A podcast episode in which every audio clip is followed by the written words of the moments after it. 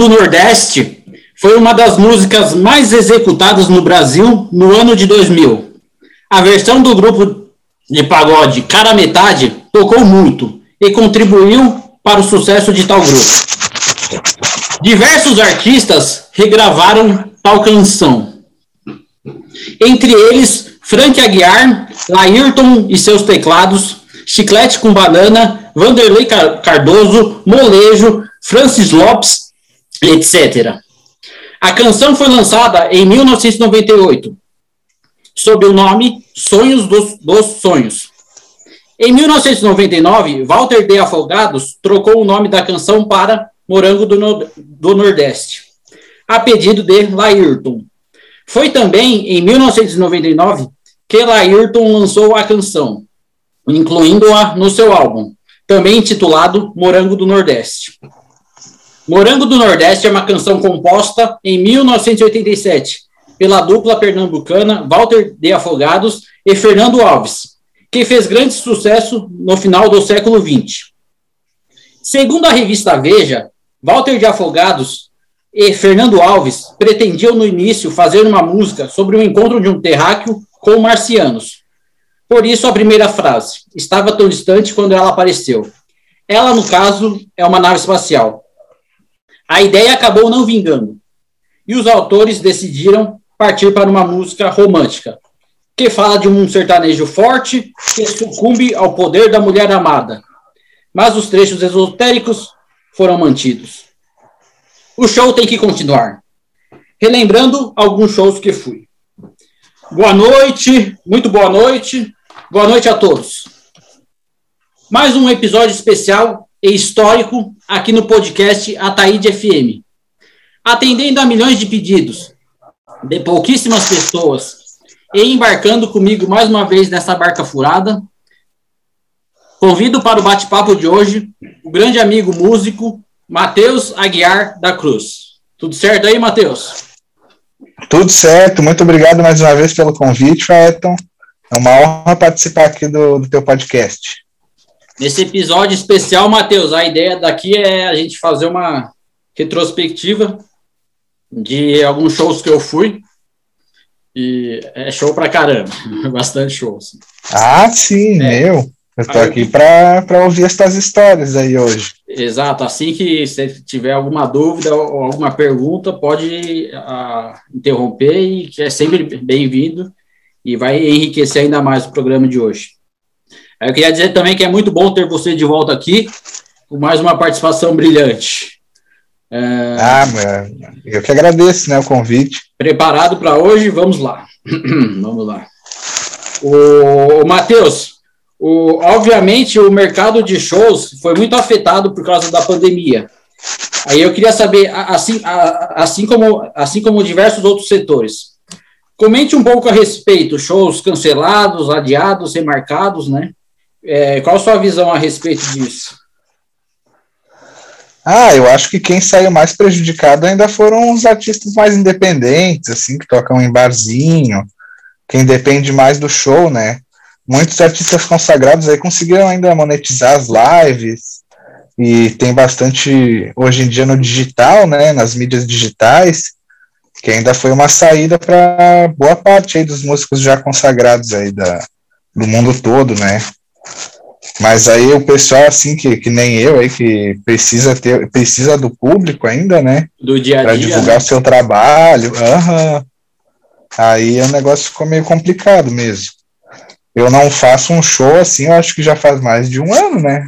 Sim. Antes da pandemia só, depois que começou essa loucura toda, eu não tive coragem também. É, e também até todo mundo ser vacinado vai demorar um pouco. Hein? É.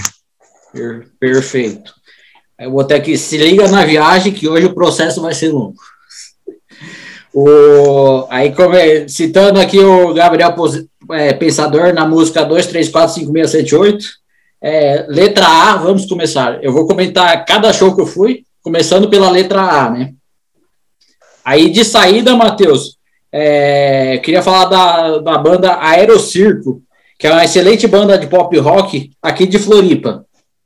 É, eles tiveram uma participação é, no, no, quadro Garagem do Faustão e abriram um, um dia os shows do saudoso Planeta Atlântida. Eu botei saudoso, né? Porque Planeta Atlântida é, é, era um festival musical que acontecia em Floripa SC. Aí aqui em Floripa aconteceu de 1998 até 2014. Então, praticamente nos últimos sete anos, não teve mais é, Planeta Atlântida aqui em Florianópolis. Isso já descontando os dois anos da pandemia, entendeu? E até Uhum. o, o Planeta Atlântida desse ano, que acontece na Praia de Atlântida, Shangri-La RS, Rio Grande do Sul, foi, foi meio que cancelado. E aí eles vão fazer, por causa, por causa da pandemia, daí o, o ano que vem volta a ter o planeta, né? Aí eu queria dizer que essa banda é, de pop rock Aerocirco é uma banda muito boa. É, eles meio que se separaram, né? Mas a, eu, eu cheguei aí em dois shows do Aerocirco, no Espaço Cultural Célula, que ficava é, localizado no bairro João Paulo, em Floripa. E também assisti um show deles na, na Avenida Beira Mar. O que eu achei interessante dessa banda, Matheus, é que é uma banda assim que é o Aerocirco, que eles, eles, na minha cabeça, eles tinham bastante potencial, assim, né? E Uhum. não ficam a dever a nenhuma outra banda assim de pop rock, né? Só que também o lance da, às vezes a, peraí. Às E vezes, é de música autoral? sim, música autoral e um, um pop rock de bastante qualidade. Aí agora o Aerocirco se separou, né?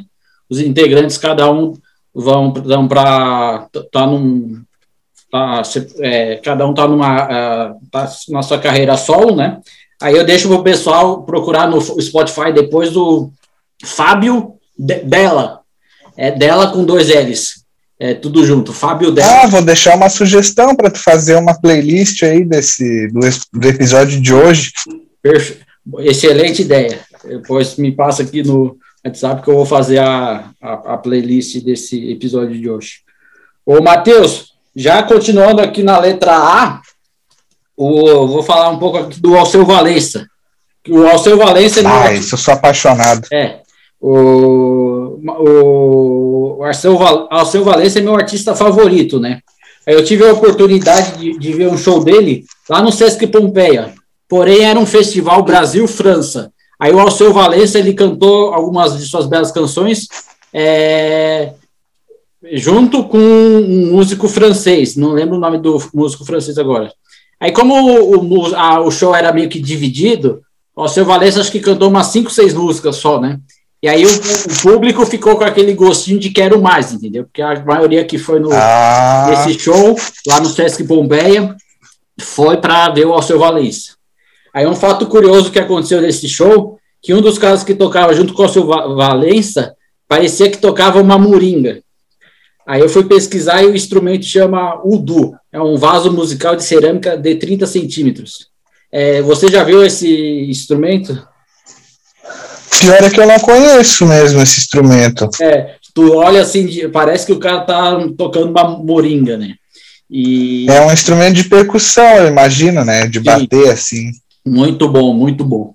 E aí eu até lembro que a, no intervalo do show, do, do primeiro para o segundo ato, minha mãe perguntou pro cara que, que toca com o seu Valença, ah, que, e você tá tocando uma moringa aí, entendeu? Aí o cara explicou para ela que, que era o Udu, né? O nome desse instrumento de per, percussão. Outro que eu acho muito louco, eu não vou lembrar o nome agora, é aquele que parece uma panela grandona assim, que o cara toca. Ah, sei. Tá ligado? E faz um som bom assim, tu olha assim, parece uma panelona assim. E... Não é um que parece um disco voador? É, por aí. É, o nome é. Deixa eu tentar me lembrar. Hum... Aí, ah, não consigo lembrar o nome é, agora. Não, tranquilo. O, aí eu vou. Outra, continuando aqui na letra A. Almir Sater. Aí você lembra que eu perguntei para você, Matheus, você toca capinha azul? Uhum. Essa música. Eu, na hora eu entendi capinha azul. Ah, Aí, mas é. que música é essa da capa azul, né? Uma capinha azul, capinha de celular azul. É. Aí fui ouvir a música, é uma referência ao bluegrass, que é um estilo de música americana, assim, né? Que é como se fosse um country misturado com blues. Muito bom. Essa música esteve na trilha sonora da, no, da novela Ana Raios e Trovão no ano de 1991. O, Aí, é, recentemente até escutei ela, é muito boa. E parece, como você disse, parece que ele. Ah, explica um pouco, assim, brevemente, a, a diferença do é, violão clássico e popular. E falam que o pessoal tem que aprender primeiro o clássico, que aí vai ter mais facilidade para tocar o, o popular, mais ou menos isso. É, o violão clássico ele tende a ser mais técnico, assim, né? desde o arranjo à execução das músicas, assim, né? Tu já faz mais arpejos, dedilhados, essas coisas assim. E o violão popular, geralmente, o pessoal toca mais os acordes e tal, né? Certo.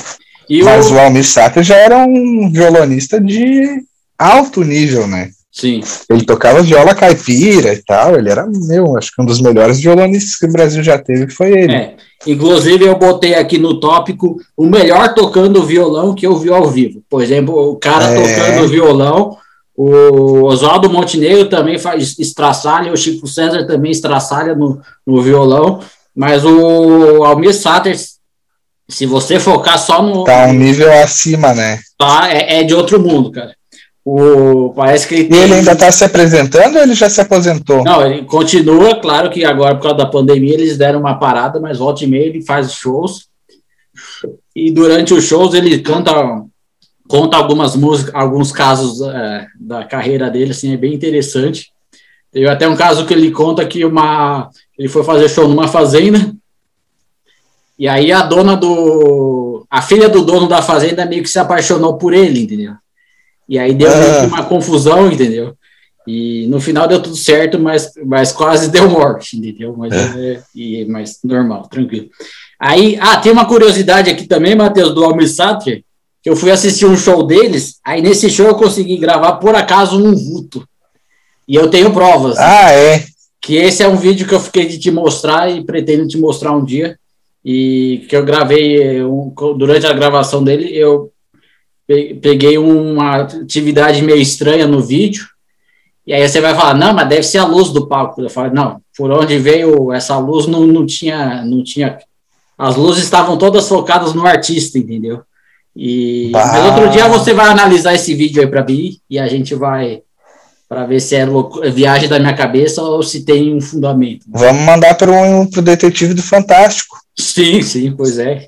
E é, é, é bem curioso. Assim, né? dá até um medinho assim quando vê.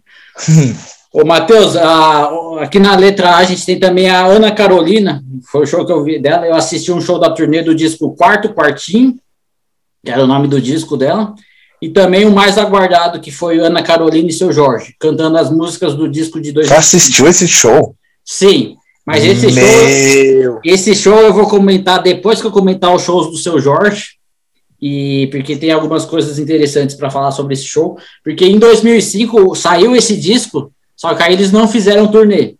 Inclusive, a gravação do disco, eles abriram, é, fizeram só dois shows, e aí nesses dois shows que eles é, gravaram o disco de 2005, o disco histórico de 2005, né? E aí eles, só, eles só foram fazer shows, é, os dois juntos, é, dessa, desse disco, mais, quase 10 anos depois. Mas eu vou comentar a seguir, né? Outro, aqui na letra A, tem também o André Abujanra, que é o filho do Antônio Abujanra, ex-banda Karnak. E o André Abujanra, além da carreira de músico, ele faz participações em diversos filmes nacionais. Daí eu recomendo o filme Sábado, que é um filme nacional de 1994.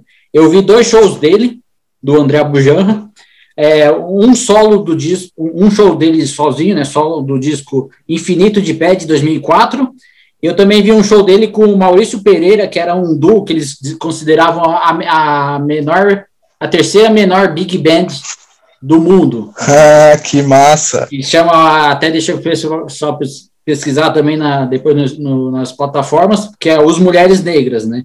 E muito bom também, e é muito divertido. E é uma loucura também que o André, ele tem alguma coisa ligada ao candomblé, então ele tem bastante referência, é, bastante nas músicas, assim, um, entra sempre um som. Ah, meio, deve ser um show bem interessante. né? Você acha assim que é um som meio africano, assim, e mas, uhum. mas tudo isso é ele mistura, além com bastante é, bom humor nas, nas letras, assim, né? Ô, Matheus, tem um artista também que eu fui assistir um show, é, chama Antônio Nóbrega. Ele é um artista pernambucano que nasceu em, em Recife em 1952. Aí esse Antônio Nóbrega, eu considero o melhor tocando violoncelo que vi ao vivo. Tá ligado o violoncelo? Ah, aquele dia Sim. E esse instrumento é, ele tem alguma semelhança com o violão, é, além das cordas? Não, não. Ele tem mais semelhança com o contrabaixo. Uhum. Que tem um som bem grave, assim, né? Perfeito. É, ele, o, o violoncelo é, é bem forte, assim, no, no Nordeste. Aí esse Antônio Nóbrega, ele também tem um grupo teatral chamado Os Brincantes. E um grupo de teatro, que nem o Oswaldo Montenegro tem o, uhum. tem um grupo dele. E tu já assistiu alguma peça já também do grupo dele? Já. Inclusive, eu, eu, eu ia num show da, da, do baile do baleiro, que eu vou falar mais para frente também, com um, uma moça, né? Uma conhecida minha que eu conheci no show, nos shows do Zé Cabaleiro. E aí essa moça, ela é, era desse grupo do teatro do, dos brincantes. Do, oh, que massa! Ela fazia uh, o teatro, agora acho que deve estar parado, né, por causa da pandemia, mas ela fazia na, aqui, na Vila Madalena, assim, no grupo, onde fica o teatro, é, o grupo, o, o teatro chamado no grupo o, onde fica os, os, brincantes, né, que é o grupo teatral. Aí desse Antônio Nóbrega, Matheus, queria contar para você que uma vez assim no final do show, é, o cara meio que se despediu assim do público. O cara meio se despediu assim do público. Aí umas três senhoras de idade assim falam assim: "Ah, faltou a ciranda. Faltou a ciranda". Aí eu tava na fileira da frente assim junto com essas moças. Aí eu fiquei sem entender por que, que elas pararam. Cara tava agradecendo o show, assim, né? E, ela, e elas falaram assim: faltou a ciranda, faltou a ciranda. E a ciranda nada mais é que uma música dele. E aí a, o pessoal também, a, uma moça deu a mão para outra, e aí todo mundo de mão dada começou assim: o cirandeiro, cirandeiro, ó, a terra do céu, é frente mais do que o sol. Eu, cirandeiro, cirandeiro. E aí, aí no final do show, o que, que aconteceu? Formou essa grande roda ciranda, e a. E aí depois foi no foi legal que ele é, o teatro inteiro virou uma grande ciranda, todo mundo se deu a mão assim e ficou com essa, essa música. E aí o pessoal foi meio que saindo do teatro e a banda e o Antônio Nóbrega tocando o tocando o violoncelo, eles termi, foi, é, terminou no meio do povo na entrada assim. Foi uma coisa bem, bem legal disso. O, só tá me ouvindo aí, Matheus? Claro, né? Ah, perfeito. Não, então é, foi esse, esse lance de, de sair tocando, finalizando, até uma dica para você, finalizando o show dentro do, do, do é, terminando o show no meio da galera, assim, e bem interessante. Ô, Matheus, eu vou falar agora do... Ah, essa ideia aí é interessante mesmo. Sim, e, eu, e tem uma outra... Faz a ciranda com o próprio público, no caso, né? Sim, um, um deu a, uma mão, uma, uma pessoa deu a mão para outra, aí depois foi formada uma grande roda, assim, e ele tocando no meio com, a, com os caras da banda, assim, tocando o, tocando os instrumentos, né, e o Antônio Nóbrega no meio da, da galera, assim, muito legal. Matheus, eu vou falar agora do, do Arnaldo Antunes, que na minha trinca... Outro de... grande compositor, né? Sim, excepcional. E na minha trinca de favoritos, ele está com certeza, junto com Alceu Valença e Zé Cabaleiro, que é os três e tem outro, tem vários bons, mas esses três é a minha trinca: é Arnaldo Antunes, Alceu Valença e Zé Cavaleiro.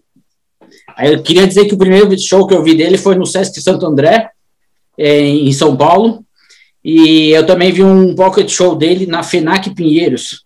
Aí nesse pocket show que eu, que eu assisti dele na FENAC Pinheiros, depois ele ia autografar os discos dele, né? E uhum. o novo que ele estava lançando, né? E aí eu aproveitei para é, ele autografar esse que ele estava lançando e também para autografar os, os, outros que eu tinha dele, né? Aí eu entreguei para o Arnaldo Antunes uma poesia minha chamada Escória, que pode ser ouvida no episódio 49 desse podcast, né? E aí eu, hum. na cara e na coragem, falei, ah, lê aí depois, né? Sei, sei que, e, mas aí ele, ele muito educado, aceitou, né? Pegou o papel, olhou e, e guardou e deu para alguém da produção dele, né? Mas tá valendo, né? Valeu, valeu, a, valeu a emoção, né? E tem também aquele lance que quando você tá perto do ídolo, tu dá uma tremida assim, né? Sim. Mas os caras são de boa, os caras, ainda mais em lançamento de disco e outras coisas, eles estão lá para recepcionar o público, né? O... Aí eu falei assim, é, teve um show do, do, do, Arnaldo Antunes também, eu já vi vários shows dele também. É, teve um show dele gratuito, que foi lá no Passeio Pedra Branca, que é um bairro planejado em Palhoça, Santa Catarina. Esse show foi numa, num festival literário que teve, e aí foi, foi antes da pandemia, claro, mas foi muito legal que eu nunca tinha ido lá em Palhoça, aqui na Grande Florianópolis, né? E, o, e aí teve esse show gratuito no final de tarde, foi muito legal também. O, eu queria dizer para você, o, teve um show aqui que eu fui também, é, Arnaldo Antunes, excepcional, sem palavras, cara tinha a carreira dele brilhante no, no Titãs, depois é, saiu do Titãs e já faz tempo isso, né? Mas aí ele é consolidado também na. Arnaldo Antunes, inclusive, também eu vi no Tribalistas no show dos Tribalistas. Que eu vou tu assistiu Tribalistas? Sim, eles fizeram uma turnê é, 2018, 2019, se não estou enganado, e aí eu, eu peguei metade do, do meu 13 terceiro, comprei o ingresso e fui. E aí saí, mas, mas eu vou comentar a respeito mais para frente. Showzinho, é, mas foi sensacional. O Matheus, uma curiosidade aqui também para o pessoal que está escutando a gente, é o que eu fui no show da Anitta, e logo que ela saiu, ela fez um show no centro de Floripa durante o carnaval, é, num, num camarote que a escola fazia lá, que chamava Escola e Folia. Aí eu, eu fui no show da Anitta, por quê? Porque eu estava aguardando o show que viria depois. E, e, o show que viria depois era o show do, do grupo carioca Monobloco, né? Aí eu dizer aqui minha, minhas, minhas considerações. Na época não achei ela tudo isso. E gostei mais das dançarinas que a acompanhavam no palco entendeu? E aí eu dizer aqui, só para falar mais uma coisa da Anitta, que eu reconheço a profissional que ela é, e também dizer que ela é excelente no marketing também, porque a cada seis meses ela está sempre lançando uma música Então isso é uma forma. Ah, e ela tá em todas as propagandas que o cara vê, né? Sim, além da. E também ela faz bastante feats, né? Que é parceria com outras pessoas internacionais, né? Mas o. Aí, tanto é que eu como eu vi no primeiro ano, assim, que, que, eu, que eu assisti o show da Anitta, logo que ela saiu, bombou pela primeira vez, ela tinha duas músicas mais conhecidas, né? Hoje, até para os fãs dela, ela tem mais músicas conhecidas. Aí, ó, outra curiosidade aqui, já passando para a próxima letra, é, pra, ainda na letra A, é o Asa de Águia. Eu fui numa micareta, Matheus, em 2006, no Folianópolis, que foi o, em 2006, né, o ano que eu mudei para Floripa. Aí a micareta aconteceu no, no, no meio do ano. É, tava bem frio e eu diria que teve, foi, foi bastante marcante para mim, porque eu nunca tinha ido num, nesse tipo de show, que é você vai no show, o cara tocando em cima, em cima do trio elétrico, e você vai vai vai vai, vai, vai acompanhando, né? Vai do lado acompanhando e a ela e, e, e é, é, é, bem marcante foi bem marcante por causa disso né? O... e é um estilo de axé né o som deles né? Sim o, o vocalista chama Durval Lelis e até agora ele está seguindo carreira solo e aí ele botou outro cara para cantar no, no Asa de Águia tipo o Asa de Águia continua cantando as músicas do Asa de Águia e aí o vocalista que é do Asa de Águia sai e vai fazer, vai fazer a carreira solo dele. Aí fica duplicado, assim, do, mas bem legal. E é um show animado, assim, bastante. E aí eu vou. Esse foi o Asa de Águia, né? Aí, iniciando aqui a letra B, Matheus, é, eu vou falar agora do show da Banda do Mar, que é o Power Trio formado pelo casal Malu Magalhães e Marcelo Camelo. Aí, lembrando aqui que eu fui com esse show com você e com a sua namorada na época, né? Eu queria fazer, saber assim, é, o que você, Matheus, recorda desse show? Ah, primeiro que foi o presente mais legal que já me deram, né? Que foi tu que me convidou para ir pro show, que me deu o ingresso de presente para a gente ir juntos. E eu lembro que eu achei que a Malu Magalhães estava muito mal vestida, estava parecendo uma maloqueira no palco. Aí depois a gente foi descobrir que era porque ela estava grávida. Aí ela tava usando umas roupas assim mais soltinha e tal, né? Falei, pô, ela nem pra se arrumar pra vir pro show aí, parece uma mendiga no papo dele, né? Que ela tava com umas roupas assim mais tranquila, né? Mais bicho grilo, assim, né? E o Camelo também tocou o vencedor, né? Uma hora sozinho, assim, só ele com a guitarra, aquilo ali foi bem emocionante também. Muito bom, muito bom. Ô, Matheus, o, uma parte é, é, banda do mar também era com outro amigo deles lá de Portugal eu esqueci o nome deles agora também. É o Bruno alguma coisa é o baterista do Strokes. Muito bom muito bom. Deixa eu é, me lembrar do nome dele. Eu quem sabe um dia eles não lancem mais um outro disco. Pode ser também só o Marcelo Camelo aí. Tem tempo aí para isso. O mas o mas o Banda do Mar foi muito bom e eu gostei muito de ter ido nesse show com você na época. Sim. Isso aí já acho que foi 2015, 2000, foi por ali, 2014, 2015 que a gente foi nesse show. É. É por aí. Ô, Matheus, o, tem uma coisa aqui que eu. Na letra B também, tem a banda Malta. Aí eu diria que o último suspiro de novidade no rock nacional mas vocês não estão preparados para essa discussão. Aí a banda Malta foi formada no programa da Rede Globo em 2014, Superstars. Aí eu, fui no show deles no P12. E aí foi uma coisa como se fosse uma euforia, como se acontecia na, na época dos Beatles, assim. E das Ah, mas na época essa banda aí tava pegando fogo, né? Sim. E aí aconteceu um fato curioso desse show do P12, que as mulheres praticamente se jogavam no palco.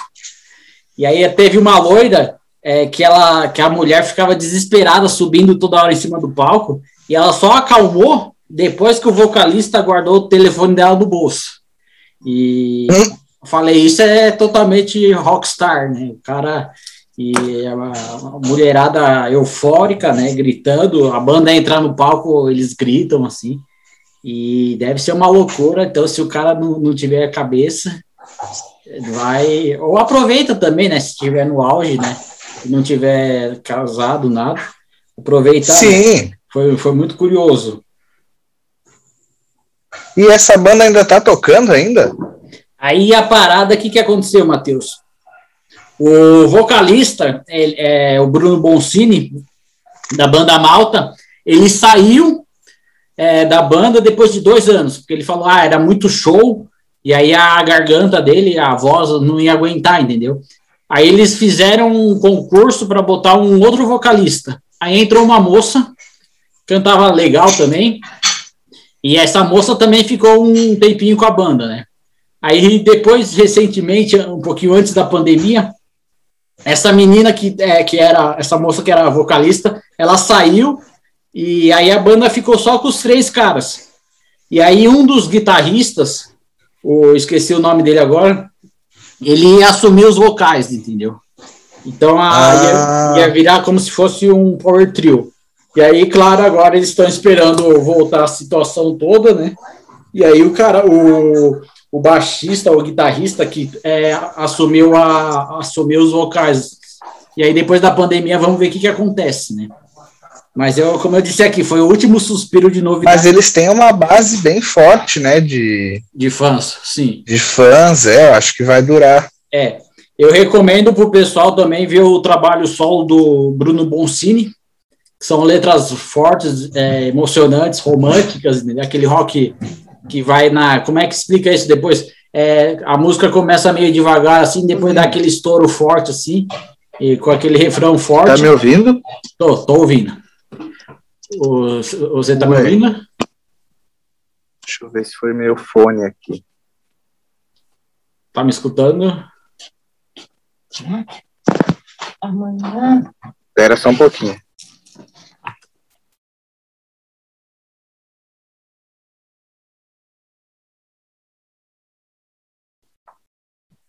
Continuando aqui, é, nós estávamos falando da, da banda Malta. O Matheus, a- eu estava falando da carreira solo do Bruno Boncini, é, que, é, que eu recomendo para o pessoal escutar, que, a- que ele tenha um trabalho assim, muito bonito, das músicas, tudo bem, bem, músicas bem elaboradas assim, e são músicas que ele talvez não, não, não teria composto, composto é, se não tivesse saído da banda, porque ele teve o trevo de, de compor com calma e tudo, entendeu? E aí, se ele tivesse na loucura da banda, ele ia fazer uma coisa com uma qualidade um pouco menor. Sim, É, é sempre bom dar esses hiatos aí por causa disso, né? Ele consegue focar nos projetos dele mesmo. sim. E também no caso dele, é, para preservar também um pouco a voz, e que, era uma, que é uma voz bem marcante, a voz do Bruno da banda. É, e é o instrumento de trabalho dele, né? Exato. Passando aqui para a banda Black Hill, é, meu ex-cunhado tocava nessa banda. A Black Hill é uma uma banda bem tradicional, tem desde os anos 70, e aí os componentes vão, vão, vão, vão trocando, entendeu? Ah, e aí o. porque, to- é, aí eu queria dizer que é, no show da Black Hill, a determinado show deles, eu aproveitei o fato de ter um cunhado que tocava na banda para conseguir um approach numa bela moça, aqui lá em São Paulo, entendeu? E é um, um som muito bom, assim, que eu recomendo para a galera escutar depois. Ô, Matheus, é, já passando aqui para o próximo, o Barão, é, eu fui num show do Barão Vermelho também, e o Barão Vermelho foi aquela vez que eu chamei o Frejá, é, eu tava chegando... Ah, que ele tava na grade, né? Sim, aí ele parou, e aí eu tinha que ter falado com ele, tira uma foto aqui comigo. Fala assim, ô Frejá, ô Fre... eu e minha amiga tava, chegamos bem, na, bem perto de começar o show, e aí o Barão Vermelho tava saindo da van e entrando na, na casa de shows onde aconteceu o show, né? E aí eu falei, ô Frejá, ô Frejá. Aí ele parou. Aí no que eu falei, no que eu falei, eu, devia- eu falei, tira uma foto aqui comigo. Só que aí eu, como ele parou, Já eu, tiltou a mente, já, né? eu dei uma travada assim, entendeu? Aí, aí ele continuou andando, né? Aí eu, eu queria dizer também pro pessoal escutar o episódio 79, que eu conto mais detalhes desse show. e que no caso eu, eu queria ir no show e minha namorada na época não, não queria ir. Aí eu conto, comento mais esse episódio no episódio 79. Inclusive, o, que foi nesse, nessa questão aí que eu mandei um e-mail pro Mr. P, que é um grande comunicador aqui do sul do país, né? Everton Cunha, e aí ele respondeu meu e-mail explicando, né? E aí eu deixo aqui a dica para o pessoal escutar o episódio 79. Muito bom. Ô, Matheus. Muito bom esse daí também, eu já ouvi esse daí. Sensacional é, esse fato, né? Eu, eu perdi a Ele chance. dá umas dicas cruciais. Eu perdi. E aí você pode pensar assim: ah, mas isso aí só vai acontecer uma vez, né? Você chamar o cara, o cara parar e depois tu travar e não conseguir. Só que aí o que aconteceu? Aconteceu a mesma coisa comigo depois, uma vez, no aeroporto de Congonhas, lá em São Paulo. Eu chamei um artista da Globo, o artista parou e era na verdade, se ele estava vindo, eu tirei uma foto. Aí no que eu tirei uma foto, ele parou. Aí se eu falasse, oh, tirar uma foto comigo, o cara tirava uma foto dele, porque ele estava relativamente não muito cercado de gente, assim, né? E aí foi outro que eu perdi a oportunidade de tirar a foto com ele. Por enquanto, né? Mas que sempre. Por enquanto, daqui a pouco tu perde a oportunidade com mais um. outro, entendeu? Pois é, eu vou dizer, Vou dar um exemplo aqui, se, se eu estou no aeroporto e chama e paro do lado da Júlia Paz e ela para para tirar foto comigo, eu não consigo falar nada. Ela vai embora é, e pega. É, e vai travar de novo, né? E pega o avião para o Rio de Janeiro, né? Aí, continuando aqui no, na nossa retrospectiva, é, teve um fato que aconteceu é, numa roda de samba aqui, a, numa roda de samba tradicional aqui em São Paulo, né? É, e nessa roda de samba é, que estava tocando a Beth Carvalho. E nesse dia foi aniversário da minha irmã, Fídia. E aí depois. Ah. Aí o, o, o, interessante esse fato foi que depois do terminou o show dela, ela falou assim: ah, eu queria dedicar a apresentação dessa noite para ela, para a Fídia, para Fídia, né, minha irmã, né? E aí eu achei, eu achei muito muito legal, né? E aí a Beth Carvalho recentemente morreu também bem, bem recentemente. Mas foi o. Sim. Mas é muito legal. E é uma das coisas que muitas pessoas sentem falta lá, é, que é a rola de samba tradicional mesmo, que o pessoal começa tipo três, quatro. É, na verdade, assim, tem algumas que começam na hora do almoço e o negócio vai até de noite, Matheus. E tocando Meu. sambão, tocando sambão. Isso é uma coisa meio que de roda de samba é, sempre existiu. Tem alguns lugares, eu acho que em São Paulo e no Rio de Janeiro é mais forte, mas é, é, é bem legal, assim.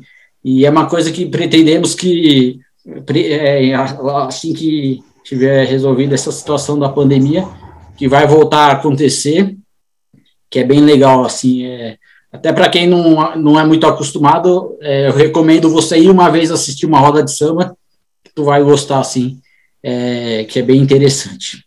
O Matheus, é, falar agora do Benegão e os seletores de frequência. Aí esse show gratuito, eu fui assistir o show deles, né? Acho que você viu também, o, ocorreu no UFSC. Ah, foi lá na UFSC, né? É, exatamente, no UFSTOC, é, Festival de Bandas da UFSC, é, que é a Universidade Federal aqui de, de Floripa, Santa Catarina. Aí eu queria dizer que eu nunca fui muito de Planet Ramp, mas depois que eu conheci o Benegão no, no eu me aprofundei mais em Benegão, nas letras, nas músicas do Benegão, e, e gostei, né? O, eu queria dizer, você foi nesse. Você chegou aí nesse show do Benegão? Sim. Esse eu acho que eu fui, sim. Muito bom, muito bom. O, teve um show que eu fui. Não, é incrível, o som deles ao vivo é muito bom, né? Sim, é, tem o toda instrumental assim também e as letras for, fortes. Um dia também tocou um outro grande artista, né? Mas esse aí vai ficar para a letra T. Ah, sim, com certeza. Eu estará lá. Qualquer coisa tu me lembra. Mas eu acho que está aqui. Que tá aqui na, na. Qualquer coisa tu me lembra. Mas eu, eu gosto sempre daquela música que tem um contexto social também. Porque tem duas músicas, né? Sim. A viagem que eu te falar mais ou menos tem três. Tem as que falam de amor, tem as que falam de natureza e tem as com contexto social. E, é verdade. Aí, para umas que falam de natureza, eu vou citar o Guilherme Arantes, Planeta Água. Então, terra que nasce, merece, né? terra, planeta água. E aí, aí o cara falou, não, mas é, é na, na, não sei se tem, devem ter outros tipos de música também, mas é mais ou menos isso aí. O Matheus, é, teve uma curiosidade aqui também. Uma vez eu fui no show do Bonde do Tigrão.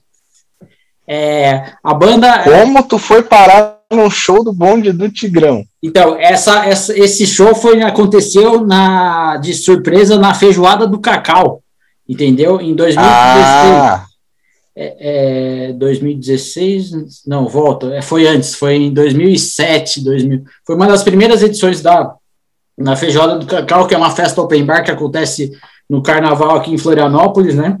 E aí eu queria. É, é foi engraçado porque o grupo já não estava naquele auge que eles foram durante acho que uns cinco anos antes. No comecinho dos anos 2000 ali, né? É, eu acho que eles foram uma das músicas mais tocadas, que é, quer dançar, quer dançar, o Tigrão vai te ensinar, entendeu? Aí tinha a versão alternativa no mundo paralelo que a gente vive, quer dançar, quer dançar, o Faetão vai te ensinar, entendeu? e, e, aí teve essa versão alternativa aí, e, criada na minha própria cabeça, mas também compartilhada por algumas pessoas na época. Mas eu queria dizer que eu, que eu tava ali, aí do nada começou o show do Bonde do Tigrão. Aí como essa festa era open bar, o que que acontecia? É, o pessoal já estava calibrado, digamos assim, né, naquele grau, né? É, Sim, daquele jeito. Aí, quando, quando eu lembro que quando anunciaram, e agora é o show do bonde do Tigrão, deu, comemorei, bati pau, e todo mundo fez praticamente porque estava todo mundo já, é, já, já no grau alto da bebida, digamos assim, né? E aí, o que, que acontecia? Nessa festa, tinha um stand, stand, é, que tinha, não sei se era de corretora, que tinha uma piscina de bolinha. Só que aí o que, que o pessoal fazia? O pessoal pegava as bolinhas e ficavam tacando na banda, entendeu? Na mancada mesmo. Ah, sacanagem, né? E, e algumas bolinhas iam atingindo a banda, entendeu? De, de tal forma que o cara, o, o, o, cara continuava cantando e o pessoal tacando bolinha, entendeu? É, eu achei um desrespeito com a banda, entendeu? Porque os caras estão. É, uma sacanagem, os caras estão trabalhando, né? É, para ganhar o para ganhar o, o ganha-pão deles, né? Mas teve esse fato Sim. aí. Mas aí também foi o pessoal da organização pensar, não vai deixar uma, uma piscina de bolinha. Eu lembro até que as bolinhas eram aquelas bolinhas de plástico. Nem doía tanto, mas incomoda, entendeu? Tá, tá do lado claro. do palco, o pessoal começa a tirar, entendeu? E é bem ofensivo. É, não dói uma, né? O problema é tu levar 20 dessa, uma atrás da outra. É, e a própria, incomoda, e a própria incomoda, incomodação, assim, né? de estar tá tentando fazer alguma coisa, né? Mas, o, mas foi isso, né? Aí no, nas outras edições eles meio que tiraram essa piscina de bolinha. Tiveram bom senso. Sim, pelo menos, né? Aí um dos shows também aqui, passando para a letra C, o, um dos melhores shows de rock nacional que teve, que eu já fui, é o Capital Inicial a banda do Dinho Ouro Preto. O, a hora que toca é, primeiros erros, se um dia eu pudesse ver, é, é foda, não tem para ninguém, não tem para ninguém. Aí não eu, tem mesmo, eu já fui no show deles também lá em Porto Alegre. É, aí eu queria dizer que eu assisti o Capital Inicial no Planeta Atlântida, aqui em Floripa, numas edições, em uma das edições que eu fui, que quando ainda tinha Planeta Atlântida aqui em Floripa. Eu espero que volte um dia, entendeu? Porque o. Sim, o é onde tem, tudo começou, né? É, a gente tem, teoricamente, a galera aqui, passando a pandemia, depois tiver todo mundo vacinado e a volta tiver um pouquinho normal daqui uns anos, o pessoal tem condições de, de ir num planeta, entendeu? E, Sim. E aí foi... o planeta Atlântida, bem dizer, o Rock in Rio nacional, né? Do sul do Brasil, assim. Sim. E é que nem Eu não lembro se tinha atração internacional, acho que se tinha era tinha. pouquíssima, né? Não, tinha, tinha. Porque tanto é, é, depois eu vou citar um DJ que fechou a noite do Planeta Atlântida, que é considerado um dos melhores DJs do mundo. O, aí o, o show do, no Planeta Atlântida, o show do Capital Inicial, do Rapa, e na época do Charlie Brown Jr., melhor coisa que teve, assim. Ah, era demais mesmo. E a, a galera alucinada naquela vibe boa, assim. curtindo o show, assim, né? Muito bom. Ah, outro show também que eu fui do Capital Inicial, Matheus, foi uma turnê acústica, é, do, do disco Acústico 2, é, que aconteceu lá no Pedoso, em Jurerê Internacional. E aí também foi, era interessante que o, eles tiveram um acústico MTV em 1998, se eu não estou enganado. E aí depois, recentemente, eles fizeram outro acústico com outras músicas e também é um disco muito bom, que é um marco assim também do, do rock nacional, né? O, uma, uma banda aqui que a gente já saltando para a próxima música, para a próxima banda, é uma banda que deixa, deixou muito, é, muitas saudades assim foi a, o Charlie Brown Jr. Eu tive a oportunidade de. Ah, nem fala. Ah, tá louco. Foi uma perda mesmo. De assistir. O que aconteceu, né? É uma tragédia. Sim. Eu tive a oportunidade de assistir o Charlie Brown Jr. É, em duas, três vezes, né? Inclu incluindo no, no Planeta Atlântida em Floripa. Aí eu assisti também o show do Charlie Brown Jr. no Festival Coca-Cola Viberzone, é, que foi um festival musical que aconteceu lá em São Paulo, na Ípica de São Paulo, no bairro Santo Amaro. E aí eu, eu até botei aqui no tópico, obrigado pela oportunidade. E que a, tá, nunca mais vai ter outra banda igual o Charlie Brown. E, e aí eu, e aqui dizer um negócio para você assim que é que tem suas músicas também, Matheus. Considero o Chorão o melhor frontman, que é o cara na Ah, meu Deus, o cara tinha uma energia no palco ali que não tinha como. Eles podiam entrar em qual. Eu acho que no show que eu fui dele, eles tocaram, acho que era umas duas da manhã. E o pessoal já tava meio cansado, assim, das outras bandas. Quando os caras entraram, quebraram tudo, meu. Foi um show excepcional mesmo.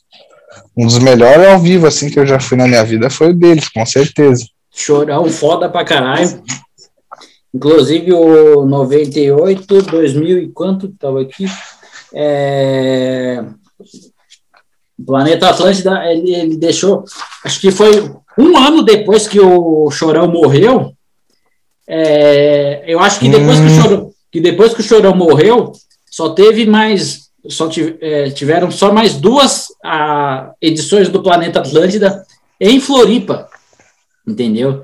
E aí eu até brinco. Ah, mas eles eram um evento principal mesmo da noite, né? Sim, e eu até digo, é, Planeta, sem, é, Planeta Atlântida sem, sem, é, sem Charlie Brown Jr. Não, não, não é Planeta Atlântida, entendeu? Porque, de qualquer forma, marcaram, marcou bastante, né? E aí eu tive é, a oportunidade de ir em dois ou três shows do Charlie Brown Jr. Ô, Matheus, o, vou falar agora do Chico César, o, eu fui ah, no... ele eu não consegui ver ainda. Ele tocando violão também, junto com, junto com o Almir Sater, é um dos caras mais foda no, no violão que eu vi tocando. E eu queria dizer, perguntar para você um negócio que você que toca violão. A, a, unha maior, assim, é, ela ajuda? É frescura? É só um detalhe? Não, ajuda, ajuda sim, da mão direita principalmente, né? A mão que tu dedilha as cordas ali. Ajuda mesmo. A maioria dos meus professores de violão tinham as unhas assim mais compridas, né? Daí elas servem como se fossem garrinhas ali na hora de tu pegar na corda, né? Perfeito. O, o Chico César, eu, eu assisti ele já algumas vezes também, e acontecia aqui é, lá em São Paulo, é, no Teatro da Fiesp, na Avenida Paulista, na, na, no Teatro da Fiesp, na Avenida Paulista, aconteciam diversos shows gratuitos e chamavam Terças Livres.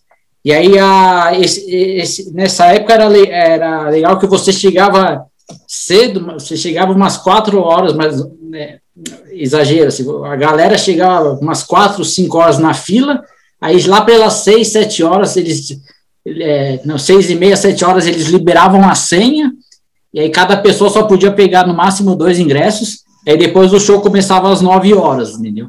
E isso foi uma coisa que eu fiz bastante no ano de 2003, 2002, assim, e que eu assistia com a galera que eu, do cursinho que eu fazia na época, né? E aí era, era muito legal, porque toda terça-feira tinha um, um show grande, assim, né? E aí eu botei aqui bons tempos, né? E show gratuito. Ah, queria ter pego uma época assim. Sim, show, show de qualidade, é, show gratuito de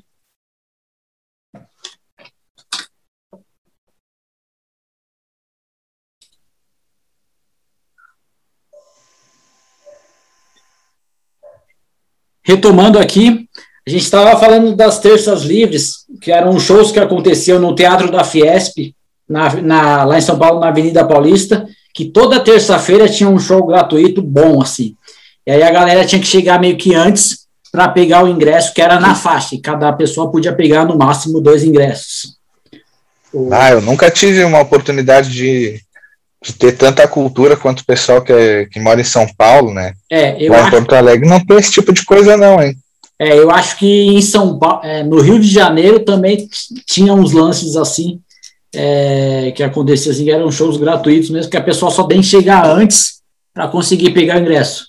E, mas depois agora, agora com certeza o tanto é o, o Terças Livres, Matheus, eu vou até contar para você, é, depois de uns anos, de uns dois anos mais ou menos, é, passou a ser shows mais pagos, assim, entendeu? Só que assim era um ingresso é, simbólico praticamente, assim, era uma coisa de, Aham. de seis reais, nove reais no máximo, só que aí esgotava rápido. Aí eu lembro que eu acordava meio que cedo, na segunda-feira, para estar lá na, na bilheteria umas 10 horas da manhã, a hora que abria, assim, não tinha, ainda não tinha lance de comprar pela internet antecipado.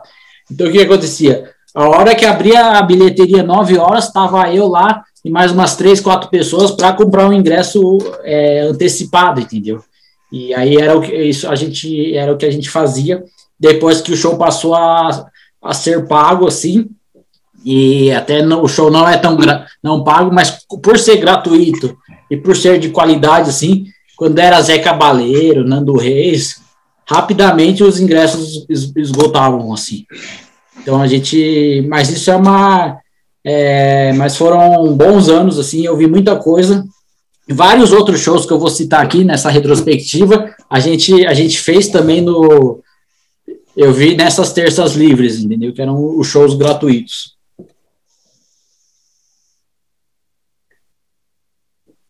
Matheus, rapidamente, eu vou citar aqui Chitãozinho e Chororó. Fui no show Tu deles. foi no show deles? Sim. Dizer que evidências e sinônimos e tantas outras, né? São praticamente hinos, né? Que é a hora que o pessoal canta junto e se emociona. E são músicas muito românticas, assim, né? E é demais, assim. Aí o do Chitãozinho Chororó, eu, eu queria citar também uma peça que eu vi deles lá em São Paulo, chamada Nuvem de Lágrimas. Foi um musical que fizeram com várias músicas da dupla. E, inclusive, nessa peça do. Nessa, nesse, nesse musical do Nuvem de Lágrimas, tinha a Lucy Alves, que é uma cantora bem famosa, que participou do The Voice, e tinha o filho do Almir Sater, do Gabriel Sater, é, nessa, nessa, peça aí do Nuvem de Lágrimas, esse musical. E, não, o e Chororó é muito bom também. É, são, são bandas, assim, algumas bandas de alguns grupos, assim, alguns cantores também, pelo menos uma vez na vida a pessoa tem que assistir, entendeu? E a, a pessoa tem que, tem que assistir, assim. O Matheus tem um grupo lá também de. Passando já para a próxima letra aqui. Ah, não, na, no, no- chamado Cordel do Fogo Encantado. É, já ouviu falar desse grupo? Já, Certo. É, já ouvi, mas eu nunca fui no show deles. Eu acho que foi tu que me apresentou até. Sim, sim.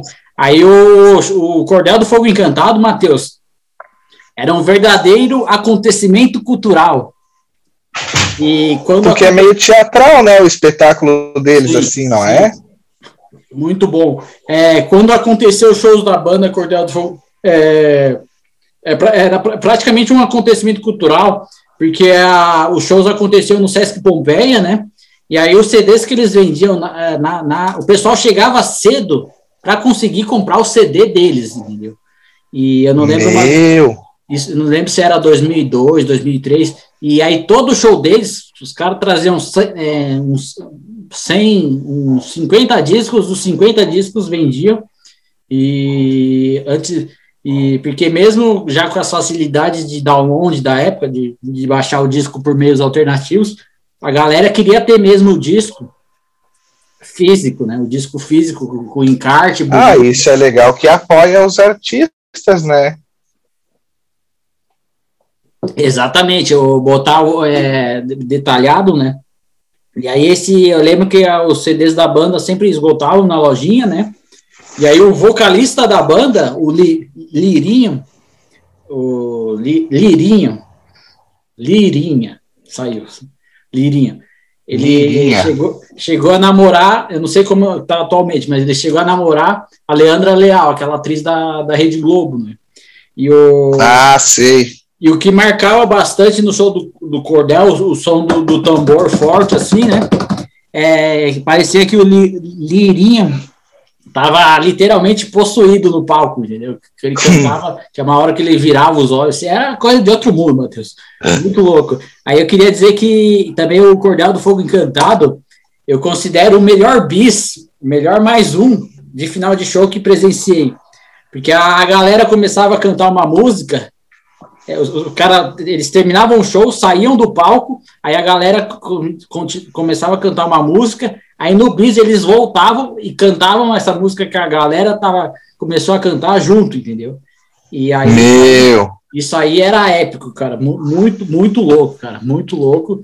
E até para você que é do. ó, é, poucas vezes eu vi isso, porque geralmente o que acontece? Termina o show, a galera pede mais um, mais um, mais um. Aí o artista volta e canta aquilo que bem entende. Uhum. Mas aí ele. Mas ne- nessa não, ele, eles, ele- a, a galera pedia um pouco mais um, mais um, mais um. Aí a galera já começava a cantar uma música deles, muitas vezes é uma música que eles não tinham cantado durante as músicas do, da- do show, né? E aí, quando eles voltavam, era uma coisa de outro mundo. Eles cantavam, eles entravam e cantavam junto com a música que a galera tava cantando, entendeu?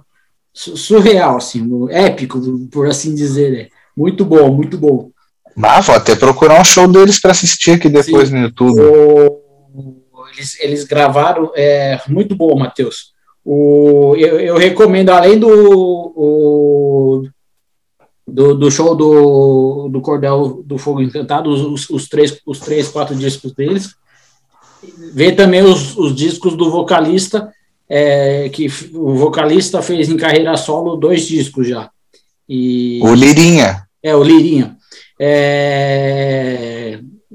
Muito bom aqui. O Matheus, passar já para a próxima aqui. É, Cordel do Fogo Encantado, sensacional. Muito, muito foda. É bom também que o que, que aconteceu? Eles ficaram um tempo sem fazer shows. Aí, eles, aí o pessoal pedi- pedia muito para eles voltarem, né? Aí Ah, isso deixa o público com saudade, né? Sim, aí o que, que acontece? Eles voltaram com a ideia de fazer uma turnê grande. Grande, que eu digo, passar em, em diversas capitais, fazer vários shows lá em São Paulo, né? Que é o onde eles meio que começaram. Só que aí, por causa da pandemia, meio que pararam com isso, né? Só que aí o que, que acontece? Ah, Provavelmente, depois da pandemia, quando a, a situação estiver um pouco mais normalizada, eles, eles voltarão a fazer é, shows, entendeu? Outra banda que, já, só para não esquecer, que eu vou citar mais para frente, também outra banda que vai fazer uma turnê de despedida é o Skank. E o, o Skank ia começar a fazer a turnê de despedida, aí veio toda essa merda aí lá em março de 2020, né, da pandemia, eles mas é porque o- eles vão se separar ou vão se aposentar? É, Eles vão dar aquela pausa por tempo indeterminado. Aí cada, cada da banda vai para um projeto solo, devagar, solo, sozinho, né? Ou dá um, um hiato, assim. É, o Uhum. Rapa também deu um hiato, assim, só que o, o Rapa já tinha dado o hiato de- antes da pandemia. Agora, o Skank e o Cordel do Fogo Encantado, eles, eles, o Cordel do Fogo Encantado vai voltar a fazer, é, não sei se eles vão fazer novos discos, mas eles, eles iam fazer uma nova turnê. E, e, o, e o, o, o Cordel do Fogo Encantado ia fazer uma nova turnê, e o Skank ia fazer uma turnê é, meio que de De despedida. despedida. É. Aí a gente vamos, vamos ver o que, que vai acontecer, né? Dizer também aqui, Matheus, uma banda que muitos criticam, mas eu reconheço o valor que eles tiveram pro hardcore nacional. CPM 22. Exatamente. Aham. Eu acho os primeiros discos. Na verdade, Aquelas coisas fui embora. Muito bom. É, é, eu, eu diria assim que, é, minha- na minha opinião, é, no, no, no, no som que eles fazem, eles são um, dos melhores. No som que eles fazem. E porque eles me- mesclam a pauleira com as letras românticas, assim, di- digamos. assim. Sim. E, e aí eu até vou aqui falar do CPM 22, algumas curiosidades é, para deixar registrado aqui, para que conste nos autos. O CPM 22, grupo de é, rock, é, estourou no Brasil com a música Regina Let's Go. E, e aí eles ganharam também diversos prêmios, né? O, já tiveram também várias formações que o passou o Badawi lá da, do vocalista, os outros já foram trocando várias vezes assim, por diversos motivos o, a banda vai meio que trocando. Aí da do CPM 22, eu queria destacar umas quatro curiosidades aqui, que eu joguei futebol com o Japinha e o Badawi. É, porque no bairro. Tu jogou o quê? Futebol. Com o Japinha e o Badawi? Sim, é. Porque no, no bairro. Não, tu tá inventando história agora. Não, é verdade. Porque no bairro que eu morei tinha uma boa quadra e um belo campo de futebol. Aí o pessoal que morava próximo, no, no, no, na, na, no, próximo assim, ia jogar futebol nesse campo. E também tinha um lance que eu era goleiro. E aí eles sempre precisavam de goleiro. E aí eu tinha uns 10, 12 anos mais ou menos. E eu, ficava no gol, os caras já com 15, 16, barba na cara. É, os, os caras maiores, né? Não eu com 10, 12 anos, mas é, e aí eu ficava ali no, no, no, tentando fazer alguma coisa no gol, né? E era até na época eu era considerado um bom goleiro, mas sobre isso eu vou falar aí num outro episódio, né? Aí eu queria dizer também que o do CPM 22 tinha o Wally, é, o Wally esse, esse CPM 22. O Wally ele, ele era amigo do grupo que eu jogava futebol, futebol de salão do, era, ele era amigo do grupo que jogava futebol de salão comigo, né? É, daí eu, eu, jogava com os mais velhos, né? Porque sempre precisam de goleiro. Só que o Oli, o Oli o, do CPM 22, esse CPM 22, ele não era muito de futebol, ele gostava mais de andar de bicicleta, de sair pedalando. E tanto é que tem algumas músicas do CPM 22 no, nos primeiros discos que fala do cara que pega a bicicleta e sai para dar um rolê, entendeu? E isso é muito o Oli do, do CPM 22, que era um hábito que ele tinha é, e que ele fazia ali no, no bairro que eu, que eu morava, né? O, ah, e teve também uma curiosidade aqui para fechar de CPM 22, foi que fui assistir um show deles uma vez, e aí em determinado momento do show, eles fazem tipo um, um rock, assim, só instrumental mesmo, aí entra o Oli e um outro cara de bicicleta, tipo, no palco, assim uma piração da cabeça deles. Assim, não tem muito o, porquê disso, mas é uma coisa que eles fizeram no, no, num show que eu fui assistir deles e, fica registrado. E aí, só para fechar do CPM 22, eu comecei a. Achei um pouco zoado, assim, achei que perdeu um pouco. Claro que o Badawi continua compondo e fazendo músicas assim, mas é o Badawi, ele depois que saiu o Oli, em determinadas músicas, o Japinha meio que assumiu o vocal, o Japinha baterista. E aí isso aí eu já comecei a não gostar muito. Mas eu considero, é, eu considero os três primeiros discos deles e o ao vivo MTV, que foi o último que teve o Wally, é, fundamentais para o rock nacional, digamos assim. Né? O... Vamos agora para ah, é, Shima Roots. Também fui no show dos Timarruts, no Planeta Atlântida, em Floripa, Santa Catarina. É, excelente grupo de reggae, gaúcho. Aí eu falei assim, e olha que eu nem curto muito reggae. Ah, aí tem uma piração que eu queria dizer aqui com você, que vai acontecer também em outros shows. Aí eu não sei, Matheus, se eu fui de fato nesse show, ou se isso é uma lembrança que meu cérebro gostaria de ter tido, entendeu? E, e, aí, mas, e aí como eu estava comentando de tarde aqui com a minha mãe, determinados shows eu ainda não tinha celular para registrar, entendeu? E tipo, eu só fui ter celular com câmera boa, não, com uma câmera relativamente boa, depois de 2013. 2013. Mas antes de 2013, eu fui em, em muito show, entendeu? E aí eu não sei se se o Chimarruts e alguns outros shows que eu fui, vou citar daqui a pouco aqui, se eu realmente fui, ou se minha cabeça inventou que, que eu tenha ido nesses shows, né? Fica aí a questão. Talvez tu tinha, ó, É, a ó. gente- não sei também, né, o... E aí tu não te lembra direito, se tu viu o show, se tu não viu, o, ficou enebriado pela fumaça lá da plateia, o, que, o, que eu, você acabou bagunçando as tuas lembranças. o que eu lembro que eu deixei de... que eu tava no Planeta Atlântida uma vez e eu não quis ver, foi o show do Marcelo D2. Eu falei, não, vou ver outra coisa, porque na época eu não... é, na época e, e pouco até hoje eu não, eu não, não é muito do, do que do, não é um não é, eu não gosto muito entendeu? Reconheço a importância mas porém não gosto muito. E aí no quando começou o show do, do Marcelo D2 eu fui fazer outra coisa lá no, no Planeta Atlântida uma um- vou citar aqui um grupo que uma dupla é, mais por curiosidade é, não chega não, não chega a ser show mas eu vou citar aqui o Claudinho Bochecha o Claudinho morreu chegou aí no show deles? é, então, eu não fui no show deles, mas eu lembro deles uma vez que eles part- participaram do programa livre do SBT. E aí desse o bairro que eu morava organizou uma excursão com, com as crianças, os adolescentes lá, e a gente foi na TV do Silvio Santos conhecer, né?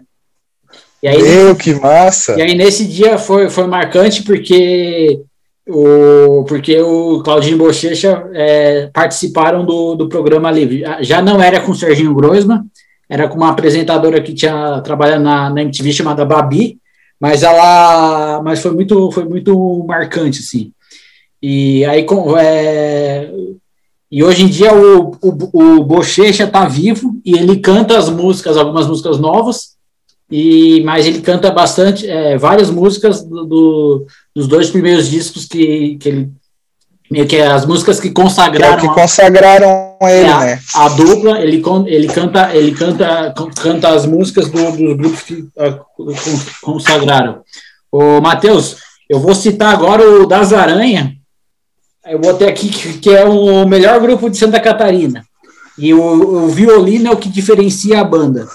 Aí, o, mesmo depois da saída do Gazu, o vocalista principal, a banda, a banda continua a, a- a fazer shows, né?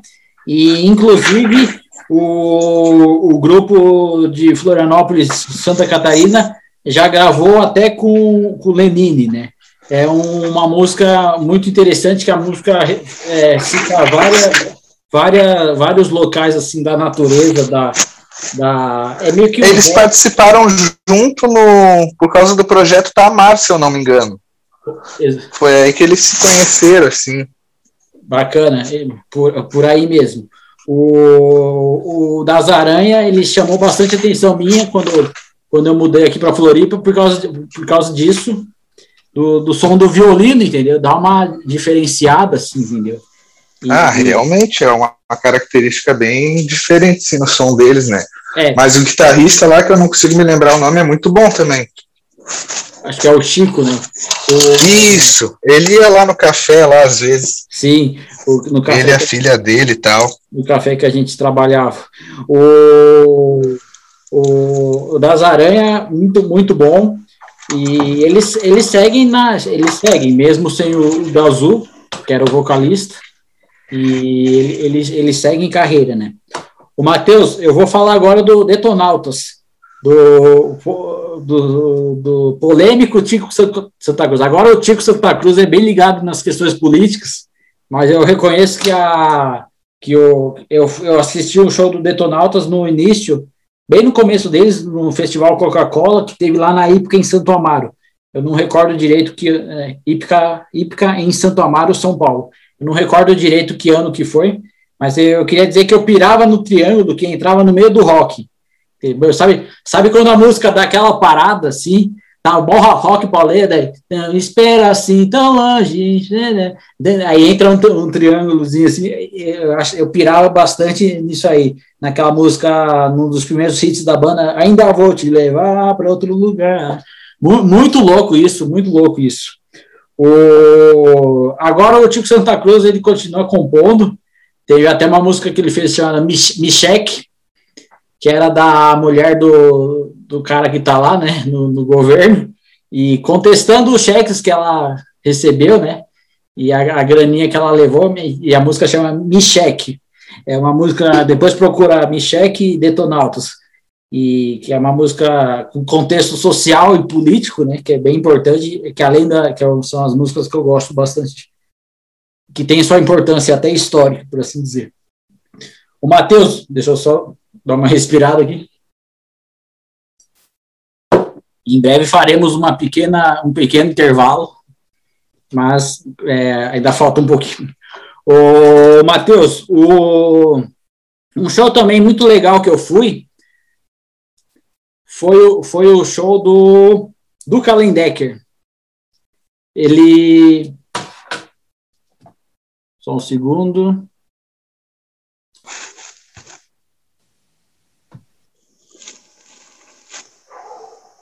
Voltamos. É, Matheus, um show muito legal que eu fui é do, do Kalendecker, gaúcho, que foi casado com nada mais, nada menos que Ingra Liberato. E é casado hoje com a Manuela. Com a Manu, né? É. E ele foi casado nada mais com, é, com a Ingra Liberato, um, meus primeiros sonhos, assim, que era a atriz que fazia a personagem Ana Raio na novela Ana Raio Zé Trovão. O, ele foi casado com ela um tempo. E aí o Duca Lendecker, é, eu, eu acho a voz dele uma das vozes mais bonitas que tem da música lá do Rio Grande do Sul, do rock gaúcho, assim, né? De fato, muito, muito. O... Eu queria dizer que eu conheci o Duca Lendecker, no, no caso o Cidadão Quem, quando mudei para o sul do Brasil. É, eu conheci através da, da brasiliense Janaína Figueira. Aí, mais sobre a Janaína Figueira, eu falo no episódio 71. Mas o, aí eu queria dizer que eu não vi o Cidadão Quem a banda se apresentar, mas eu vi o show solo do, do Kalendecker. E aí, além das músicas da carreira solo do, do Duca, ele, do, do Kalendecker, ele sempre canta as músicas do Cidadão Quem. É muito bom, muito bom. O, o que, que tu acha do Cidadão Quem, Matheus? Meu, é uma das bandas que eu mais gosto de lá mas da primeira fase ali, né? Que é, esqueci, eu não lembro o nome do baterista, mas era por causa do baterista, assim, que ele tinha um negócio diferenciado. Ele, se eu não me engano, ele sofreu um acidente caindo de paraquedas, assim. Ah, pois é. Teve, teve isso também. O, não, muito foda. O, voltando aqui, eu recomendo o episódio 71, que eu faço uma poesia para essa moça de Brasília chamada Janaína Figueira, né? E nesse episódio 71, Matheus, depois tu escuta também. E eu pego a música do Lenine que ela gostava, e no meio da música do Lenine eu uso a parte instrumental assim da música também. E aí eu faço a poesia que eu fiz para ela, entendeu? E aí ficou uma coisa muito louca, que é um resultado que ficou. Ah, porque tem, é a música do Lenine, mas eu Fez paro, uma mixagem assim. Sim, eu paro, faço o poema, boto a música do Lenine, faço o poema, faço a segunda parte do poema e, ter, e, ter, e termina com a música do, do Lenine. E ficou um, um resultado muito bom, entendeu? Então depois o pessoal procura aqui no podcast Ataíde FM o episódio 71. O Matheus, o, continuando aqui na. Tem, o, o, o, tem uma banda de rock rural aqui na, em Florianópolis chamada Expresso Rural. É, daí, eventualmente, eles se apresentam pelo estado. Eles fizeram, faziam bastante show nos anos 80 e 90, agora eles estão meio parados, sim, né? E aí é engraçado que eu vi um show deles no Centro-Sul de eventos, aqui em Florianópolis, no centro de Florianópolis, né? Durante a Fena Ostra. O, o rock rural, ele é, é um termo bem interessante, assim, também, né? Deve ser algumas músicas que falam sobre a natureza também. Nessa, nessa, nessa pegada, mais ou menos. O, já passando aqui para a próxima, na letra F, é Fernando Anitelli, o líder do Teatro Mágico, principal compositor e excelente poeta. Aí eu vi um show dele solo no Cine Joia, perto do bairro Liberdade, lá em São Paulo que é o Teatro Mágico, um dos principais grupos também, é, que ainda é em atividade, né? Ele, o, vez ou outra, eu já fui no show do Teatro Mágico, Mas eu também já, uma vez eu estava de férias lá em São Paulo, e aí eu acabei indo no show do, do Fernando Anitelli. O, o que, que tu acha do Teatro Mágico, Matheus? Te dizer que eu conheço bem pouca coisa deles, tu acredita? Ah, tu tá aí. Achei que já tinha caído aqui meu celular de novo. Não, beleza. E do O- nada deu uma sumida, mas tu voltou. Ah, não, tranquilo. O, é, o, o Teatro Mágico, eles têm uma poesia bem forte, assim, né? Até recomendo você escutar os dois, os, os três primeiros discos, que são clássicos, assim, por assim dizer. O Matheus, uma, eu também eu, eu gosto mais de MPB, mas vez ou outra também eu vou em show sertanejo, assim, né? Pela Sim. né? Pela festa. Tem sertanejos também muito bons, né? Um show que eu fui também foi do show da da dupla Fernando e Sorocaba. Aí eu botei aqui a maior lotação da já saudosa balada sertaneja Fields. A Fields fechou, é, já tinha mudado de nome antes da, da pandemia, tudo aí com a pandemia fechou de vez. E, e aí nesse dia no show da dupla é, sertaneja, é, aquele sertanejo mais animado, Fernando Sorocaba, era praticamente impossível andar pela casa de show naquele dia. entendeu? Aí o que, que deu? Se você tá num, lo num local cheio de gente, impossível de andar praticamente, Meu. tu imagina o que aconteceu. Algumas pessoas passaram mal, tiveram pequenas, Ah, pequenas brigas também, entendeu? Porque se tu, tu pede licença, o cara não dá. isso foi na Fields. É, um, do, um dos dois tomou um pouquinho a mais. Mas lá, volta e meia dava confusão, né? É, teve até um, um lance pior, assim, que foi um, um lance que, que te- chegou, a, acho chegou a ter óbito, porque o cara quebrou um copo de vidro, ou não sei se era garrafa de Heineken ou um copo de vidro, e, e aí o cara deu, deu com a garrafa no, no outro, entendeu? E aí deu, deu- aí depois desse dia eles meio que proibiram copo de vidro, entendeu?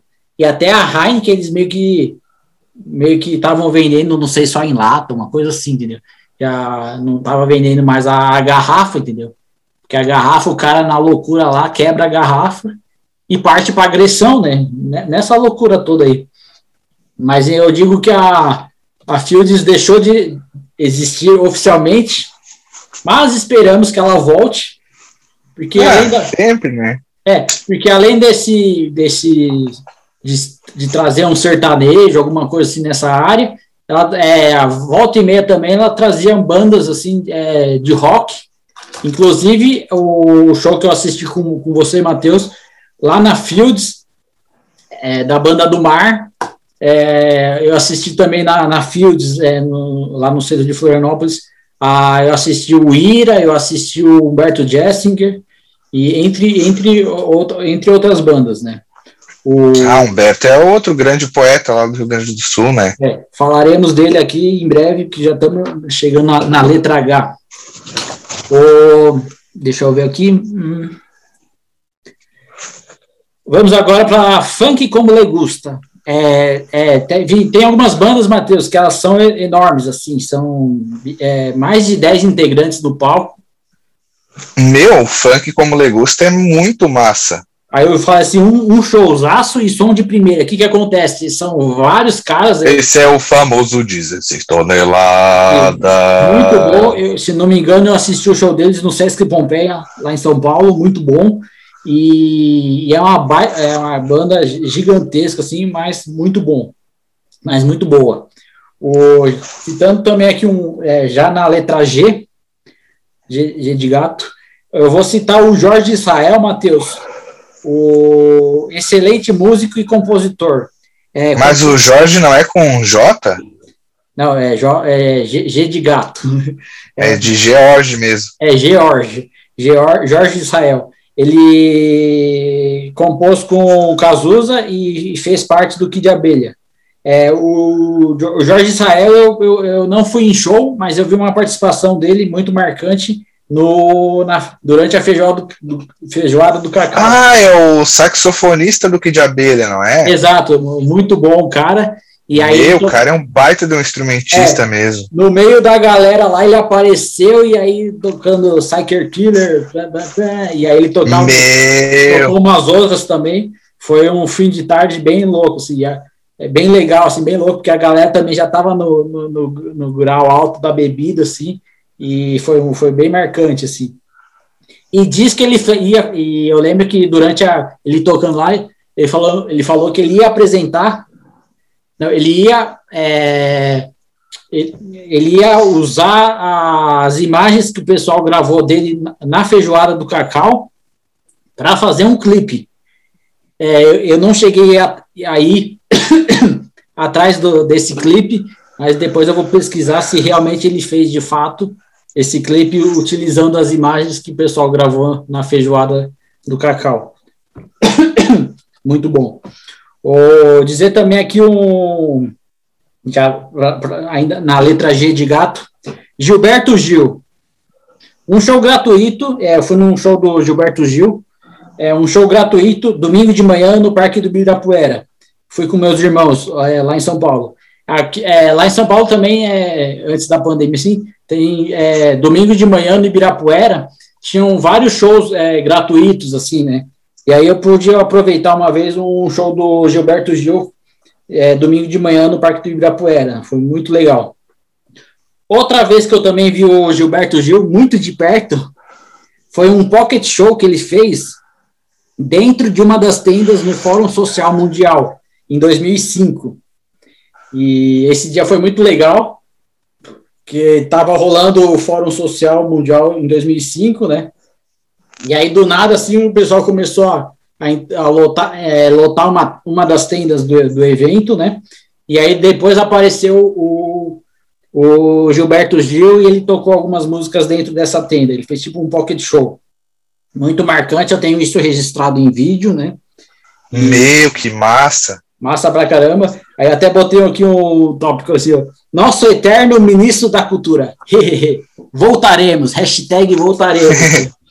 é, Hashtag barba está de nessa volta. pegada. Citado aqui, fazendo uma breve licença poética, que hoje ele fez uma live, de hoje que a gente está gravando, é, dia 13 de junho. Ah, o Gil, né? Não o Barba. Sim, o Gilberto, ah, tá. Gilberto Gil fez uma breve, uma, uma live de Arraial, assim, Arraial do Gil, e aí teve a brilhante participação da Juliette, né?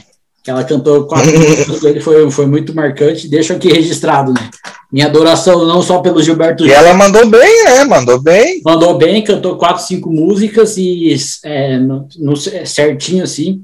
O, o que eles fizeram é até uma é, ela ensaiou com ele antes, né? Durante a semana. Eu acho que eu cheguei a ver alguma sim, coisa. Durante a semana ela, ela ensaiou com ele e, e, e, depois ela, ela, ela, ela conseguiu, ela, ela continuou, ela conseguiu é, na hora ali, eu não sei também se a live... Não, e aí tu vê, tipo, um, uns caras assim que nem o, todo respeito, né? O Lua Santana, ao Rodolfo e o, e o Israel, é Israel, né? Israel e Rodolfo, é. querendo que ela participasse e tal, do, fizesse alguma participação em algum trabalho deles, sendo que ela está recebendo o convite do Gilberto Gil, né, cara? Então, prioridades, né? Sim, sim. É. Tudo, tudo a seu tempo, né? Tudo a seu tempo, né? Pode, sim. pode ajudar os outros também, né? Mas aí, a primeira, semana que vem, ela vai, vai para a nossa querida Juliette, a namoradinha do Brasil, eu diria o Chico Bardi, ela vai participar da, da live do, do Wesley Safadão. Então, provavelmente também ela vai cantar algumas músicas com o Wesley Safadão. O, continuando aqui, Matheus, na letra G, o, eu fui num show uma vez de um cara chamado Gustavo da Lua. É, esse Gustavo da Lua, ele é participante do movimento Mangue, do movimento Mangue Beat.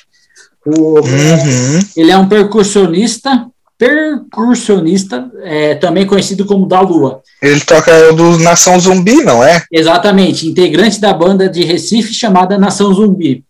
É, ele tem um disco solo sensacional, e voto pro. Também recomendo para o pessoal escutar depois no Spotify Gustavo da Lua. O, eu vi um show. Ah, relaxa que vai ter tudo isso daí, vai estar lá na playlist lá que tu vai fazer, especialmente para esse episódio. Depois a gente vai fazer uma playlist. Uma seleção das melhores músicas de cada artista aí que tu foi citando. Deve dar umas 500 mais ou menos, porque show deve É, ter- vai dar umas 5 horas de playlist aí. mais, mais ou menos, né? O, o Gustavo da Lua, Matheus, eu vi um show dele certa vez em São Paulo, na famosa Rua Augusta. Aí eu queria dizer que nessa época eu namorava e era fiel. Entendeu? Tem isso também. até. Aí eu, eu assisti o show do Gustavo É bom deixar claro, né? e voltei para casa, entendeu? Porque eu consigo, na época que eu namorava, eu conseguia separar uma coisa da outra, entendeu? E Não, tá certo, tem que ser fiel mesmo, pô. Tem que separar, exato. Sem cachorragem. Sim.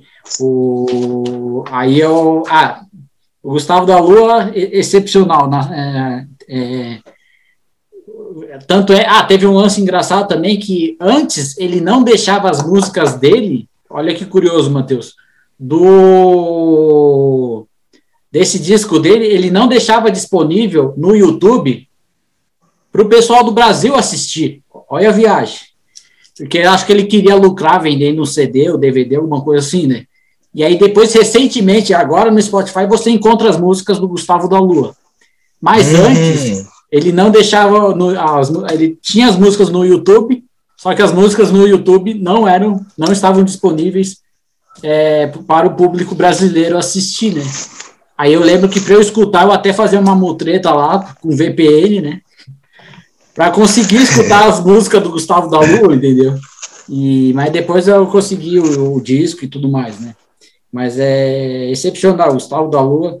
Ele tem uma, o disco dele, ele tem uma pegada meio, meio brega, meio brega romântica assim, e também tem uma pegada pauleira que tem o, o Nação Zumbi assim também. É muito bom. O Matheus, mais uma curiosidade aqui. O, eu vou, fa- vou falar um pouco do, do Ike Gomes. O Ike Gomes, ele é violonista, compositor e humorista brasileiro. Eu conheci a É do. Tangos Wiki não é do Tangos e Tragédias. Exato. Eu conheci a dupla, né? O continente era cerca. Não, era ligado ao continente por um istmo. Istmo. Nós nascemos na Esbórnia. na- exatamente, Esbórnia, né? Eu conheci a dupla no Jô Soares, né? eu falei, ah, nunca vou ver esses caras, né? Só que aí o que, que aconteceu? Eu, eu fui assistir uma apresentação é, do Ike Gomes no Teatro SIC, aqui em Floripa, cara. E o, o outro cara que fazia com da dupla com o Tangos e Tragédias morre- morreu. E aí o Ike Sim, Gomes o Nico Nikolaevski, não é, era? Nicola Nikolaevski, esse aí mo- morreu. Só que aí eu tive a oportunidade de assistir o, o, Gomes. O, muito bom, muito divertido, né? E ah, já passando aqui para a letra, continuando aqui na letra H, Humberto Gessinger. E não tem mais nada, Negro Amor. Uma, uma música do, do Humberto Gessinger, regravada por diversos cantores artistas, né? É, aí eu digo que essa música, é, Negro Amor, cantada pela Gal Costa, é uma das coisas mais fortes que existe em toda a MPB. E aí eu diria que eu fui, eu fui assistir o show do Bert Jessinger, aí ele cantou os maiores sucessos do Engenheiro do Havaí e suas músicas também da carreira solo no centro de Floripa.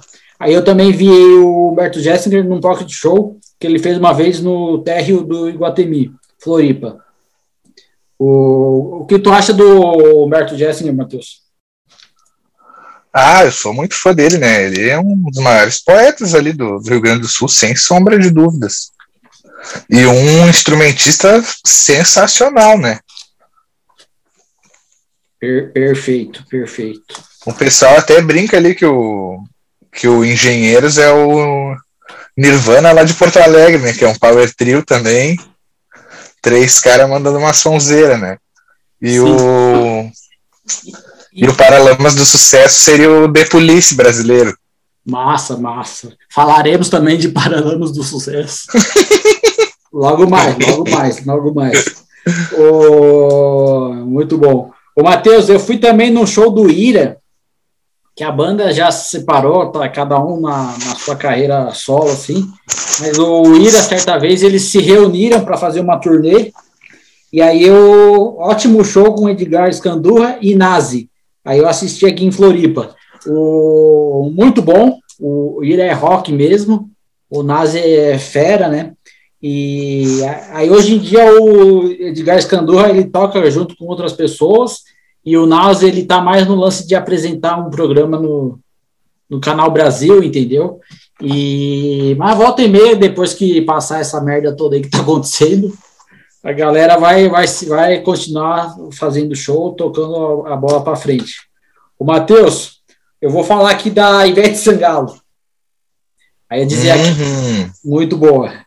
É, eu fui num show da Ivete Sangalo e foi sensacional. Aconteceu no Folianópolis em 2006. Hashtag estive lá. Aí teve, teve uma hora, Matheus, que ela falou assim, é, que é da, no meio do show, ela falou assim, vamos dar a volta no trio? Aí eu, essa hora o pessoal meio que literalmente é, dá, dá a volta no trio, e aí o pessoal meio que, o pessoal um tropeçou em cima do outro, mas é, foi bem divertido, assim, né? no meio da micareta lá, tem uma hora que ela falou assim, ah, vamos dar a volta no trio. Aí o pessoal vai e volta de costas, muita loucura. Aí a curiosidade que eu deixo registrado aqui foi que nesse dia, lá em 2006, eu, eu achei 50 reais dentro de um tênis, entendeu? Eu achei um tênis, aí eu peguei os 50 reais para mim, obviamente, e aí eu deixei o tênis no, no Achados e Perdidos. Calçou o tênis. Não, não, eu não fiquei com o tênis. Eu deixei o tênis eu fiquei com 50 reais que dentro. E 50, aí eu lembro que deu para eu comprar três combos de sushi e ainda eu voltar de táxi para casa, entendeu? Então, 50 Meu. Nossa, fiquei de rei naquele dia ali na, na, na, na micareta e, e aí foi muito bom. E a outra coisa também na Ivete Eu fiquei, eu esqueci de te perguntar uma coisa só. Lá no G, tu não foi no Geraldo Azevedo? Não. É uma Meu, é, tá aí um que tá, tem que entrar para a lista, hein? É, esse tá na. Eu vou, eu vou citar que é do, dos, dos que eu quero ver um dia ainda depois da pandemia. Inclusive, ah, tá. o, o, grande encontro ia fazer um show em Florianópolis e aí tava até vendendo ingresso. E... Que a Elba, o Alceu e o Geraldo, é? E o Geraldo Azevedo, entendeu? Eles iam fazer um show, os, os três em, em Florianópolis é, no caso, em São José, na Arena Petri, uma casa de show nova que tem aqui perto de Florianópolis, no município aqui do lado de São José, e ele. Só que aí veio essa merda toda. E aí o que, acontece? Parte da galera perdeu dinheiro, entendeu? Ou, entre aspas, está aguardando para quando terem uma data, entendeu? E também o grande encontro, eles vão se reunir também, é outra banda, é outro grupo também, é, os, a Elba Ramalho, Geraldo Azevedo e o Alceu Valença, eles vão fazer também uma turnê comemorando, não sei se são 20 ou 30 anos do, do disco, do, do grande encontro, e é uma coisa que assim que normalizar a situação, eles, eles vão, vão, vão continuar, vão voltar a fazer. Matheus, da, da Ivete Sangalo também, tá me ouvindo? Claro, voltamos a Ivete, voltamos ah, à nossa programação normal. Exato. É, a, a Ivete Sangalo, né? Eu diria que a hora também do levantou poeira, que é, é impossível. Meu, não, o chão deve tremer nessa hora, né? Impossível não vibrar e se emocionar. O poeira levantou poeira. Essa música foi o, considerada a música do Peita, né? De 2002. E é, e é muito. A Ivete tem várias músicas boas, umas mais animadas, outras mais calmas, assim. Mas é uma hora também muito emocionante. Aí eu queria saber aqui você, Matheus, ó. Depois que acabar a pandemia e a galera estiver vacinada, vamos numa micareta? Você iria numa ah, micareta? Ah, contigo eu vou, né? Com certeza. Contigo eu vou até duas. Tudo pelo bem do entretenimento, né? Vamos botar o abadá e se meter atrás do trio elétrico.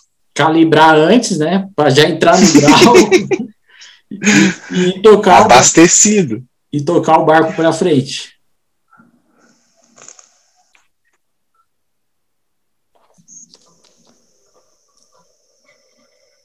Voltamos, voltamos. Matheus, é...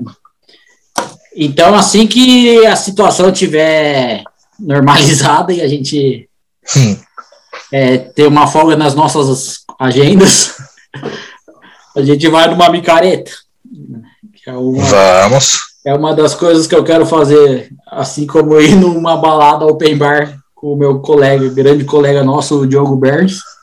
Ele ainda não foi numa festa open bar, e eu ia com ele, é, só que aí deu essa, deu essa merda toda aí, e aí a gente ficou com os ingressos da betonada da UFSC, que é uma festa open bar lá da, aqui da Universidade de é, Universidade de Santa Catarina. Mas é, então iremos, iremos, iremos com certeza. O Matheus, eu vou falar agora de um cara chamado Itamar Assunção. É, o Itamar Assunção ele foi um compositor, cantor, instrumentista, arranjador e produtor musical brasileiro. Aí eu vi também um show dele de graça no Teatro da Fiesp, na querida Avenida. Ele faleceu esses tempos atrás. Não, não, tô confundindo. É. Não, ele já morreu faz tempo, né? É, ele já faz um tempinho também com o lance forte da- das drogas, assim, que ele. E eu até achava, na época eu fui no show dele, Matheus, que eu namorava uma guria, uma, uma mina. Em São Paulo é mina, né? No sul é guria. Eu namorava uma mina e eu, eu confesso que eu não. não- é, a dicção dele era um pouco difícil, assim. Mas ele. Ele é o compositor daquela música. Na, na vida sou passageiro, eu sou tam- também motorista. É dele, né? Vida de artista, eu acho. É, Fui trocador, motorneiro, é. antes O- de assessorista.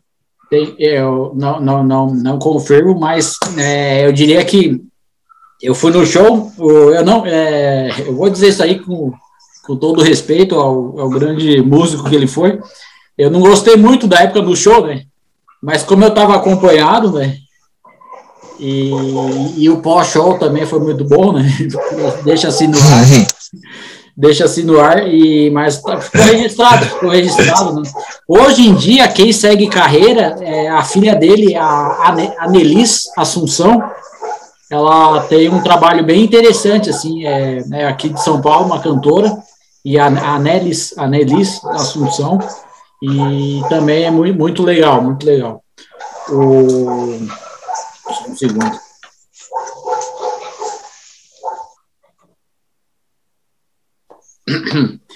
Matheus, Matheus, agora a gente vai falar do Jorge Benjor. Sensacional. Opa! Ele que teve esse a aí- honra de gravar com o Fiuk. No caso, é o contrário, né? É, vai ver. teve- no caso, no caso para quem entendeu a piada, foi o caso é o contrário. O É. Fiuk que teve a honra de gravar. Não, nessa daí, O o Fiuk, ele além dele ser filho do Fábio Júnior, ele gravou uma música que o Jorge Ben já zerou a vida já. Exatamente. O, o Matheus, o Jorge Benjor, eu já fui em dois ou três shows desse gênio, né?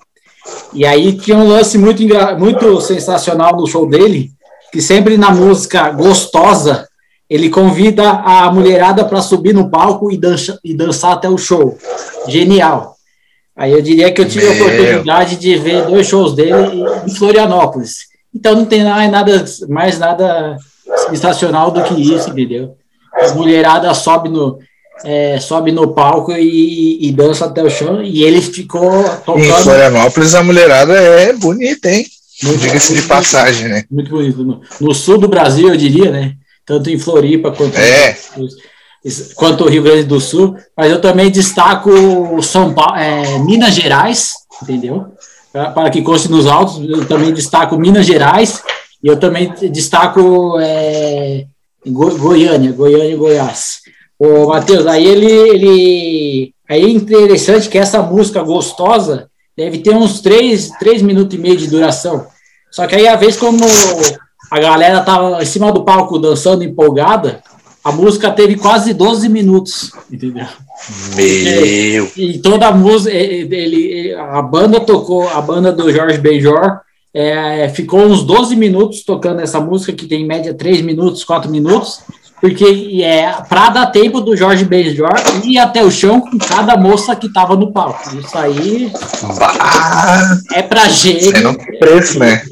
E o, o Jorge Benjor também, que ele tem o. Ele tocava, ele sacou entre várias outras coisas, ele, ele tocava o violão de um tipo meio. Um, ele tinha uma batida de.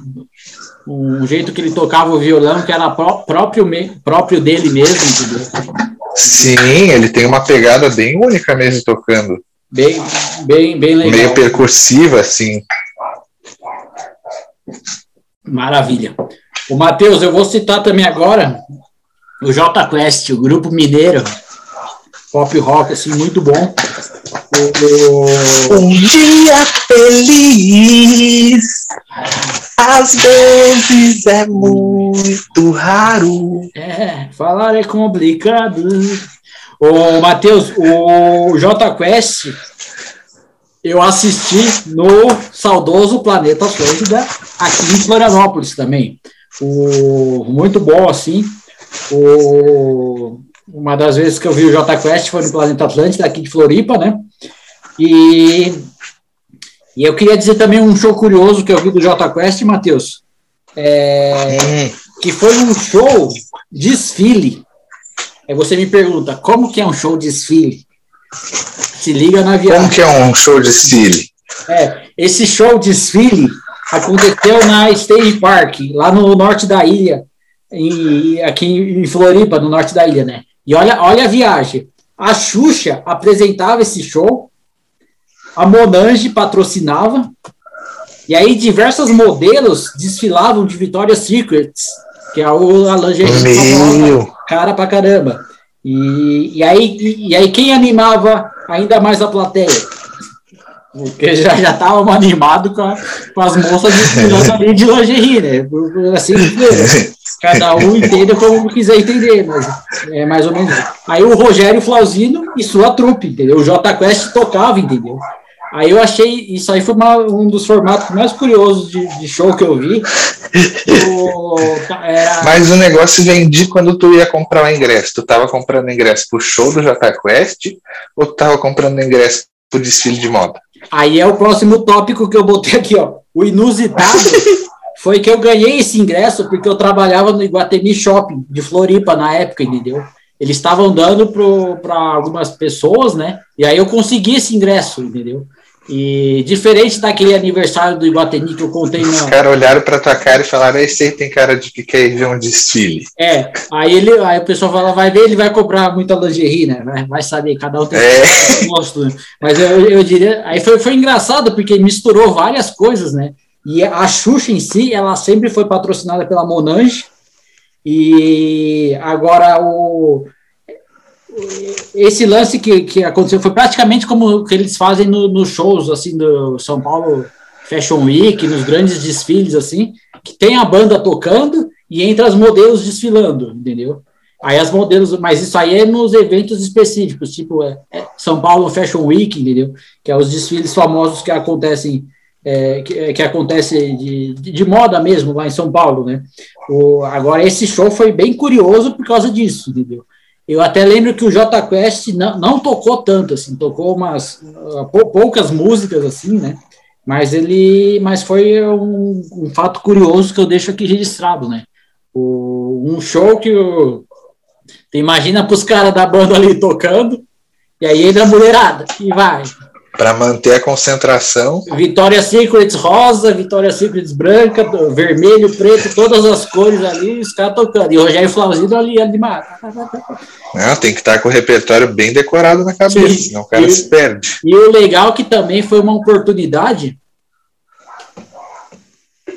para a galera que nunca tinha visto a Xuxa ao vivo, entendeu? Isso aí foi forte também. Porque a. Ah, mas ela não cantou uma musiquinha lá, velho. Não, nessa... Ela também é cantora, né? Né, nessa, nessa vez não, mas quando ainda nessa live aqui, nesse especial, o show tem que continuar, eu contarei a vez que eu vi a Xuxa ao vivo, show mesmo, né? Dessa vez eu, eu só vi a, oh. dessa vez eu só vi a Xuxa apresentando, né? O, são várias décadas né, para passar limpo, né? Então a gente vai continuar. O J Quest é muito bom. Eles, é, a única coisa que eu meio que achei que eles demoraram um pouco para fazer o chamado acústico, entendeu? Porque na época do J Quest, que eles estavam estouradaço, já com uns dois, três discos, é, eles poderiam ter feito um disco acústico, que era um formato acústico MTV, Era um formato que acontecia bastante é, nos anos 2000, entendeu? E aí eles não fizeram um acústico, eles fizeram tipo um show ao vivo, entendeu? Um J Quest ao vivo, MTV, é, um MTV do. Eles não quiseram. E aí o que, que aconteceu? Eles foram fazer o acústico recentemente. E, ah, também... e agora não tá mais na moda.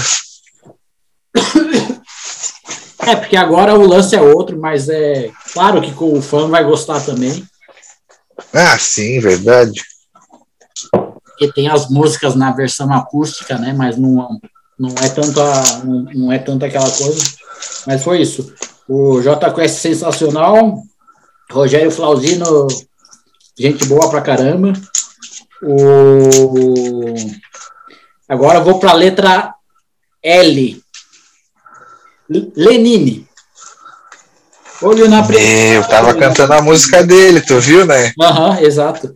O, o, o, Lenine, ele, ele, ele, acho que ele estourou pro Brasil todo é, quando, depois da música Paciência. Ele já tinha uns Ah, mas ali também, né?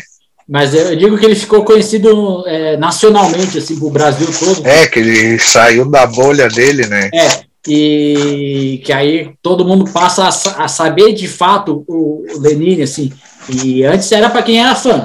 Aí já era, acho que ele já tinha uns dois. E eu acho muito louco o estilo musical dele, assim, que para mim ele tem umas influências de rock Fernando... com um MPB muito sofisticado, assim. É. é um rock pernambucano, dá para dizer, né? Inclusive, uma curiosidade é que tem um disco dele na pressão, tem uma música que é o Lenine com Raimundos, entendeu? É essa daí, é a Na Pressão. Pois é. Que é com o Rodolfo e o Digão, né, cantando Sim. junto com ele. Aí eu fiquei imaginando em que momento deu esse encontro, entendeu? Que é uma coisa que eu quero que um dia alguém me conte e me, me que eu falo. O, o, o Rodolfo, ex-Raimundos, o Digão também, é, junto, assim, em que momento se deu esse encontro, assim, que é uma história que eu quero que um dia alguém me conte aí, algum produtor, alguém que estiver ouvindo aí souber essa, essa história, depois pode me contar. O, o Lenine Matheus, eu fui num show de, que ele é, um show que, que, que é, um show dele que teve lá no P12 em Jurerê Internacional. Aí o, o show era da turnê do disco de 2015 chamado Carbono. Só ah, aí, esse disco é muito bom também. Só que aí o que, que aconteceu? Eu cheguei 15 minutos atrasado. Depois que começou o show, entendeu? Aí eu perdi uma das minhas músicas favoritas do, do Lenine, que é o último Qual? pôr do sol. O último pôr do sol. Bah! Bem, bem feito. É a primeira música que ele começa. Quem mandou? Pois então, aí o que, que acontece? Que, que essa música que eu uso na, pra, é, no poema lá para Janaína é, Figueira, lá de a brasiliense, que eu, que eu conheci. Sim. E, aí eu, o dia em que você foi embora, fiquei sozinho esperando. Ah, morrer, último pôr sol, vai morrer. Ah, é difícil, é, é, e eu perdi essa música, entendeu? Meu. E aí eu tava esperando essa música, ele tocou todo, tocou Paciência, tocou as outras músicas desse tipo, Carbono, né? Mas eu, eu perdi. Martelo Bigorna, eu acho que tem uma, né? Sim. Desse álbum que é muito boa. Todas. Dentro do meu peito, um desejo Tem também aquela que, que de água, de que de água, que era uma música. Uhum. Essa que de água estava bem na, bem na, na, na, vez do que eles, que eles botaram o lance da que tava faltando água aqui em São Paulo, mais ou menos nessa época também. E, mas não, né, ele fez por outra questão, porque a, falta água lá. Né? Mas o, aí eu sei que eu perdi essa. Aí, Matheus, eu praticamente considero que eu não fui em nenhum show do Lenine porque eu perdi essa música, entendeu? Eu fui no show do Lenine, mas eu praticamente considero que eu não fui. E eu, é, é um show que eu tenho que ir de novo e chegar cedo, chegar antes, chegar no horário, porque eu perdi o último pôr do sol, entendeu? E até teve paciência. Tem cupim de ferro também, né? Nesse... É, até teve o último pôr do sol, mas é, não, o último pôr do sol eu perdi, mas aí ele aí teve o lance do. Teve paciência, foi maravilhoso, teve as outras músicas. Mas aí eu. Já que, que sou brasileiro, ele deve tocar é, de certo. Teve, já né? que sou, teve, teve essa. Ele também podia ter fechado com o último pôr do sol, né? Mas aí foi é. questão do, do, do, do, show, né? O Matheus, o, então o Lenine, o, é, iremos em outros shows do Lenine assim que, que retomar a situação toda. O Matheus, o vou aqui tem a vamos agora para nada mais nada menos do que Los Hermanos. Los Hermanos eu fui em pelo menos três shows, todos todos em São Paulo. É, eu fui num lugar chamado chamava Via Funchal, no, no Credit Car Hall e fui em outros lugares também. O Los Hermanos, eu vou citar uma curiosidade aqui, Matheus, que foi uma vez que eles fizeram um show gratuito em Santana de Parnaíba, minha querida terrinha, uhum. um município que fica na Grande São Paulo, para quem não conhece. O, o show aconteceu atrás da Igreja Matriz, é, no centro histórico da cidade, né? Aí veio muita gente e deu tumulto depois. Aí eu digo que Nessa apresentação eu não estava, mas o meu amigo Kleber de Santana de Parnaíba. Ah, ele foi? Ele, ele foi. Aí ele contou que deu. Eu não sei se a, se a confusão foi porque eles não tocaram Ana Júlia ou se foi porque, mas é, se foi porque ou se foi porque eles tocaram Ana Júlia, né? Não, porque né, pois, não, na verdade o que, que aconteceu? Foi muita gente para um espaço que não, não ia caber, entendeu? E aí uma hora começou quando no, ainda show gratuito, entendeu? E aí aconteceu isso, e aí ficou registrado em Santana de Parnaíba. E aí até meu amigo brinca que ele fala assim, ah, depois disso eles nunca mais voltaram em Santana de Parnaíba. Mas claro que também a, a banda se separou, mas a, é, se separou, é, é, cada um foi para cada um foi para um lado, né? Eu confundi os nomes aquela hora que eu falei que o baterista da banda do mar era o o cara do, do Strokes, mas na verdade o baterista do Strokes toca com o Rodrigo Amarante ah, naquela Little Joy. Ah, muito bom, muito bom. O que toca na banda do Mar é o Fabrício alguma coisa, que é um português mesmo. O Little Joy eu não lembro se eu assisti, ou se é uma memória da minha cabeça que eu tenha ido, entendeu? Mas o. Porque eu lembro que eu fui num show solo, como eu citei anteriormente. É, é, na verdade, como letra R, é como eu vou citar mais pra frente, eu fui num show do solo do Rodrigo Amarante. Só que eu não lembro ah. se, era, se, era, uma apresentação da Little Joy ou se era o, de um dos discos solos do Rodrigo Amarante. É, que inclusive fez a trilha do Narcos, né? Muito boa. A, Sim. A música da abertura, da abertura. O, Soy el Fuego. É, é do álbum Cavalo, se eu não me engano. É, muito bom, muito bom. O Matheus, é, Los Irmãos é isso, sensacional. Eles fizeram um show há dois anos atrás. É, eu deveria ter ido, não fui que eles fizeram aquela turnê, fizeram aqui é, perto da casa de onde a minha mãe mora, lá em São Paulo, é, no Parque é, no Allianz Parque, né, que é o estádio do novo do Palmeiras, e aí eles fizeram uma turnê, e fizeram também no Rio de Janeiro, uma turnê, um, uma apresentação histórica depois de um certo tempo, né. Aí a torcida é que um dia eles revoltem Quem sabe eles não se animam depois da pandemia? Ah, vamos fazer. Vamos eles, fazer. eles lançaram uma música, se eu não me engano, né? Juntos. Sim, sim. Agora, talvez eles já estejam com alguns materiais aí engatilhados, só esperando se reunir para acertar os arranjos, tudo e gravar. É, e eu diria também, talvez nem precisa de novo nada, só que depois da pandemia, quando puder ter show novamente, que eles façam alguma, alguma coisa ali.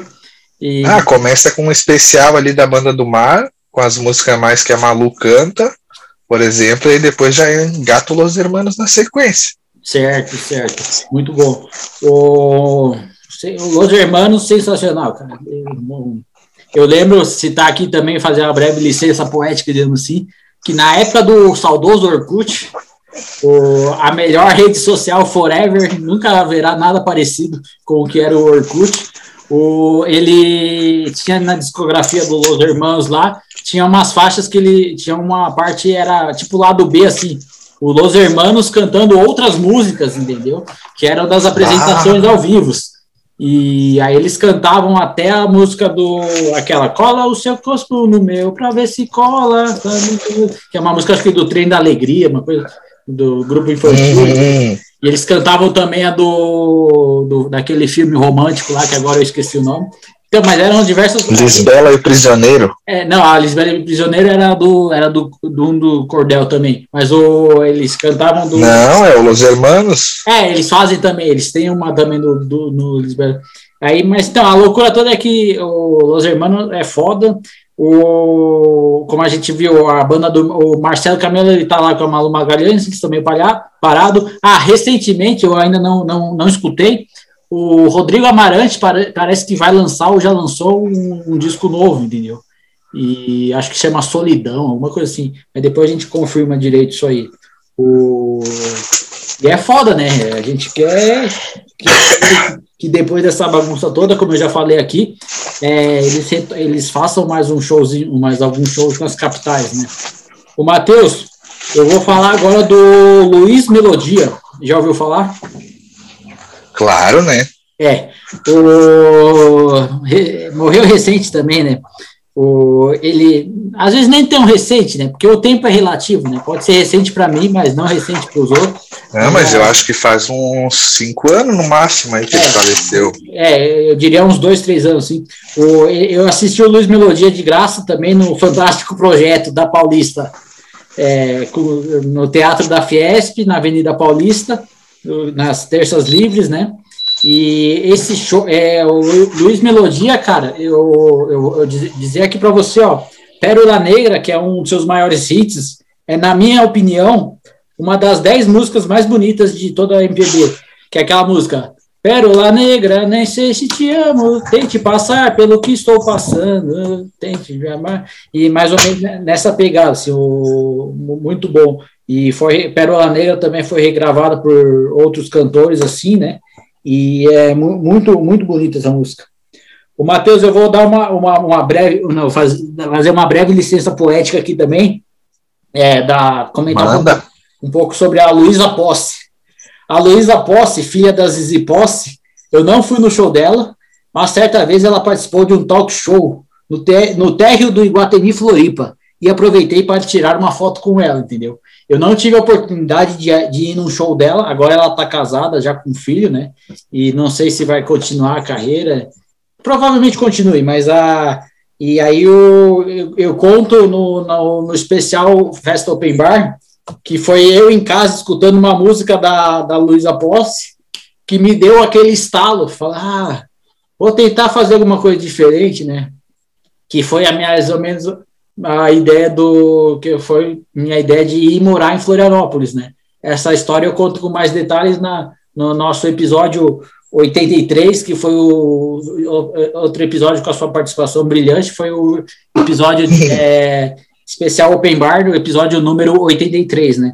Aí da Luísa Posse, eu não fui ainda com ela, eu considero, considero ela uma boa cantora. Eu ainda não tive a oportunidade de ver, de ver o show dela ao vivo. Ah, eu também não, né? Pois é. O... Mas é fera. Além de ser muito linda, é sensacional. O... Até algumas pessoas acham ela meio antipática por causa do programa. Do... Não sei se era ídolos, alguma coisa que ela era jurada.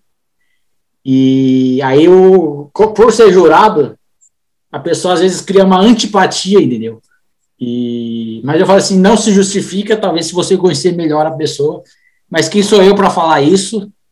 Sendo que eu também não conheço ela pessoalmente. Isso é tudo no, no achômetro, né? Mas, sim, é só o que falam, né? É, na, na, na, eu, eu ainda vou ver um show da Luísa Posse, sim. O Matheus, o, um dos mais sensacionais shows assim também que eu fui é o Lulu Santos. É, hit, o principal hit, Ah, esse aí é só sonzeira, né? Sim, principal hitmaker brasileiro é, o histórico, é, foi num histórico show que aconteceu é, dentro do Centro-Sul. O Centro-Sul é um pavilhão de eventos que fica aqui no centro de Florianópolis. Aí o Lulu Santos, obviamente, cantou todos os seus vários sucessos, né? E aí, nesse show, eu ainda encontrei a irmã do meu grande amigo Luciano Bareta, junto com seu marido, Ceruti, entendeu? E foi, foi interessante que eu não recordava deixar registrado aqui também, eu não recordava da irmã do, do Luciano, mas depois que eu vi o Ceruti, falei, ah, tá, entendeu? E, eu falei, ah, vou, lembrei, lembrei. É o cunhado e a cunhada, né? Sim, o Lu Santos, muito bom, muito bom. O... Ah, chegamos aqui nessa, na, na, nessa parte de lembranças boas. É, eu vou falar aqui do Mamonas Assassinos. O primeiro show que eu fui na vida, ano de 1995. Tinha eu uns 12, 10 anos. Uns 12, 10 anos, mais ou menos. Na época, em 1995. Eu tinha uns 12, 10 anos. O, aí foi difícil para eu conseguir o ingresso. E minha mãe, na época, também era, era evangélica, entendeu? E aí o pessoal considerava Mamonas Assassinas música do, do, do diabo, entendeu? E aí foi um Ah, perrengue, foi um, um esforço forte para a gente conseguir o ingresso, que na época o, o ingresso era quatro reais, Matheus. E o camarote, a área VIP, era nove reais, né? E aí eu fiz um levantamento histórico aqui, Matheus. O salário mínimo em 1995 era mais ou menos 110 reais, entendeu? E, e o ingresso a quatro, no camarote, nove reais. Aí eu, eu diria que com muito esforço a gente, eu e meus irmãos, a gente conseguiu o ingresso e o show foi no meio da tarde. O, foi um show muito legal, né? E foi o primeiro show que eu fui. Ah, tu conseguiu ver, né? Uma das minhas bandas preferidas. Oficialmente. né? Foi, esse show, se eu não me recordo, foi em dezembro de 1995, né? O, aí a parte também legal foi que depois é, eu queria o CD da banda, né? Várias pessoas, vários amigos meus já tinham o, o, o disco, o CD da banda, né? E aí quem conseguiu, eu consegui ganhar o CD porque minha irmã Fídia me deu o CD no, no Natal, né? E aí sensacional, Mamonas Assassino Histórico. Inclusive, eles estão estão para iniciar a gravação do- de um filme dos Mamonas Assassinas. Eles estão para iniciar, depois, é, é, já esse ano, eles vão iniciar a gravação do filme dos Mamonas Assassinas. Que o filme vai, de certa forma, como falou o pai do, do vocalista Dinho na entrevista, que o, o filme, de, de certa forma, vai apresentar o Mamonas Assassinas para a geração que ainda não. para a geração que não conhece. Entendeu? Porque eles. É... Porque se eu não estou me enganado, eles morreram em 1996, entendeu? E a geração. É, mas eles, eles vão fazer um filme bem. Já tem documentário, já teve uma minissérie na Globo, mas eles vão. Estão produzindo um filme que vai ser bem legal. O Matheus, eu vou falar agora do Mano Tchau. O, Uhum. eu fui pesquisar, nessa eu já dei uma pirada, porque eu conheço, as, lembro das músicas dele em espanhol. Marihuana, tananana, clandestina, não sei o quê. Aí o que, que acontece? Eu fui pesquisar o Mano Tchau, ele é francês. E, Ele é francês, né? Sim, mas eu conheço as músicas dele em espanhol. Tu ver, já a loucura aí, já na loucura mesmo. O, eu assisti um show dele de graça que aconteceu durante o Fórum Social Mundial, em 2005. E eu não recordo muito do show, mas foi muito bom. O, essa questão aí do, do, do, do, do Mano Tchau. O, excelente artista também. Matheus, eu vou falar agora da Maria Rita. Olha só a questão que aconteceu no show da Maria Rita. Maria Rita, para quem, é, caso alguém não, não saiba, é, são as músicas animadas, assim, que dá, que dá Maria Rita? É, Maria Rita, filha da Elis Regina. É, eu ia falar, como que o pessoal não vai conhecer a filha da Elis? É, mas aí o que, que acontece? As músicas dela são umas músicas animadas e tem bastante samba, entendeu? E samba a plateia quer levantar, dançar, entendeu? E curtir, bater palma e tudo bem. Só que aí o que, que acontece? Uma vez teve show do, da Maria Rita em Florianópolis. E aí eu falei assim: ah, vou comprar a pista VIP, né? Mas não, não teve pista VIP. E o que, que eles fizeram? Eles botaram várias cadeiras na frente do palco. Eu, eu consegui comprar cedo e peguei a quarta fileira. Fiquei bem perto do palco.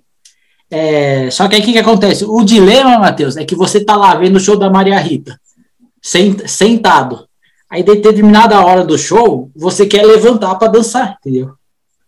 Só que o show é sentado, é com cadeira na frente do palco, você tem que ficar sentado, entendeu? A loucura toda foi essa daí. Aí o que, que eu fiz? É, eu fui perto do, do bar onde eles vendiam bebidas, e aí eu e uma galera, a gente meio que ficou dançando do lado, assim, do, é, no lado direito do palco, é, lado, lado direito do palco, lado esquerdo da plateia.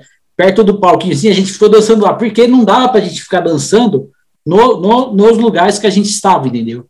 E aí também isso aí é uma coisa que eu digo assim, para quem for organizar show, pensar uma coisa com a outra, né? Eu sei que vocês querem lucrar é, vendendo cadeira sentada pro pessoal, mas tem determinadas bandas, grupos. Isso aí, Fael que, que a pessoa. Que a Hora pessoa, da lição de moral nesse É, dinheirista aí, que não pensam no público, só querem saber do dinheiro do ingresso. produtores culturais, eu entendo que o, que o pessoal tem a necessidade do lucro, obviamente, mas a, você tem que fazer, ah, Maria Rita, o pessoal vai querer dançar, entendeu? E, e aí, a- aí aconteceu que nesse show da Maria Rita, eu vi um pouquinho sentado, aí teve uma hora que não dava mais para ficar sentado, aí o pessoal, eu e uma galera levantamos e a gente ficou no lado esquerdo, assim, do, do, do- no lado direito do palco, no lado esquerdo da plateia, ficamos dançando em pé ali, perto do bar, entendeu? E aí fi- fica aí o alerta para os produtores, assim, né? E aí também dizer também que a Maria Rita cantando as músicas da Elis Regina é surreal, cara. É uma das coisas mais lindas que eu já presenciei. Que tem determinado momento do show, ela canta as músicas da mãe, são as músicas clássicas da MPB. Ah, E aí é de outro mundo, cara. Eu digo que é praticamente incorpora mesmo a Elis Regina, né? Muito bom, muito bom mesmo. Ô, Matheus, eu vou falar agora da Marisa Monte. A Mar- Marisa Monte, eu não fui no show dela solo, entendeu? Eu fui no show dela dos tribalistas, né? Eu vou comentar um pouco de Marisa Monte logo mais na letra T. Teve um, um outro show bem curioso que eu fui no Sesc Pompeia, Matheus, num cara chamado Mestre, é, ch- chamado Mestre Salustiano e Selma do Coco, entendeu? Era um, um som bem, bem nordeste mesmo, meio, bem forrozão, forte assim mesmo. E aí eu cito aqui porque eu rece- o Mestre Salustiano morreu também, e é um show que eu fui e fui por acaso, né? eu nem conhecia direito, mas ah, vai ter, e aí eu vi que fizeram uma reportagem e, acho, e é um som que ele usa bastante a ra- rabeca, né? Que é um instrumento também. E aí eu fui nesse show também no Sesc Pompeia lá em São Paulo, lá em São Paulo. O Matheus, eu vou contar para você, só um segundo, do Michel Teló. A história do Michel Teló, eu acho que eu já contei para você numa outra oportunidade em off. Vou deixar aqui registrado para a galera. Eu, eu tentei ir no show do Super Combo, que foi uma banda que participou também do. meu, tu me contou essa história aí. Eu tentei ir no show do. Isso aí eu ainda tava em Floripa ainda. Sim, o, eu tentei ir no show do Super Combo, é, que foi uma banda que também participou do Não, tu Super. até foi, né? Fui, fui. Mas Tu até foi. Eu, mas eu tentei ir no show do Super Combo, mas cheguei atrasado. Aí, porque o que, que aconteceu? Eu achei que foi não, o show vai começar meia-noite, mais ou menos, que é mais ou menos o horário que começa. meia-noite, uma hora, né? Que é o, mais ou menos o horário que começava os shows na célula, um espaço cultural de shows lá no bairro Ju- João Paulo, em Floripa, né? O, aí o que, que acontece? Quando eu cheguei lá, tava, já tava, eu- o show já tinha acabado, entendeu? E aí eu fiquei com raiva, entendeu? Porque eu queria muito ver o show do Super Combo, entendeu? E é, devia ter, mas abraçar seus pais. E aí, só que aí eu cheguei, já, só que aí o que acontece? Eu, pelo menos, eu consegui, Matheus, tirar a foto com o vocalista da- do Super Combo e tirar Chegou, foto os caras já estavam desmontando equipamentos. Já tava tudo fechado, os caras já estavam pegando a van para voltar pro hotel, entendeu? Aí eu falei assim: ah, tinha uma foto aqui comigo. Eles nem achavam que tinha mais alguém lá no, no palco, já tinha esvaziado todo mundo. Aí eu, eu tirei foto com a, com a moça do Super Combo. Não, e o engraçado deve ter sido tu chegando, bah, fui o primeiro a chegar. Aí eu cheguei, eu estranho, mas falando, tá meio vazio. Será que tá todo mundo dentro? Na minha cabeça, eu, eu, eu pensei, acho que já tá todo mundo dentro que começou o show, entendeu? Mas não, depois eu fui ver que de fato o, o, show, o show tinha ter- terminado, né? O, aí depois, assim, é, tirei a foto lá com os dois, com, com- com o vocalista do Supercom e com a menina que toca também na banda, com a moça que toca na banda. E aí depois é, eu andei por quase duas horas e meia na chuva do bairro João Paulo, em Florianópolis, até o Beira Mar Shopping. Aí eu vim caminhando pela Beira Mar, que é a, a avenida de Florianópolis, né? E aí eu entrei na Fields, é, lavei o rosto e fui curtir o animado show do Michel Teló. Aí do, fiquei lá, né? Perdi o show do Super Combo, mas consegui entrar depois do. Por acaso, no, no acaso mesmo. Né? Eu já tinha andado quase duas horas e meia. Imagina a distância, Matheus, do, do bairro João Paulo até o shopping Beira Mar, de, de Floripa, né? E aí depois eu entrei, consegui entrar no, na Field, ainda, ainda na sorte, porque às vezes não tem ingresso, entendeu? Às vezes quando dá lotação eles não vendem mais ingresso. Aí durante as músicas, aí eu fiquei lá, lavei o rosto, é, e aí eu fui curtir o show do Michel Teló, o sertanejo, né? Bem animado, né? E aí o que que acontece? Determinado momento do show do Michel Teló, ele tira selfie com todo mundo que estava perto do palco. Só que eu, burrão, não quis dar meu celular para ele tirar foto, entendeu? Eu fiz assim, com o sinal. Vai assim, roubar meu celular. Para quem, quem não tá vendo, eu fiz não, né? E, e do nada, sendo que ele, ele, a banda fica tocando e ele vai lá cantando e vai tirando foto o pessoal, né? Aí eu falo assim, aí depois que passa que o cara fala, ah, que besteira, tu podia ter tirado, ele pega o celular de todo mundo que tá na frente e tira, e tira selfie com todo mundo, assim. E aí eu perdi a chance de ter um, um selfie tirado pelo próprio Michel Teló, entendeu? E é, eu te perdi a chance de ter um selfie tirado pelo próprio Michel Teló. O... Mas é, ele ia roubar teu celular, Faeto. Não, é, ainda bem que tu não deu. Ele ia levar. Ele ia botar no bolso, tu nunca mais ia ver teu celular, que ele tá ele, precisando. Ele, ele ia levar tá sem, Ele não tem ó, pra comprar um pra ele. E eu fiquei pirando outro dia o que, que podia acontecer também.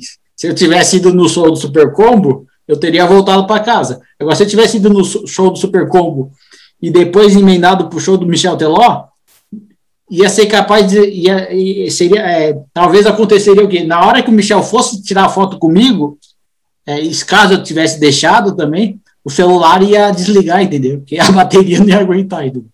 Mas é, fiquei. É, Michel Teló, muito um show que eu recomendo. Cara, muito gente fina.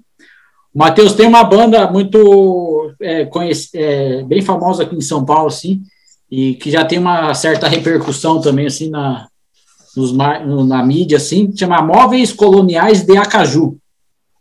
É... Claro que eu conheço. Eu vi um show deles lá em Porto Alegre. Sim. É outra banda que é uns 10 cabeça, né? Sim, muito bom. É um palco bem pequenininho, o... os caras se espremendo no palco. Chama naipe de metais, né? Que tem aquele. Os caras tocam assim que. Sim, trompete, trombone. Trompete, tudo, né? Muito bom. Saxofone. Aí, essa banda é uma que também a gente a gente no a gente a gente em determinado momento ela ela vai para determinado momento do show ela vai para o meio da galera assim vai vai para o meio da galera assim e a e aí o pessoal fica batendo palma abre uma rodinha e eles tocam no meio da galera assim muito legal o Matheus é uma vez coloniais de Acajum muito bom o, muito boa, muito boa. Muito eu nem sei se eles ainda estão na atividade. Então... É, eu não sei há quantas anos, depois eu até vou, vou investigar, vou pesquisar. Faz tempo que eu não, não ouço falar deles. É, sei que eles fizeram, eles têm um disco ao vivo também com os maiores sucessos, eles têm uns dois, três discos também, muito bom. O Matheus, eu consegui, é, já na próxima, na, na letra M ainda, o... Eu sempre gostei de um grupo chamado Monobloco, um grupo lá do Rio de Janeiro e que eles fazem tipo um mega show na, no Rio de Janeiro aberto para todo mundo. E é um grupo que são vários caras tocando assim também, né? E eles ele no, no carnaval. Também é um grupo de carnaval, assim, né? Sim, ele, ele, eles tocam é, pra galera, assim. Eu falei assim, pô, é, é, eu gostaria muito de um dia poder ir, ir no show deles. Só que aí o que, que acontece? Eles é, geralmente fazem um carnaval forte lá, lá, em, lá no Rio de Janeiro, né? E aí, como eu estou no outro circuito, digamos assim, falei, ah, dificilmente eu vou ter essa oportunidade. Ou só um dia que eu estiver no Rio de Janeiro, durante o carnaval, eu vou poder ver o show do Monobloco. Aí aconteceu que também no, durante o, uma vez durante o carnaval de Floripa, eles foram fazer show é, no, também no, no Escola Folia, né? E aí eles vieram e fizeram show. Inclusive, o show do monobloco, quando aconteceu em Florianópolis, foi depois do show da Anitta, entendeu? eu acabei vendo a Anitta porque eu estava esperando o show do, do monobloco, entendeu? E a, mas aí foi sensacional. Eles fazem um pupurri de vários de grandes sucessos assim. E aí são vários caras tocando assim no, no, no, no palco, né? Inclusive aquele ator, o Sérgio, Lourosa, tá ligado? O, negão, o Sérgio Lourosa. Sim. Ele, é, ele, ele canta também no. Ah, Pedro Luiz, da, da Pedro Luiz Aparelhos, também canta no, no O Plap, meu. É, eu, Eu amo Pedro Luiz. só, só os caras foda, assim. Inclusive, Pedro Luiz é um show que eu quero ir um dia que essa situação voltar ao normal dentro do possível. Então eu curti, tive a checklist feito no show do Monobloco. É, checklist lembra as, as listas da, que a gente tinha lá no trabalho nosso, no, no café. O Matheus, é, monobloco, cheque, né, fiz.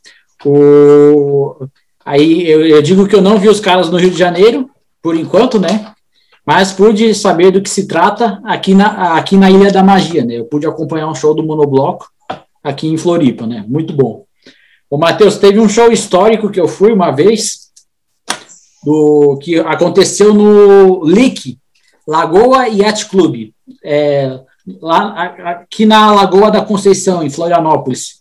Esse show eu fui com um amigo meu chamado Zanelli, com a Milena de São Paulo e com a Arina, também de, de, de uma gaúcha que morava em Florianópolis, para que conste nos autos. O, esse show foi uma apresentação histórica que eles fizeram com as maiores, é, as duas maiores bandas lá da, de Pernambuco, assim, do Nordeste, que é o Mundo Livre SA e Nação Zumbi, né? O, eu, esse show, Meu, Mundo Livre é muito boa também, adoro.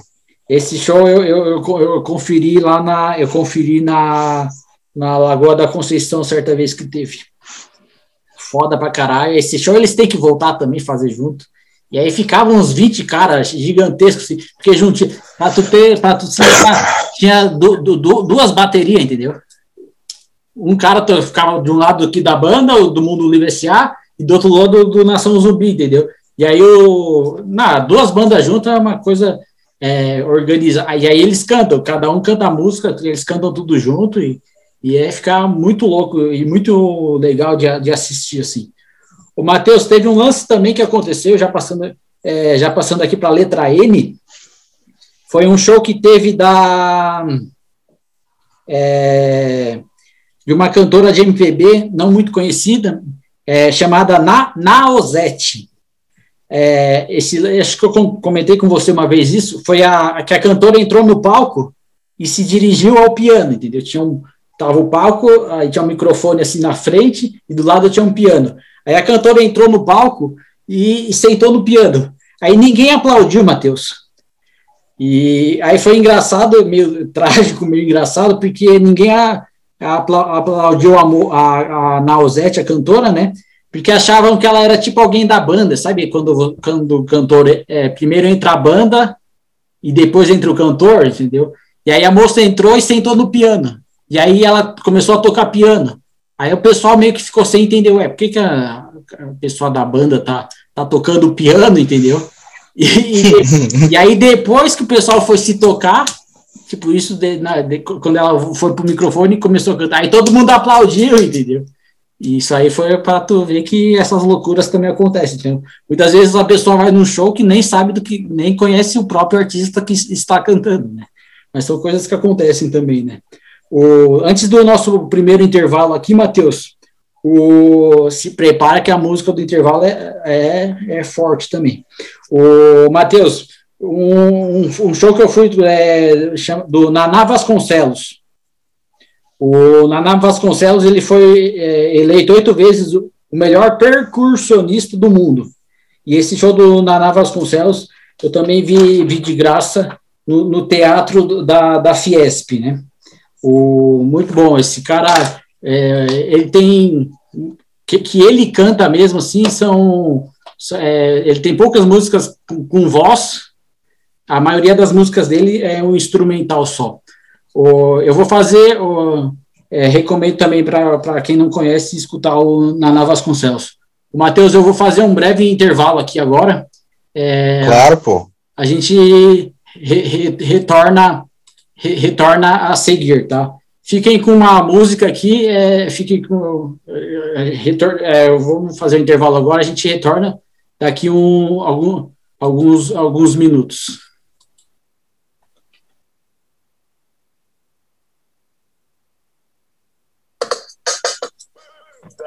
Mesa Boa e DJ Juninho.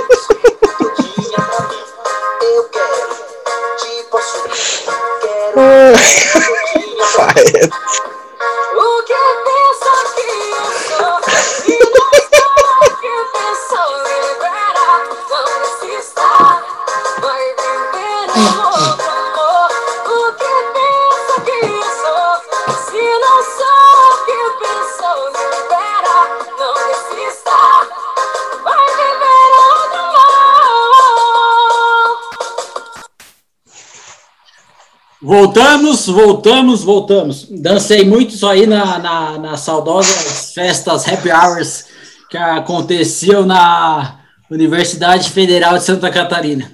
Aí tu me pergunta. É, então eu vou aproveitar isso aí e vou mandar um abraço pro meu amigo Jorge, que ele botava essa música toda vez que a gente ia fazer faxina no barraco. Botava o CD inteiro da banda Deja Vu. Nossa, nossa, sonzeira. É, Era só pro cara acabar rápido. Até incentivava na, na limpeza. Dancei muito isso aí. Sim, Nas saudosas, dos saudosos happy hours da, da USC.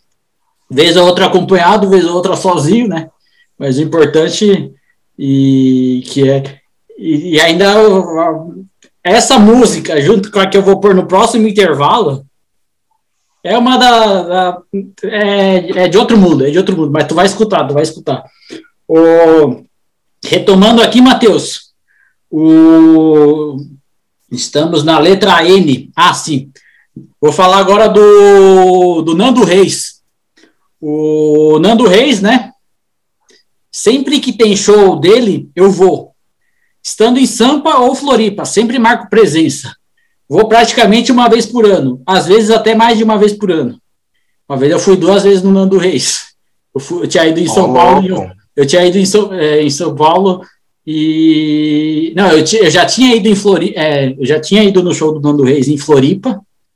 E só que aí eu voltei, fui de férias pra, em São Paulo e teve show do Nando Reis. E aí eu fui de novo, entendeu? No mesmo ano, na mesma é, essa, essa é a loucura, né? E aí eu diria que o show do Nando Reis, para mim, Matheus, é praticamente uma terapia, cara. Eu, eu vou e é sensacional. Ele tocando Relicário, ele tocando as músicas dele da carreira solo, ele tocando as músicas do, da época dele do Titãs, num dos melhores shows, assim. Eu só não boto ele na minha trinca, mas ele tá entre os cinco meus favoritos, assim. Porque a minha trinca aqui, repetindo, é o seu Valência, Arnaldo Antunes e Zé Cabaleiro. Vou agora falar. É, tu queria falar alguma coisa do Nando Reis? O Nando Reis eu nunca tive a oportunidade no show dele, mas eu queria muito. Sim. Ele foi ele que ajudou a Cássia, né? Não sei se foi ele ou foi o contrário, foi a, mas acho que foi ele, né? Ele já era do Titãs, né? Titãs é uma das minhas bandas aí anos 80 preferidas da música brasileira. Sim, sim. Só é. Titã mesmo na banda. Teve todo esse teve todo esse lance aí, muito bom, muito bom. O Matheus, ah, tem uma curiosidade aqui muito boa agora a seguir. É, banda Nenhum de Nós. Tu já assistiu algum show do Nenhum de Nós? Eu acho que eu já vi uma vez no aniversário da Ipanema. Ah, legal. Eles tocaram lá, da eles, Rádio Ipanema, né? Lá eles do, do Sul, rock... Não sei se tem em São Paulo também. É, o Itapema, né? FM, você disse. Ah, é Ipanema mesmo. ah, Ipanema. Ah, se não é. Não. Isso, isso. Eles, junto com os Engenheiros do Havaí, é uma das principais, assim, aí do rock, aqui do, do rock gaúcho, assim, né? O, o Nenhum de Nós, é, eu assisti uma vez um show maravilhoso desta banda na Praia Brava, Matheus, no norte da ilha, aqui em Floripa. O, e aí foi muito legal o Teddy correr e toda a galera, assim, show muito bom, né? O... Aí teve também uma vez, Matheus, é, só que aí era um show na praia, né? Eles até tocaram várias músicas, mas não era um show completo, digamos assim, né? O, o que eu assisti também do Nenhum de Nós foi uma apresentação deles junto com a banda Papas da Língua, que foi uma apresentação. Ah, Papas da Língua é muito louco, Sim, né? Foi uma que a gente vai comentar também aqui daqui a pouco na letra P, mas foi uma, uma foi uma apresentação que a gente fez na é, que eles fizeram no, no Planeta Atlântida, que foi o Nenhum de Nós, junto com a junto com a com Papas da Língua, né? E o Papas da Língua tava no, no auge, assim, que eles tinham aquela música na novela Eu Sei. Sim. Ah, vai, tudo pode acontecer. Exatamente, isso aí. Guardei, aí ele, aí a. Beijo que você me deu. Aí a, a questão toda foi, foi assim. Aí o que, que aconteceu? É, esse show do Nenhum de Nós com Papas da Língua, eu, eu, eu, eu estava lá. É muito legal. O... Aí, só para. Ah, um tópico aqui. O... Teve uma vez, Matheus, que eu ia ter, é, ia ter um show do Paulo Ricardo cantando as músicas do disco RPE, é, do disco Rádio Pirata, né? Da banda RPM, só que era o, só o Paulo Ricardo cantando as músicas do, desse disco do, do grupo RPM. Eu vou comentar depois um pouquinho mais para frente sobre esse show. Só que aí o que acontece? O, antes do show do Paulo Ricardo cantando as músicas do, do, do disco Rádio Pirata, o, teve, é, ia ter o, quem, é, a banda que ia vir antes era o Nenhum de Nós. Aí eu falei, beleza, vou, já vou matar os dois shows, né? Só que aí o que, que acontece, Matheus? Nesse dia desse show, 23 de novembro de 2019, O- Eu lembro porque foi o último show que eu fui antes da, da pandemia, antes do fim do mundo. O, é, esse dia foi a final da Libertadores e nesse dia o Flamengo foi campeão. E aí a polícia resolveu fazer uma blitz na ponte de saída da ilha. Sabe lá a- a- em Floripa, as pontes que ligam a ilha ao continente, a, a polícia resolveu fazer uma blitz, né? Aí com essa blitz teve um trânsito é, gigantesco e eu acabei perdendo o show do nenhum de nós, entendeu? Aí quando eu cheguei lá em São José, na, na Arena Petri, o show do nenhum de nós já tinha acontecido, e aí eles estavam no intervalo, e depois do intervalo ia ter o show do Paulo Ricardo cantando as músicas do disco Rádio Pirata, e aí pelo menos eu perdi o show do nenhum de nós, mas consegui assistir o show do Paulo Ricardo, que eu vou comentar daqui a pouco, né? Do Paulo Ricardo é, cantando as músicas do disco Rádio Pirata, da, é, que o Paulo Ricardo era do grupo RPM, né?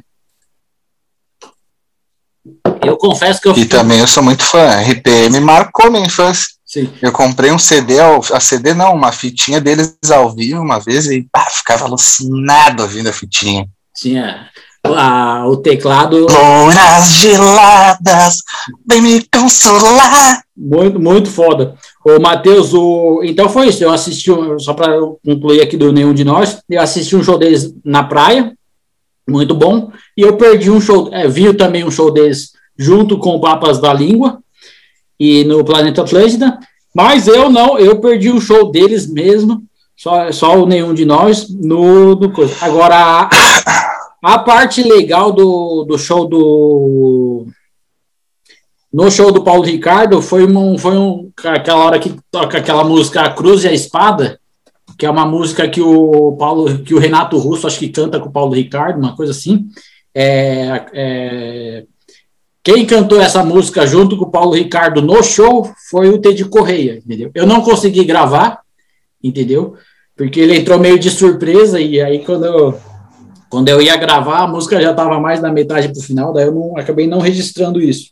Mas é uma, foi um momento bem legal do show do Ricardo cantando as músicas do RPM, o, do, do disco Rádio Pirata. O Matheus, o... então foi isso, né? Acontece que às vezes a gente perde alguns shows também, né? Mas eu recomendo, mesmo que você saiba que o show vai começar uma hora da manhã, pelo menos tenta chegar uma horinha antes do show, entendeu? E para não perder, entendeu? Para não acontecer que nem aconteceu comigo no caso do Lenine, eu perdi só a principal música do Lenine, o último pôr do sol. Mas vida que segue. Ô, Matheus, eu tô aqui no. Vou falar agora do Ney Mato Grosso. O- Esse show do Ney Mato Grosso, eu fui com a minha mãe no, no show do Ney Mato Grosso. Aí, para conseguir os ingressos mais. Ah, eu queria ter ido num show do Ney. Isso aí, excepcional, um baita intérprete, um dos melhores que, que existem. Um dos melhores que existe. O... Para eu conseguir o ingresso mais perto do palco, utilizei uma tática especial, Matheus. Se liga na, na viagem aqui. Revela a seguir. É, que os ingressos já estavam tudo praticamente esgotado, né? Toda a casa, a lotação do teatro praticamente já já tudo praticamente vendido, né? Eu falei, eu não quero, eu não posso perder esse show, entendeu? Porque tem alguns shows que a gente que não acontece sempre, entendeu? E também não é, sempre que coincide de você estar na cidade no dia que vai estar que, que vai acontecer determin, que vai acontecer determinado show, entendeu? E o aí o que, que eu fiz para conseguir o ingresso? É, eu falei que a minha mãe tinha problema na vista, por ser muito de idade, entendeu? Eu usei minha mãe para conseguir o ingresso. Aí eu, para conseguir um ingresso um pouquinho melhor, porque só estava vendendo, tipo, as últimas fileiras. Aí nas últimas fileiras do, no teatro você vê só o artista bem pequenininho, assim. Tu praticamente, mesmo de óculos, tu não enxerga, entendeu? Porque tu fica lá atrás, em cima, assim, na, na, no final do final do, do teatro, né? E aí ele não, não e aí ele. E aí você não vê direito o palco. Aí eu falei que minha, é, eu falei que minha mãe era, tinha problema na vista e que minha mãe era muito de idade, né? Daí a, aí a moça olhou ali, ela conseguiu. Aí depois que, que eu dei essa.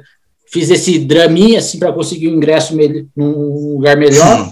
Eu, cons, eu consegui sentar perto do palco junto com a minha mãe numa cadeira especial para obesos, entendeu? Aí eu consegui na sexta fileira, assim, entendeu? tinha uma cadeira que. Não, e tu é muito gordo, né, Fred? Sim, mas aí o que, que acontece? A- Eu a- acho que se juntar dois de ti ainda não dá, É. não dá uma pessoa gordinha. eu diria, vale a licença poética aqui para citar que agora eu estou no meu peso bom, que é com mais, mais quilo, entendeu? Então agora já estou na casa dos 75, 78.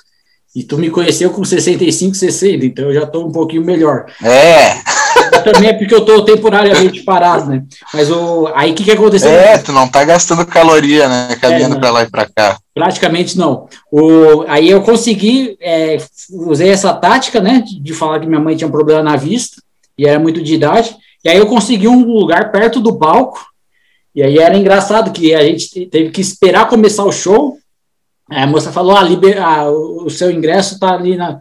Ele le- levou a gente na, na cadeira, e aí era uma cadeira para gordo, assim, cabia duas pessoas tranquilamente, mi- minha mãe sentada e eu do lado, assim. E aí a gente assistiu o show do Ney Mato Grosso, Ney Mato Grosso juntos, e nessa cadeira especial para obesos, né? Foi alguma pequena, uma pequena tramóia, assim, uma pequena falcatrua que eu fiz, né?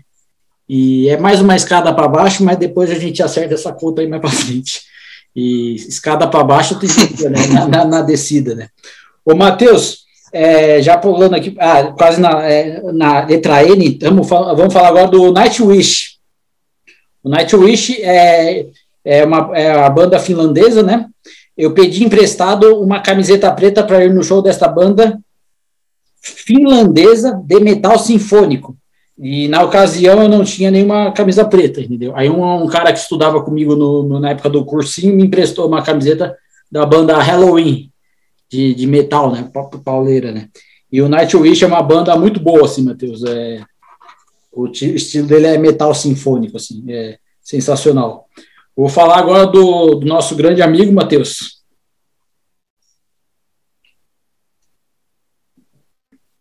Osvaldo,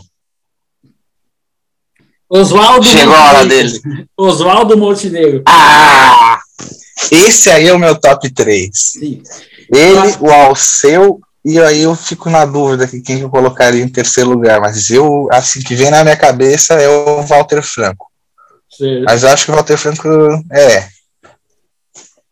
Ba- Bacana, Deixa bacana. eu ver.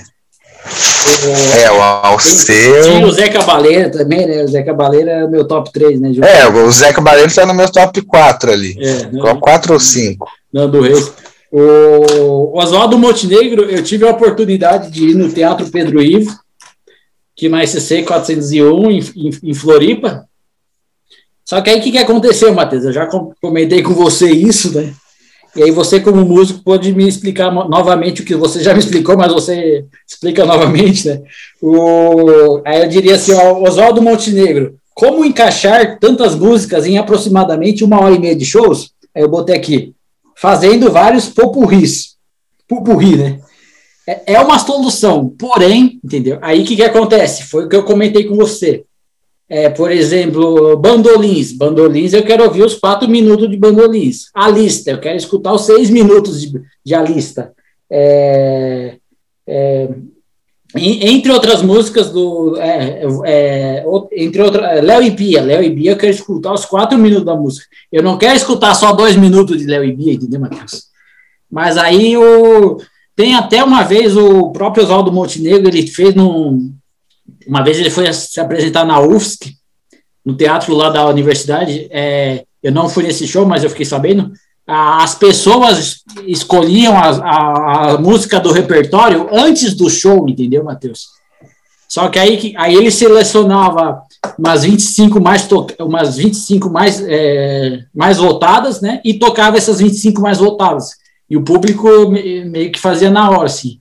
E até nesse caso, pelo menos essas 25 mais, é, pelo menos essas 20 músicas ou 30 selecionadas anterior, ele tocava inteira, inteira da a duração toda. Agora, no show que eu fui, ele fez vários pupurris, e acho que só duas ou três ele tocou, digamos, a versão. Mas também isso é porque o nosso grande amigo Oswaldo Montenegro, ele tem mais de 400 músicas, né, Matheus? Não dá para enfiar tudo num show de uma hora e meia, né? E aí, Ah, tá louco, né? a solução é fazer o popurri. Inclusive, o Oswaldo Montenegro, é, para recomendar aqui, ele está lançando várias. Ele lançou um disco é, novo esse ano e, e ele relançou é, a música de dois musicais dele, entendeu? Então ele está sempre com material bem interessante, seja no Spotify quanto no Instagram dele, ele está sempre lançando alguma, alguma coisa nova. Ô, Matheus, como é que fica essa questão aí que eu te falei? É, do, do o, qual, qual seria a solução para você do, do, artista? Ele é melhor fazer o pupurri mesmo, para pelo menos tocar um pouquinho das músicas, ou você acha melhor que ele escolher, ah, não, esse show eu vou fazer as 20 músicas de, de essas 20 músicas? Ah, é que é foda isso daí, né? Dependendo do. Eu acho que depende do estilo do show, sabe? Se. E, e o, o artista, se ele tem muita música, se é um show mais conceitual, assim, ele vai tocar as músicas inteiras, né? Tipo, ele vai preparar um repertório e vai tocar ele inteiro. Mas se é mais uma apresentação, assim, num teatro, alguma coisa que o pessoal tá sentado, aí ele mete uma música atrás da outra ali para render mais, eu acho, né? Sim, para aproveitar melhor o tempo, né? É, que nem na live que o Oswaldo fez esses tempos atrás. Ele chegou a fazer, assim, não, ele tocou quase as músicas inteiras, mas ele ia emendando uma música na outra, assim, costurando um som no outro. Falei, meu, como é que esse cara faz isso, velho? Fiquei chocado, assim. Olha, falei, mano. É. O Menestrel. Que horas né? que esse cara parava pra tomar uma água, velho? E eu pergunto também em que horas que ele para para respirar. Porque o cara tem que ter um ele emenda uma, uma na outra, diversas músicas dele, ele tem uma voz bem forte, assim. Que horas que ele respira? Ou será que ele respira pela orelha? Que eu falei, não, não é possível, tu, tu, ele emenda uma atrás da outra, assim, Matheus. E, e genial, o Oswaldo Montenegro é, é sensacional, sensacional. O Matheus, eu vou falar agora de um grupo que, na verdade, são várias, vários artistas juntos que se uniram, né? E chama Orquestra Imperial. É, esse Orquestra Imperial. É essa que tem o Rodrigo Amarante, né? Sim, o, o, entre eles o Rodrigo Amarante, o Matriz da Globo, que agora me deu um branco, mas é, também canta na, na Orquestra Imperial. E também é um dos maiores, um dos shows com mais pessoas no palco que eu vi. Né? Deve ser umas 30 pessoas mais ou menos junto também. E aí cada hora alguma pessoa faz. Aí esse show do, da Orquestra Imperial, quando eu fui assistir uma vez lá em São Paulo com a minha irmã Faena, é, esse show, Matheus, teve nada mais, nada menos do que três horas e meia de show, contando o, o bis infinito, entendeu? Porque no bis, cada um queria fazer um bis, entendeu? E aí tu imagina uma banda com uns, uns seis vocalistas, mais ou menos, e cada vocalista canta duas músicas no bis, isso aí já foi um dos maiores bis que eu já presenciei também. Mas o Orquestra Imperial é sensacional também. É, eu não sei a quantas anda, mas eles. O Rodrigo Amarante do Los Hermanos chegou. Peraí. O Rodrigo Amarante chegou a participar também da Orquestra Imperial. Matheus, estamos aqui na letra O. O Rapa. O Rapa. Primeiro show que é, o primeiro show que eu fui do Rapa foi no ginásio do Floresta, é, no centro de Osasco. Se liga a história. Cheguei quatro e meia, achando que o show seria oito e meia. Só que na verdade o show foi começar às dez e vinte, Matheus. O que revoltou muita gente. O show, foda. Com certeza a melhor banda do, de rock nacional. É, aí teve essa questão que eu achei que o show ia começar às 8h30, começou às 10h20. O pessoal tava quase quebrando tudo ali, Matheus. E aí o DJ tentava animar, o pessoal já não, não se aguentava mais, entendeu? Que o pessoal tava ali, ficou literalmente sentado no palco esperando, porque a, a gente chega quatro. O show estava marcado para começar às 8, foi começar às 10h20, entendeu? E quase deu tiro nesse show aí, mas é quase que o pessoal sai quebrando tudo e não tem show do Rapa. Mas no final deu tudo certo e, e o Rapa é foda pra caramba. Aí também eu vi o Rapa de graça uma vez na Beira Mar Norte. Nessa ocasião eu fui com meu amigo gremista lá de Porto Alegre, Murilo Muzi. E aí eu lembro também de ter visto o Rapa na Stage Park, lá no norte da, da, da ilha, em Floripa. E aí, Matheus, tem outra vez daquela que a minha mente imagina uma coisa que pode ter acontecido ou não. É, eu acredito que vi também o Rapa no Planeta Atlântico da Floripa. Mas também não sei se foi realmente no show ou se é uma lembrança que meu cérebro inventou e acredita ser verdade. Hashtag pura, pura filosofia. É, eu não lembro se eu vi o Rapa no Planeta Atlântida, mas eu acredito que sim. O, só para citar novamente o que eu já falei aqui anteriormente, é, alguns shows eu também não tinha ainda o celular para registrar, entendeu? Então eu não sei se, eu, se, o, se o show do Rapa no, é, no Planeta Atlântida eu realmente fui, ou se isso é uma lembrança que minha cabeça inventou. É, pouco alucinado, né? É, minha cabeça, minha cabeça inventou querendo lembrar, né? Matheus, estamos agora no, na, ainda na letra O aqui. E mas de qualquer forma, só para citar, o Rapa é sensacional. O Rapa deu um pequeno hiato, fez um pequeno hiato à banda, né? E o Marcelo Falcão, ele tá no, ele tá em carreira solo. Ah, eu vi que ele deu uma entrevista no Danilo, né, falando do, do, projeto dele e tal. Sim, ele tá com um disco solo muito bom. Ele até fez duas músicas novas agora. É, Marcelo Falcão, foda pra, cara, pra caralho. Ô, Matheus, eu vou falar agora do Teatro Mágico. O Teatro Mágico é um espetáculo, eu diria que é um espetáculo lindo, um circo dentro do palco, uma obra-prima para os olhos.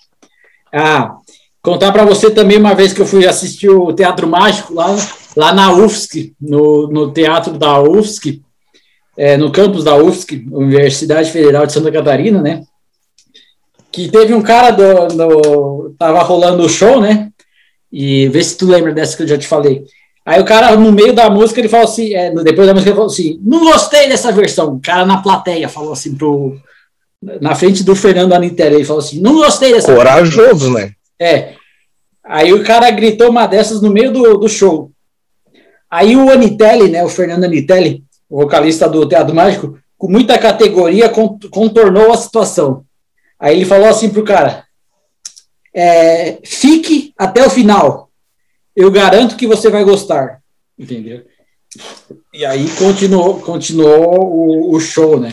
E isso aí o cara tem que fazer, que isso aí o cara já. Mas será que não foi combinado? Não, não, o cara não sei se estava bêbado, não sei se tinha tomado alguma coisa, que o cara falou assim, é, porque às vezes também é, tem esse lance, eu, eu vi também hoje na live do, do Gilberto Gil, ele, ele, algumas músicas ele cantava um pouquinho mais acelerado, entendeu?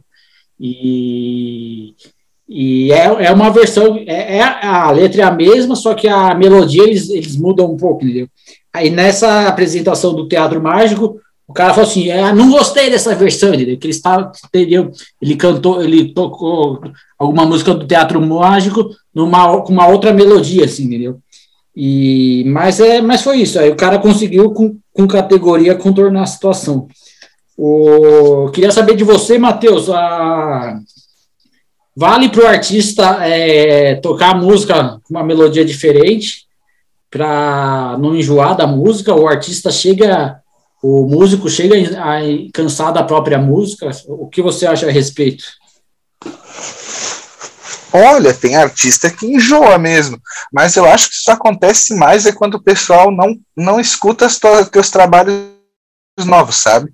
Quando eles só ficam querendo saber daquela música lá, isso aí eu acho que chateia mais mas tem muito artista assim, que eu já vi falando que gosta de tocar as músicas que o público gosta de ouvir e pronto, tá ligado? Que o, o objetivo dele é divertir o pessoal. E ah, se eles querem ouvir aquela lá, não me importa de tocar e tal, né? Mas também tem o fator de que o público, por mais que queira as músicas antigas, ainda tá acompanhando o trabalho recente dele, né? Sim, também é. Às vezes também o, art, o público é acostumado com a versão que escutou no disco, né? a versão oficial, digamos assim. E, de, de, certa forma, foi isso aí, né? O Teatro Mágico também é uma banda que sempre lucrou bastante com a lojinha, né? A lojinha da banda, porque o Teatro Mágico ele sempre vendeu CD, DVD, camiseta, adesivo. Eu lembro que no Teatro Mágico, quando eu fui, tinha muita coisa para comprar, até faltou dinheiro, entendeu? Porque tinha camiseta, tinha chaveiro, é, várias coisas assim. E os três primeiros discos do Teatro Mágico são fundamentais para qualquer ser humano que respire. Ó, oh, fui forte agora, fui longe. É, eu, eu, recomendo para a pessoa escutar, né? O, vamos agora. Ah, estamos aqui na letra O, Matheus. Eu vou citar esse grupo aqui, um grupo de pagode, mas também por, por curiosidade. É, eu vou citar o grupo Os Travessos. Os Travessos é um grupo de pagode que fez bastante sucesso nos anos 90, né? O, eu assisti o show dos Travessos, porque uma vez a Globo fez um show da virada no estacionamento do AMB. Aí o Luciano Huck ele apresentou a festa, né? E depois do show dos Travessos ia ter o Skank, grupo mineiro, né? Que foi por causa que eu quis ir na, nesse, nesse Réveillon. E, e depois do Skank ia ter as escolas de samba, né? É, tocando um pouco no, no estacionamento do AMB, lá em São Paulo, né? Aí a curiosidade é que nessa, nessa, nessa virada aí eu, eu tinha apenas 17 anos, Matheus, entendeu? Então já tinha duas coisas. Será que os caras iam me deixar entrar na festa? Porque tinha tipo uma bilheteria para entrar. Aí no, e aí minha preocupação é que eu ia achar que eles não iam nem deixar eu entrar na festa, eh, do, no caso no estacionamento do, do AMB, no Réveillon, porque eu era menor de idade, entendeu? Daí eu já estava pensando na minha cabeça, não, se não deixarem eu entrar, eu falo que eu esqueci o RG e eu entro, eu tento entrar com alguma pessoa conhecida. Aí no caso nem precisou eu fazer essa. Ei, você me mostra o RG, eu quero ver. Então, aí aconteceu que eu nem precisei entrar, fazer essa mutreta toda aí. Aí eu lembro que eu levei uma garrafa de, de, de champanhe Cidra Cerezer, isso com 17 anos, vai vendo o perigo. O, só que aí eles não deixavam entrar com a garrafa. Aí eu tive que tomar a garrafa antes do. Antes, é, lá, é, antes da umas 10 horas, mais ou menos, 10 e meia, hora que eu cheguei lá no AMB. E aí, por exemplo, meia-noite já tinha, eu já estava, na hora que eu queria brindar, né? Sozinho mesmo, né? Abrir a garrafa e tomar, não dava porque não tinham deixado eu entrar com a garrafa. Mas, de certa forma, eu curti bastante o show, né? Depois do Skunk, eu gostava bastante. E aí teve um, teve um lance interessante, Matheus, é, que a Globo fazia alguns links ao vivo. Tá escutando aí? Claro, né? Ah, sim. É, presta atenção na viagem. A Globo fazia uns links ao vivo, é, tipo, entrava ao vivo na programação. Aquele repórter é, Márcio Canuto, lembra dele? Um, não lembro desse. É, então esse Márcio Canuto, ele falou, e aí, gente, estamos aqui no meio do povo! Aí ele, ele sempre estava no meio da multidão. E ele ficou vários anos na Globo. Aí o que, que acontecia? É, ele entrou umas duas, umas duas, três vezes. Aí na quarta vez que ele entrou, eu, eu, eu, eu queria. É, tá monstros, é, tem. Então, na, na, na, terceira, na terceira, quarta vez que ele entrou ao vivo, eu queria aparecer na Globo, né? Só que eu não conseguia chegar perto do, do repórter Márcio Canuto, porque tinha muita gente, entendeu? E dos lados, assim. Aí o que, que eu fiz para tentar aparecer na Globo? Eu entrei de cabeça entre as pernas do, do Márcio Canuto e fiquei botando assim para cima, entendeu? Ah, eu não acredito, Fael, que tu fez isso. É. E aí eu queria que a. Que baixaria, Faeto. Se alguém da Rede Globo tivesse essas imagens, eu, eu gostaria muito.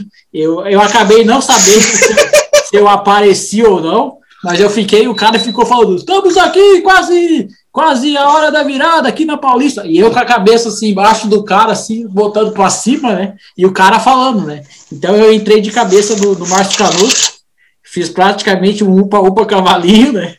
E para tentar aparecer na Globo, né? São coisas que a gente faz assim, né? E no final das contas, eu não sei se eu apareci ou não, mas a aventura valeu, né? E fica registrado aqui. O Matheus, eu vou contar agora o pior show que eu fui. E vou explicar por que foi o show, o pior show que eu fui. O, só voltando um pouco, o Márcio Canuto, se alguém tiver as imagens também, daquele Réveillon 2000 e acho que foi 99, 1999, 2000, foi um Réveillon que a Globo fez no AMB. Se alguém tiver essas imagens, depois me, me manda, assim, né? Não sei se tem, porque era o registro ao vivo também, né? Mas vamos ver. O, quem sabe aí mais para frente alguém acha, alguém encontre. O Matheus, eu vou contar o pior show que eu fui. E vou explicar por quê. É, tá ligado aí? Tá. O...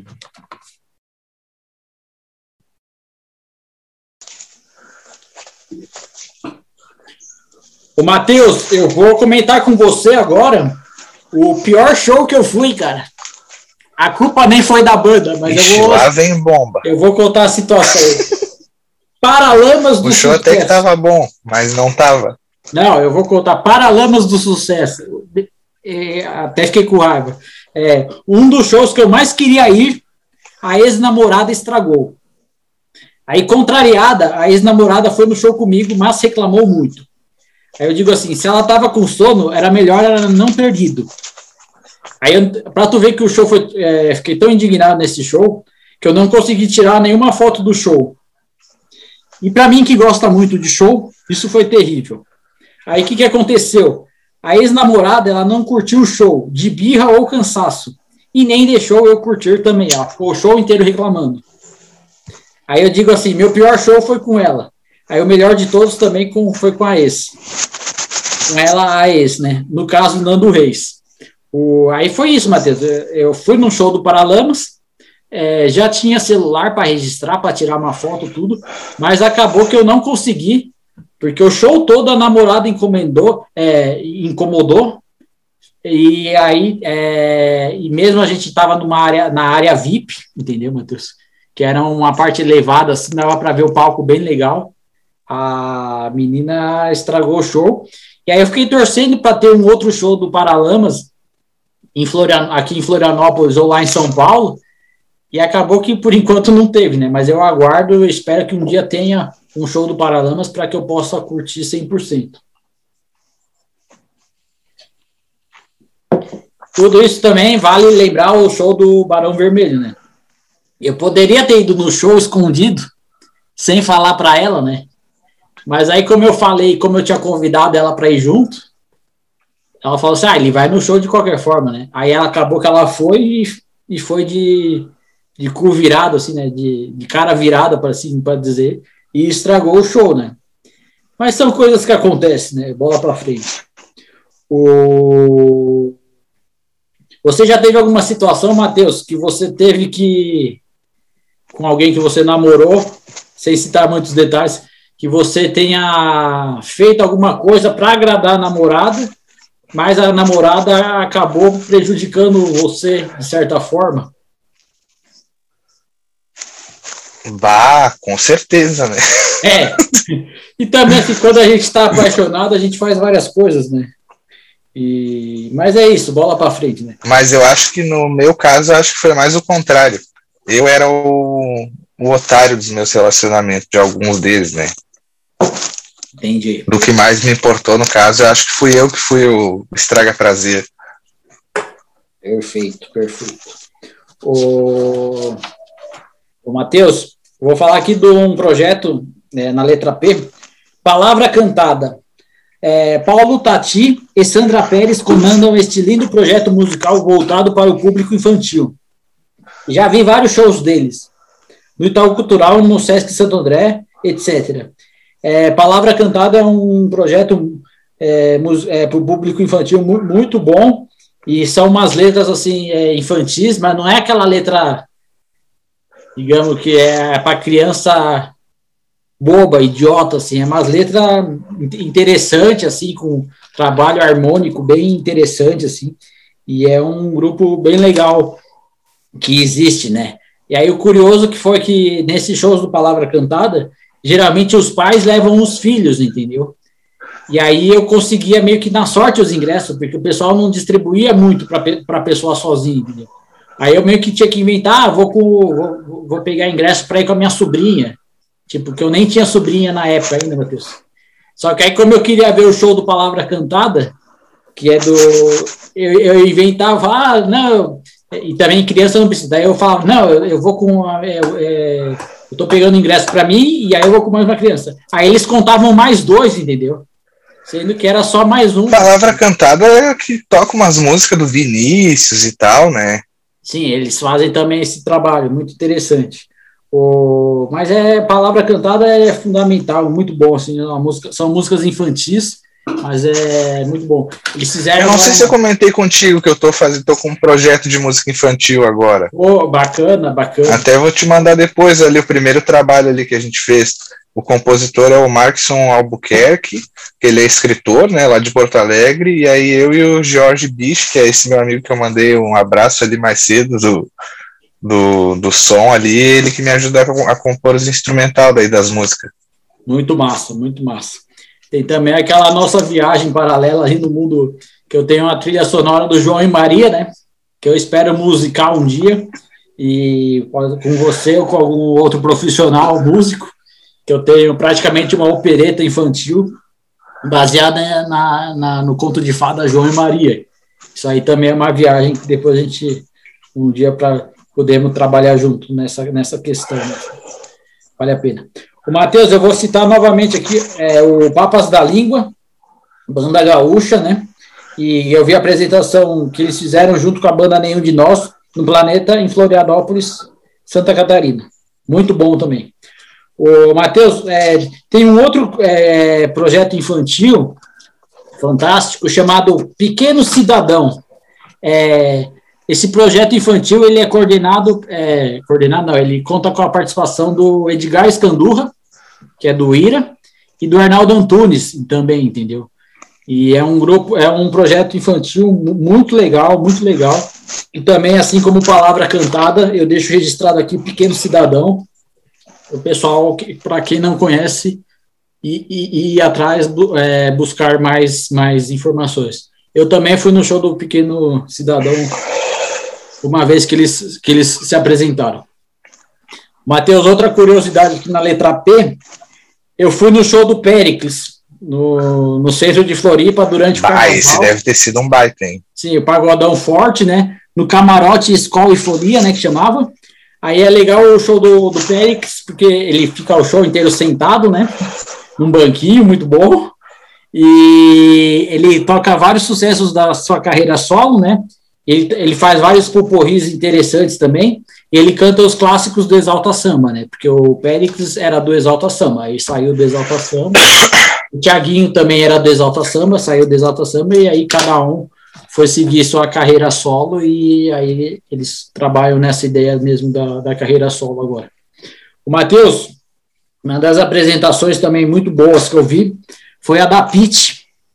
É, a Pete. Ah, eu... eu fui num show dela também, é bem legal. Tu lembra onde foi o show? Se foi em Joinville? Lá em Porto Alegre também. Massa, massa. O, o que que acontece aqui? Eu fui na a apresentação da, da Pit, né? Era fim de tarde, e eu estava recém chegando no planeta Atlântida. Aí a Pit animando a galera naquele fim de tarde, início de noite. Aí eu botei aqui, foda pra caralho, baita presença de palco da roqueira baiana, muito bom.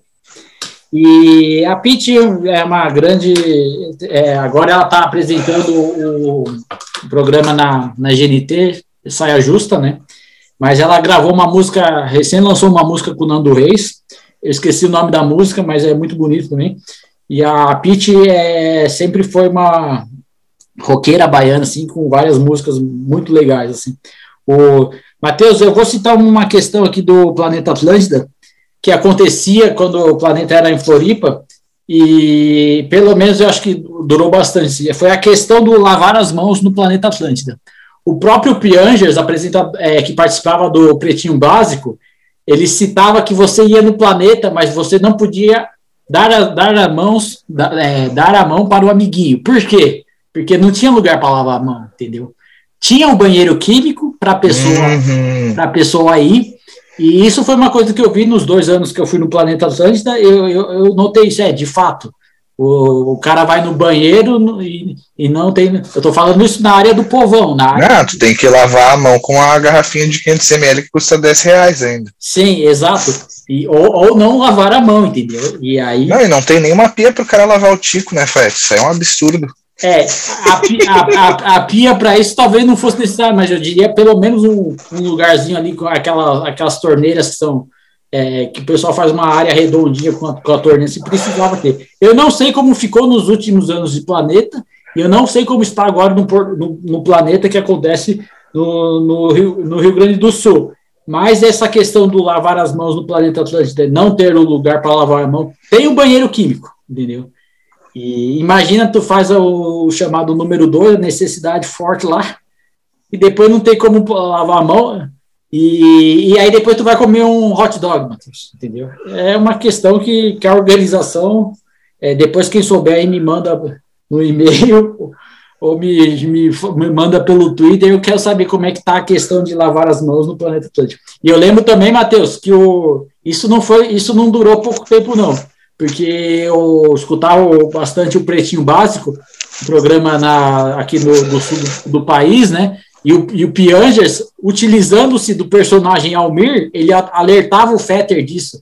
Aí o Fetter até meio que tentava cortar ele, fala, ah, não fala disso, entendeu?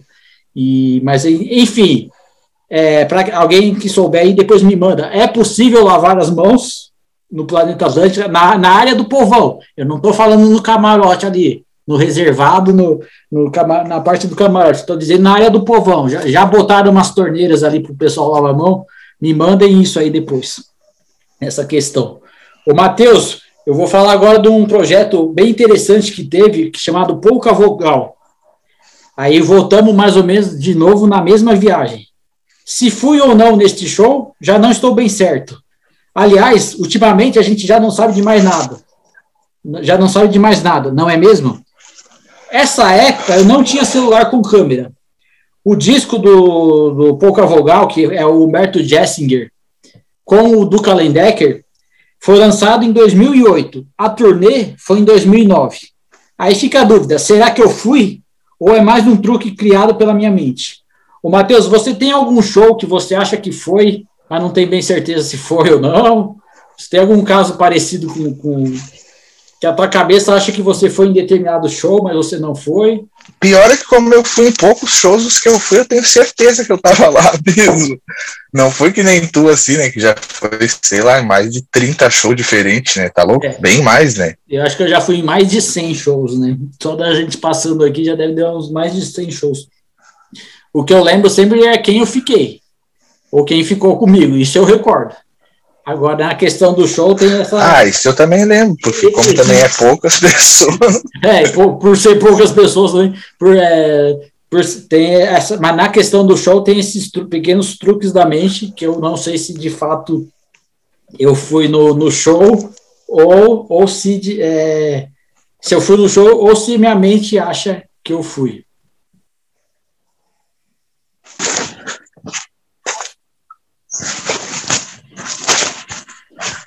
Voltamos. o Matheus, é, tem um, um, show muito divertido que eu fui. Era uma é, um grupo meio apegado a Mamonas Assassinas, que é um grupo da vanguarda paulistana, é, formado em 1979, formado em 1979, um grupo da vanguarda paulistana, chamado Língua de, Língua de Trapo. O Língua de Trapo. Ah, eu não conheço esses aí. Esse tu tem que escutar também. É um, é um sambinha, mais ou menos, assim, com humor, entendeu? E é muito interessante, entendeu? A, banda meio que se reuniu certa vez, né? E aí eles fizeram uma apresentação especial no Itaú Cultural. Aí eu tava lá assistindo, né? E foi muito engraçado, assim. E é bem interessante, assim. Aí até o, um dos o vocalista da banda chama Laerte Sarrumor. É, ele tinha um programa na Rádio USP que é uma rádio lá, lá de São Paulo, 93.7. Ele, é, coincidentemente, é a mesma sintonia da Itapema FM, em Florianópolis. O, ele, tinha um, ele tinha um programa de humor na, na Rádio USP, né? E é uma banda bem, bem legal, assim. É, volta e meia eles se encontram e, e tocam junto, assim. Mas foi é, é, interessante que é um samba com humor, entendeu? O Bezerra da Silva fazia um pouco isso, mas o esse grupo é, é, bem legal que ele se destaca nessa, nessa área de samba, é, um sambinho com humor. Né? Matheus, eu vou comentar agora com você o show da banda Planta e Raiz. Aí dizer que eu não oh. gosto não gosto de reggae, mas o show desta banda é fantástico. e, e, também nos regs, é, nas letras do, do nos regs, na, nas letras do Planta e Raiz, tem contexto social. o que muito me agrada, entendeu? E, por exemplo, tem uma música do Plano de Raiz que eles falam assim, qual é a cara do patrão, daí não sei o quê, e, é, e aí essa questão da, do contexto social nas, nas músicas fica muito interessante, né? Aí, às vezes que eu assisti o show do Planta e Raiz, eles fizeram um, é, um show lá no, num, num bar, lá no, no, centrinho da Lagoa da Conceição, né, cara? Aí eu botei aqui, imagina a fumaça, só imagina. Ah, lá é vibe, né? É, não, mas foi, foi muito bom, cara. E aí, eu, aí nesse show eu consegui pegar a palheta do, do Franja, um cara que, que do, toca música, assim, um dos integrantes do Plano de Raiz, né? E o vocalista, gente boa pra caramba, esqueci o nome dele aqui agora, mas é muito bom. E eu espero ter a oportunidade de, de curtir outros shows do planeta, do planta, do planta e raiz, lá na Lagoa da Conceição, né? Que é muito bom os shows do planta, do planta e raiz. Continuando na, na fumaça, vamos agora falar de nada mais, nada menos. Fiz um link interessante, hein? Continuando na fumaça. Cada um tem sua própria interpretação disso. Continuando nesta brisa louca. Continuando nessa vibe, nessa vibe, nessa vibe natural. Nessa vibe natural. O, vamos falar agora, é, na, estamos na letra P, show de Planet Hemp. O Matheus, o, quando, eles, quando tinha o grupo propriamente dito, não era muito a, o, a minha praia assim, né? o que eu gostava de ouvir, tudo. E Mas aí o que, que acontece? Em 2018, eles fizeram uma turnê junto com os Raimundos. E o Planet Ramp meio que se reencontrou, né? E fez a formação completa da, da banda, né? E aí em 2018 eles fizeram uma turnê junto com os Raimundos. E aí eu fui nesse reencontro histórico. Aí no palco tava o Marcelo D2, o Benegão e toda a turma do Planet Ramp tocando juntos no palco novamente, né? E aí foi muito legal o, o show. Tanto o show do Raimundos, que eu vou comentar a, se, a seguir, quanto o show do Planet Ramp. Aí eu lembro que. É, aí um fato interessante que eu queria contar para você e deixar registrado aqui. No, no caminho para o show, eu a gente parou ali no terminal de ônibus é, aqui de Florianópolis, chamado Santo Antônio de Lisboa, no Tissan. Aí a galera que tá. É, aí é, a, a, a, a, galera. Peraí. A polícia enquadrou a galera que estava no busão. Por que, que a polícia enquadrou, Matheus? A gente saiu do terminal do Tissan. Eles estavam fumando dentro do, bus, do busão. Exatamente isso. Porque o que, que aconteceu? A gente saiu, saiu, do bus, é, saiu do terminal. Aí alguém inventou de acender um baseado ali, né? E aí, a, depois do terminal do Tissan de Santo Antônio de Lisboa, pegando esse C401, logo ali na, na saída do, do, do, do terminal, ali, lá perto do, do terminal Santo Antônio de Lisboa, tem um pedágio, digamos assim, né? Que é a da polícia, né? E aí a polícia parou, mandou todo mundo descer, mandou todo mundo descer, mandou todo mundo ficar ali. Aí os caras meio que esconderam o baseado, cada um se escondeu onde conseguiu tudo. E aí a polícia deu um leve enquadro, né? E aí foi o segundo enquadro que eu tive em Florianópolis, né?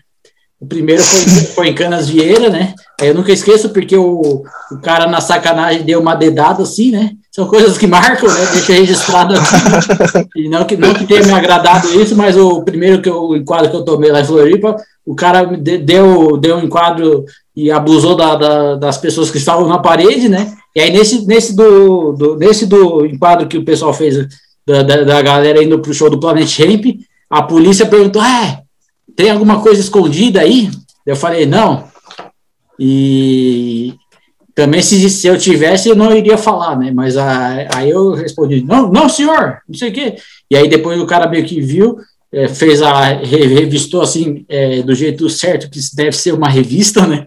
E, e, aí depois a galera toda entrou do ônibus e foi todo mundo lá para Stage Park, curtiu o show do Planet Champ. Eu chegando na Stage, o, o Raimundo, cheguei bem na hora, meia-noite e 10, meia-noite e 15. O Planet Champ, o, o Raimundo já estava tocando. O Raimundos tocou primeiro. E já emendando aqui, R Raimundos, na letra R. Eles fizeram em 2018 o torneio Planet Champ, né?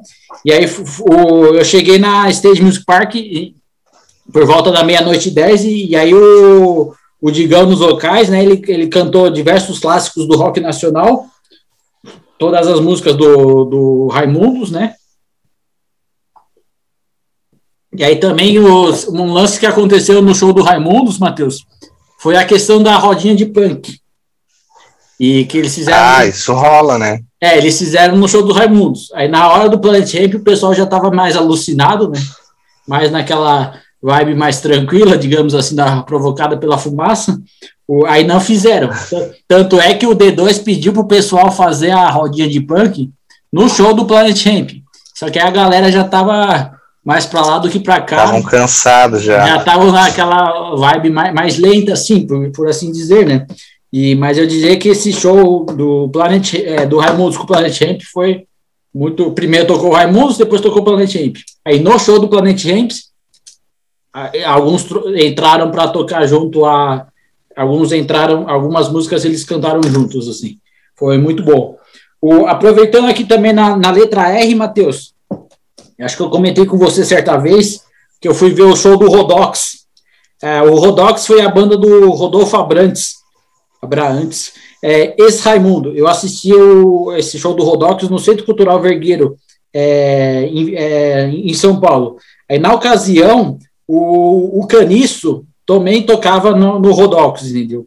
E aí foi essa banda o, o Rodolfo fez depois que ele saiu do, do Raimundos. Diz que ele disseram que ele fez a banda para pagar as dívidas que ele teve por ter quebrado o contrato, assim. E aí o, esses dois discos do Rodox é bem interessante, assim, porque a vibe do cara já tava já tava outra, assim. E é um são dois discos bem interessantes assim para pessoa, as pessoas escutarem. Se prepara aqui para o próximo, que o próximo é forte aqui. Letra R. Banda Ruge. Ah, aí sim, hein? Aí eu boto aqui, ó. Fantástico reencontro das meninas do Ruge. É, aí elas passaram aqui em Floripa e eu fui no show delas com o Diogo Burns, meu colega de República aqui de Floripa. E isso aconteceu no ano de 2018. Aí eu diria que, teve, que eu tive um mix de sensações. Ela, a banda Ruge foi formada no Popstars, né? E o mix de sensações é porque lembrava bastante assim a juventude, né?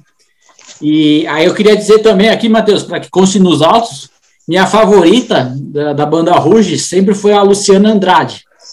Mas eu casaria com a Ali Martins, entendeu? Outro, o, claro que também tem a Karen, a Fantini e a, e a e a também, a banda inteira, cada menina é extremamente talentosa, mas a minha favorita sempre foi a Luciana Andrade, e eu casaria com a Ali Martins, que está no Power Couple, né? Só para e conhecer o marido dela é, em 2015, é, quando ela participou da, da Fazenda, entendeu? Ela conheceu a, o marido, o atual marido dela, e agora, e agora. Ah, ela tá com ele lá no Power Couple, né? Sim, é. Agora, seis anos depois, ela tá no, no Power Couple, que é outro programa da Record também. O Matheus, eu vou falar agora do Roupa Nova, que fez uma brilhante é, live também no Dia dos Namorados. E aí eu dizer que o Roupa Nova eu já fui em dois ou três shows desta maravilhosa banda. Aí eu sempre vou com a minha amiga é, Mônica, que mora lá no bairro Campeche, aqui no, no sul da ilha, né? E aí também teve aquela vez do, que eu já contei também em outros episódios aqui do podcast, que uma vez eu fui no show do Roupa Nova e tinha champanhe de graça no camarote. Aí depois o que, que aconteceu, Matheus? Vale citar para quem não escutou, eu, a, minha amiga e eu fomos tirar foto com os integrantes da banda, né? Aí eu já estava calibrado da champanhe e, e das vodkas que eu gosto de tomar geralmente. Aí eu, nada mais, nada menos que eu cheguei no, ali pro, no camarote, né, não, eu cheguei ali junto com a banda para tirar e falei assim, posso fazer uma coisa? Eu falei pro vocalista, pro Paulinho, né? E aí o cara estreou, pode. É, daí eu falei assim, abaixa a cabeça, daí ele abaixou a cabeça. No que ele abaixou a cabeça, eu fui e dei um beijo na careca do, do Paulinho, né? E aí é bem emocionante. Saudoso, né? Já estava em paz. Já estava alto, né? Eu dei um beijo na careca do, do, do, Paulinho, né? O vocalista do, do Roupa Nova, né? E aí também é uma coisa que fica, ficou registrado, né? E aí depois tiramos foto com ele, né? Eu de um lado, no, eu perto de três, minha amiga perto dos outros três. que a banda tem uns sete integrantes, mais ou menos, e aí ficou registrado, né? Mas o, aí a, o, o que a gente lamenta foi que o Paulinho morreu no final do ano passado, e aí o, o grupo agora está se apresentando, botou um outro cara ali para compor, a, não digo substituir, mas para compor a banda, né? E, e, de qualquer forma o Paulinho será sempre lembrado nos shows do Roupa Nova, né? E eu tenho esse momento especial, digamos assim, com ele. Ah, foi, foi muito legal. E eu espero também, sempre que tiver, sempre também que tem roupa nova, minha amiga me convida e eu vou com ela nos no shows da banda, assim. E é muito bom.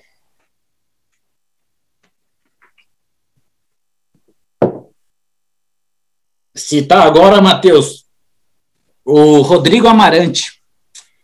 O Rodrigo Amarante, eu fui no é, Los Hermanos, né? Um dos, Sim. Um dos fundamentais do Los Hermanos, né?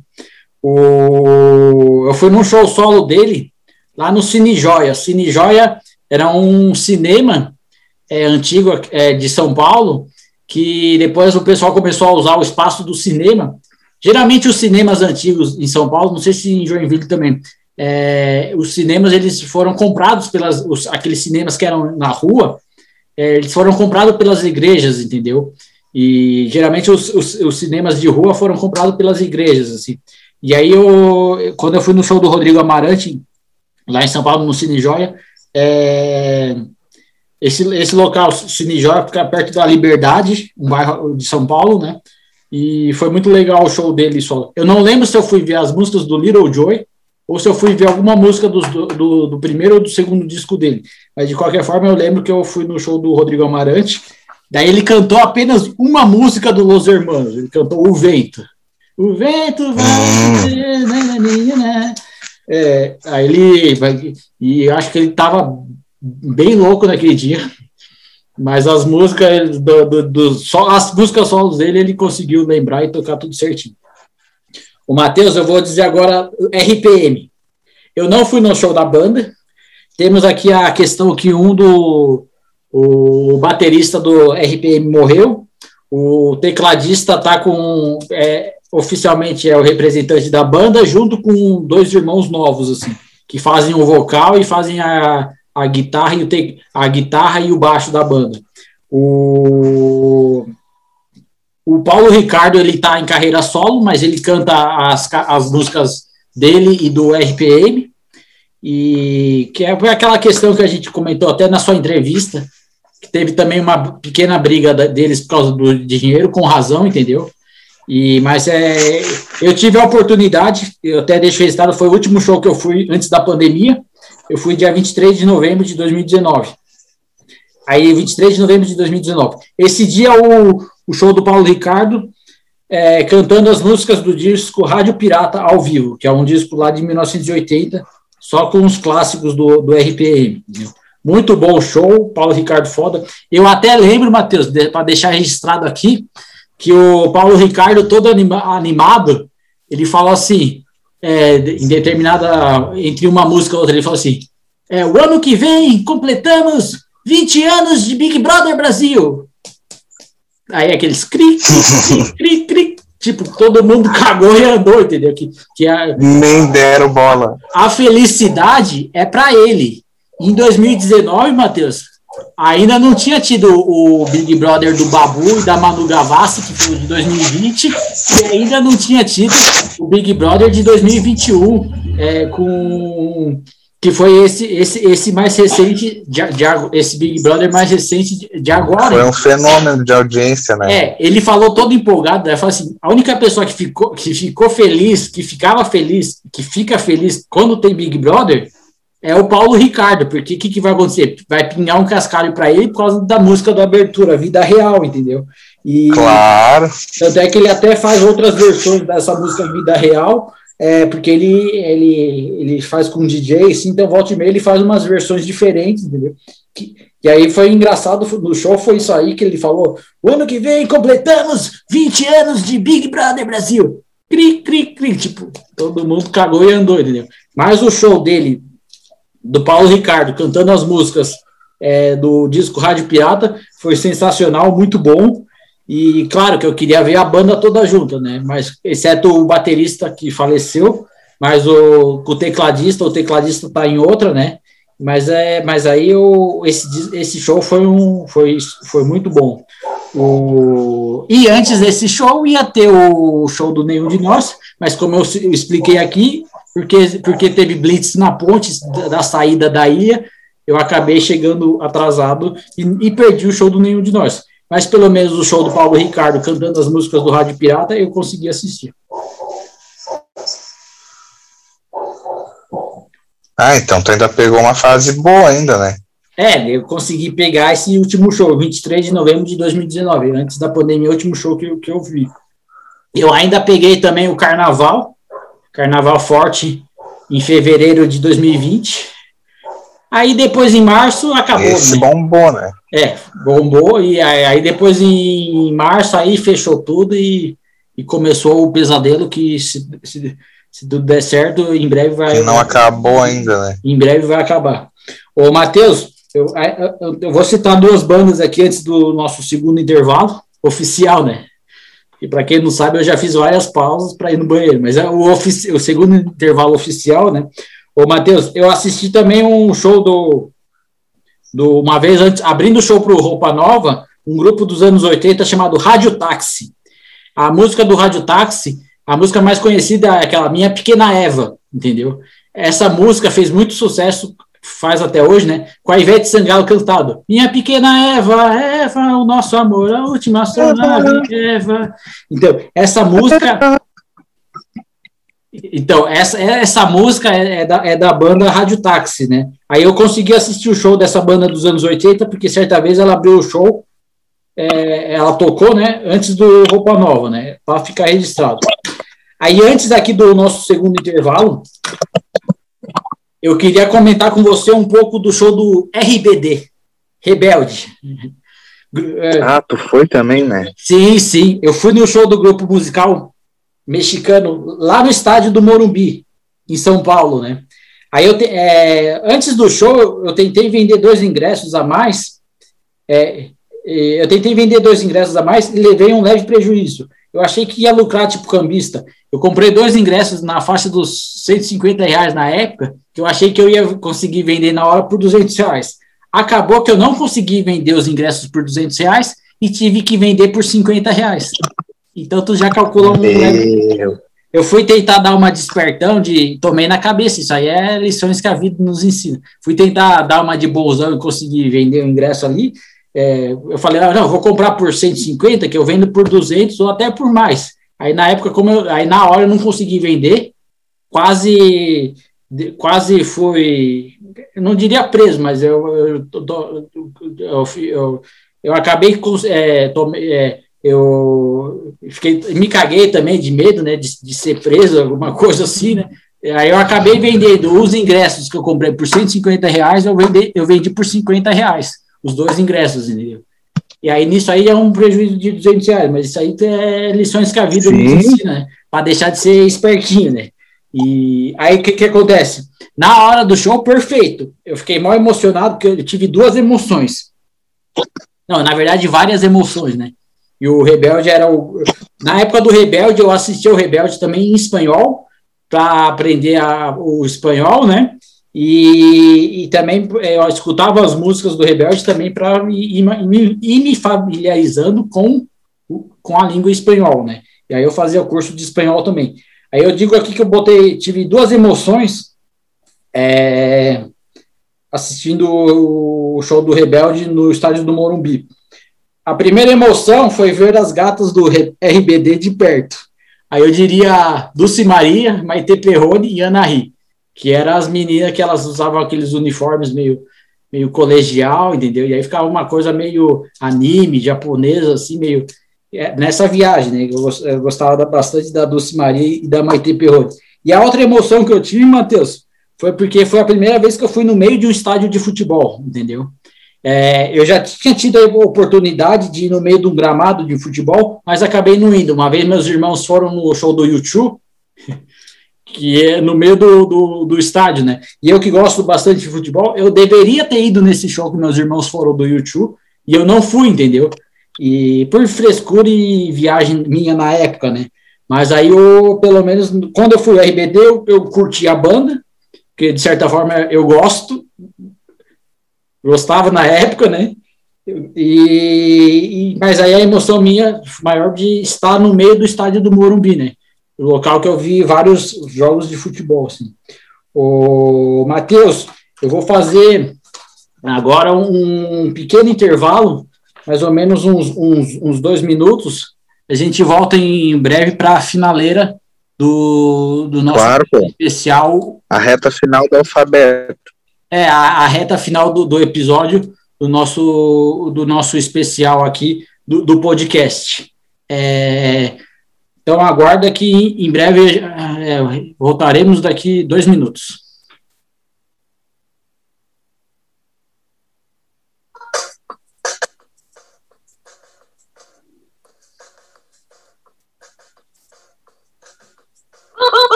Vu e DJ Juninho Portugal. É show!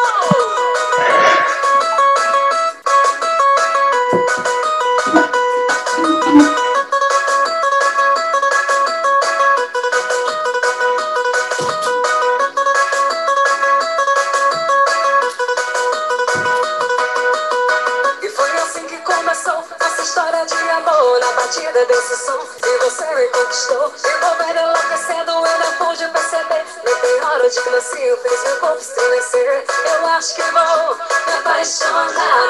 Hora de mocinho que chegou para ficar. Me chama que vou me apaixonar. Hora que fascina e faz a gente delirar.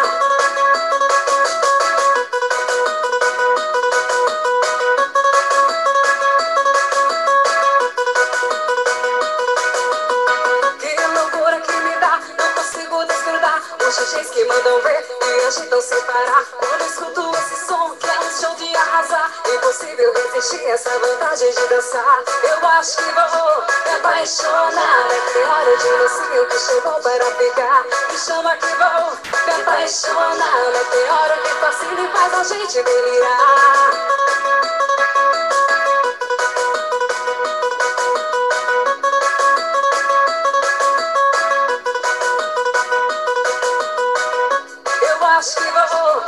É que hora de mocinho que chegou para ficar. Me chama que vou me apaixonar. É que hora que fascina e faz a gente delirar. Eu acho que vou me apaixonar. É que hora de mocinho que chegou para ficar. Me chama que vou me apaixonar. É que hora que fascina e faz a gente delirar.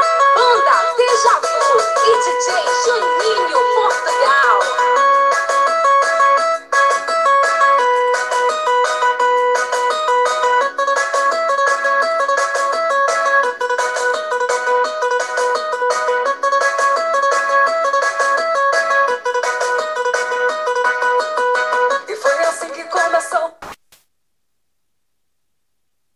Quem sabe faz ao vivo! Ô louco, bicho!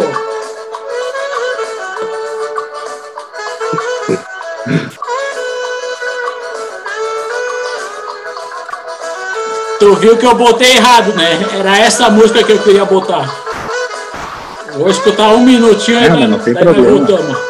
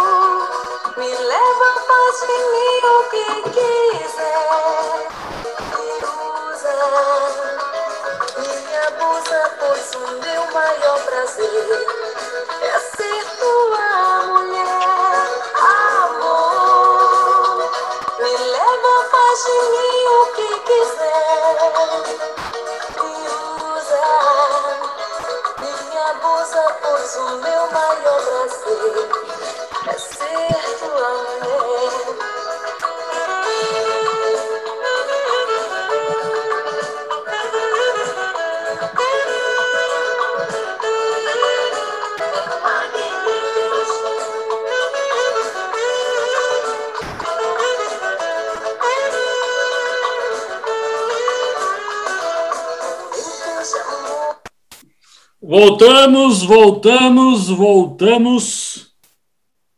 Continua por aí, Matheus, ou fugiu depois dessa?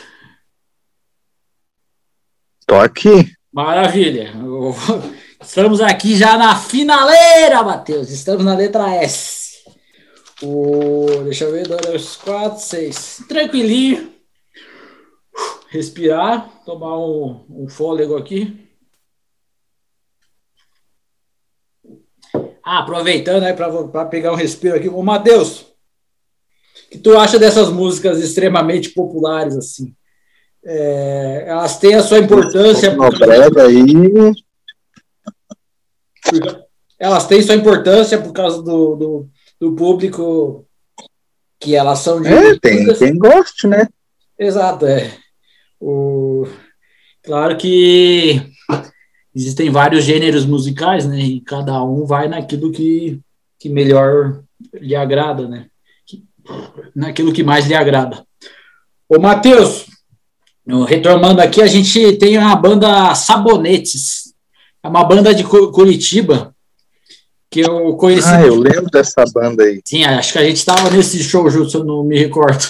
Se eu não me recordo, eu não lembro, mas eu digo do, que a gente.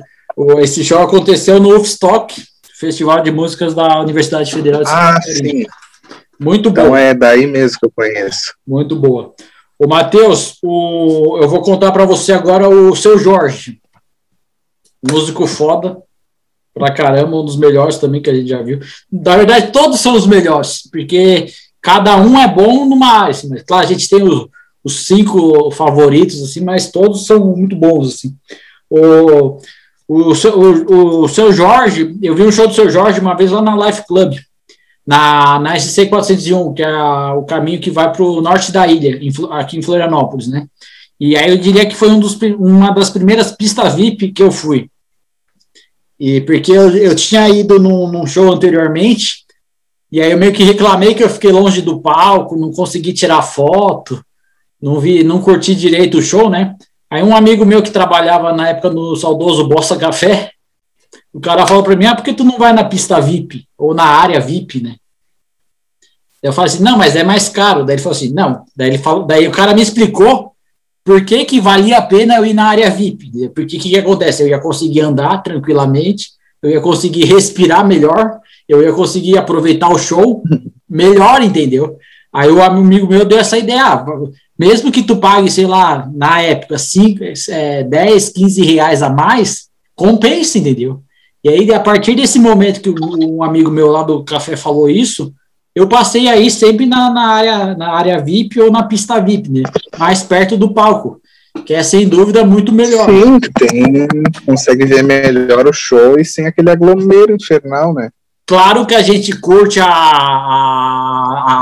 a, loucura do, do, do, do, VIP, do VIP, não, a loucura da muvuca do, do povo, na multidão, tudo, mas a, a pista VIP, a área VIP é sempre também muito interessante e até melhor para você que quer registrar de certa forma um show ou curtir mais tranquilamente.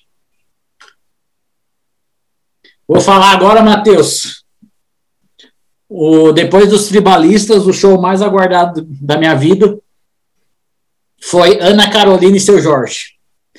O, em 2000. Ah, esse aí deve ter sido top. Aí que que é. Mas peraí, que nós vamos chegar, vamos chegar nessa parte, como diria. O, o que, que aconteceu? Esse disco, Ana Carolina e seu Jorge, foi em 2005. Eles fizeram somente duas, duas apresentações, na época numa casa de show lá em São Paulo chamada Tom, se não estou enganado, Tom Brasil. E, e aí nessas duas apresentações que eles fizeram, para pouquíssimas pessoas, entendeu? Que tipo nem anunciaram em jornal nada e já fizeram show e aí é, e gravaram esse disco, né? Que é um disco histórico, né? Esse show na época eles não saíram em turnê, entendeu? O, aí o show mais aguardado, aí eu, eu, eu considero que esse aí uns 10 anos, 10, 10 anos depois, depois eu vou confirmar a data aqui, é, uns 10, 12, 2005, 2016, parece, 2015. Uns 10 anos, mais ou menos uns 10 anos depois que saiu esse disco do, da Ana Carolina com o seu Jorge, eles fizeram uma turnê. E essa turnê passou aqui por Florianópolis, né?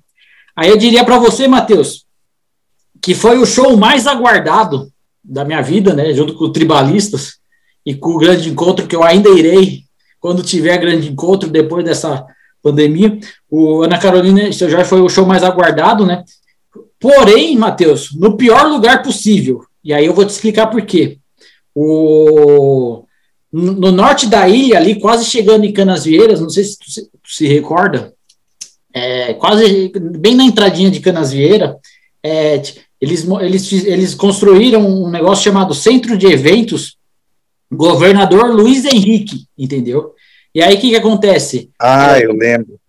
Esse centro de eventos teve esse show e teve um outro show também no estacionamento. Depois eles demo, demoliram, porque acabou que não foi tanto usado assim.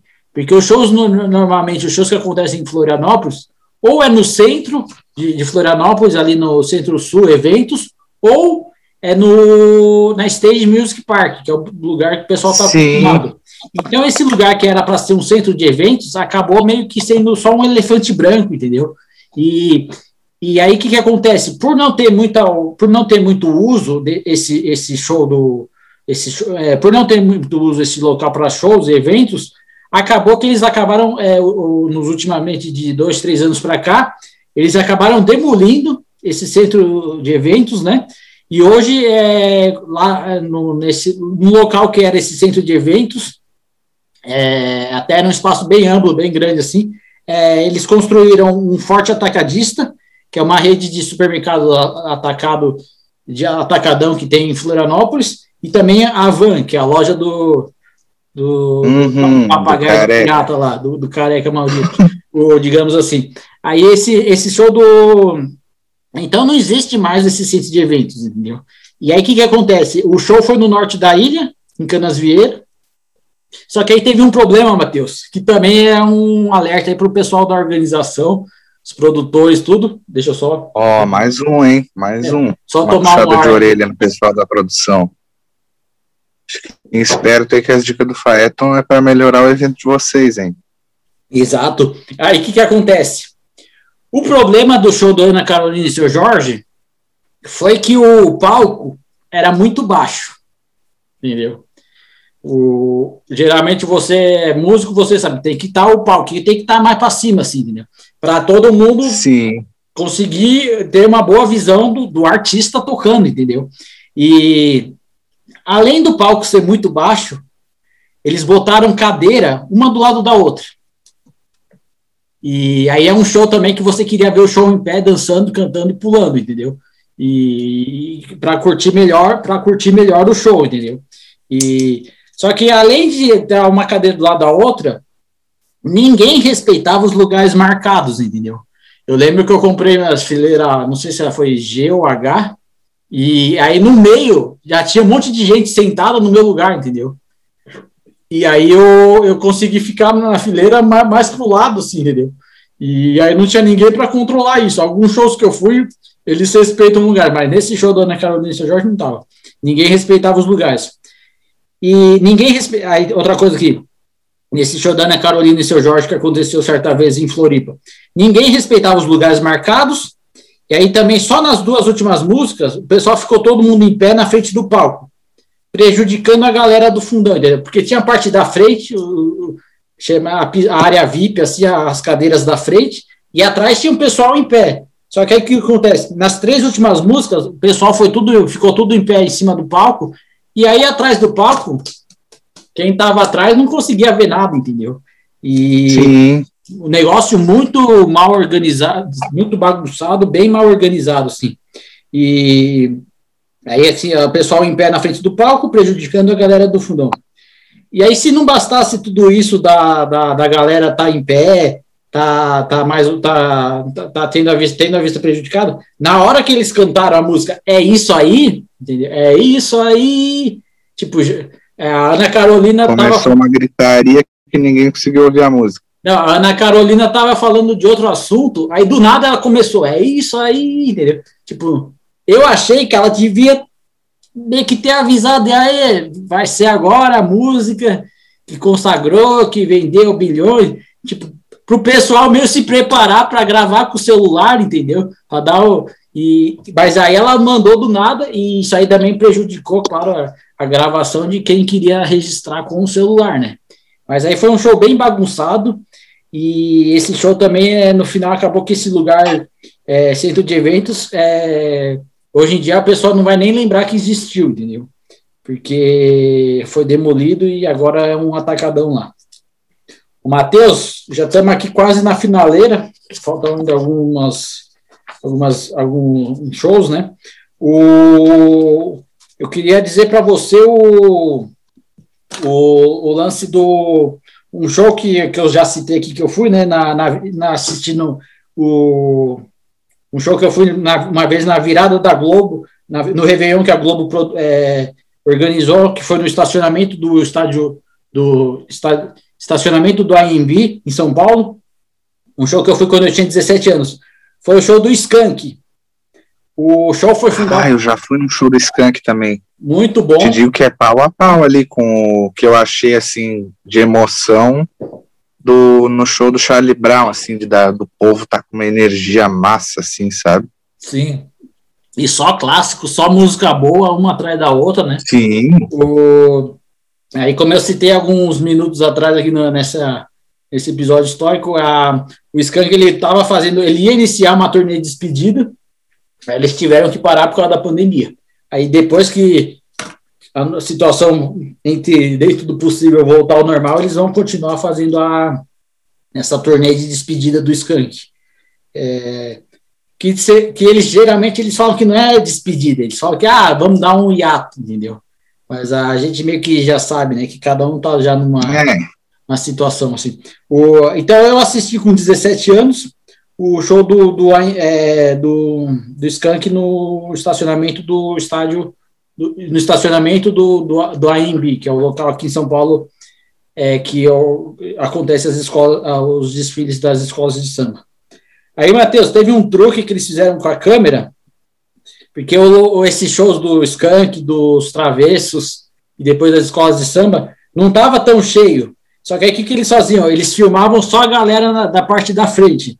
Para a pessoa que tiver em casa. Ah, mas eles fazem até em show gringo, isso daí. É, para a pessoa que tá tiver. Dá a impressão de que tá cheio, né? É, para quem estiver assistindo, fala, não, vou para lá, tá cheio, entendeu? Só que na verdade não tava tão cheio, entendeu? Aí isso é um truque da, da, da galera que, que, eu, que eles fizeram nesse show do AMB. Show do Skank muito bom.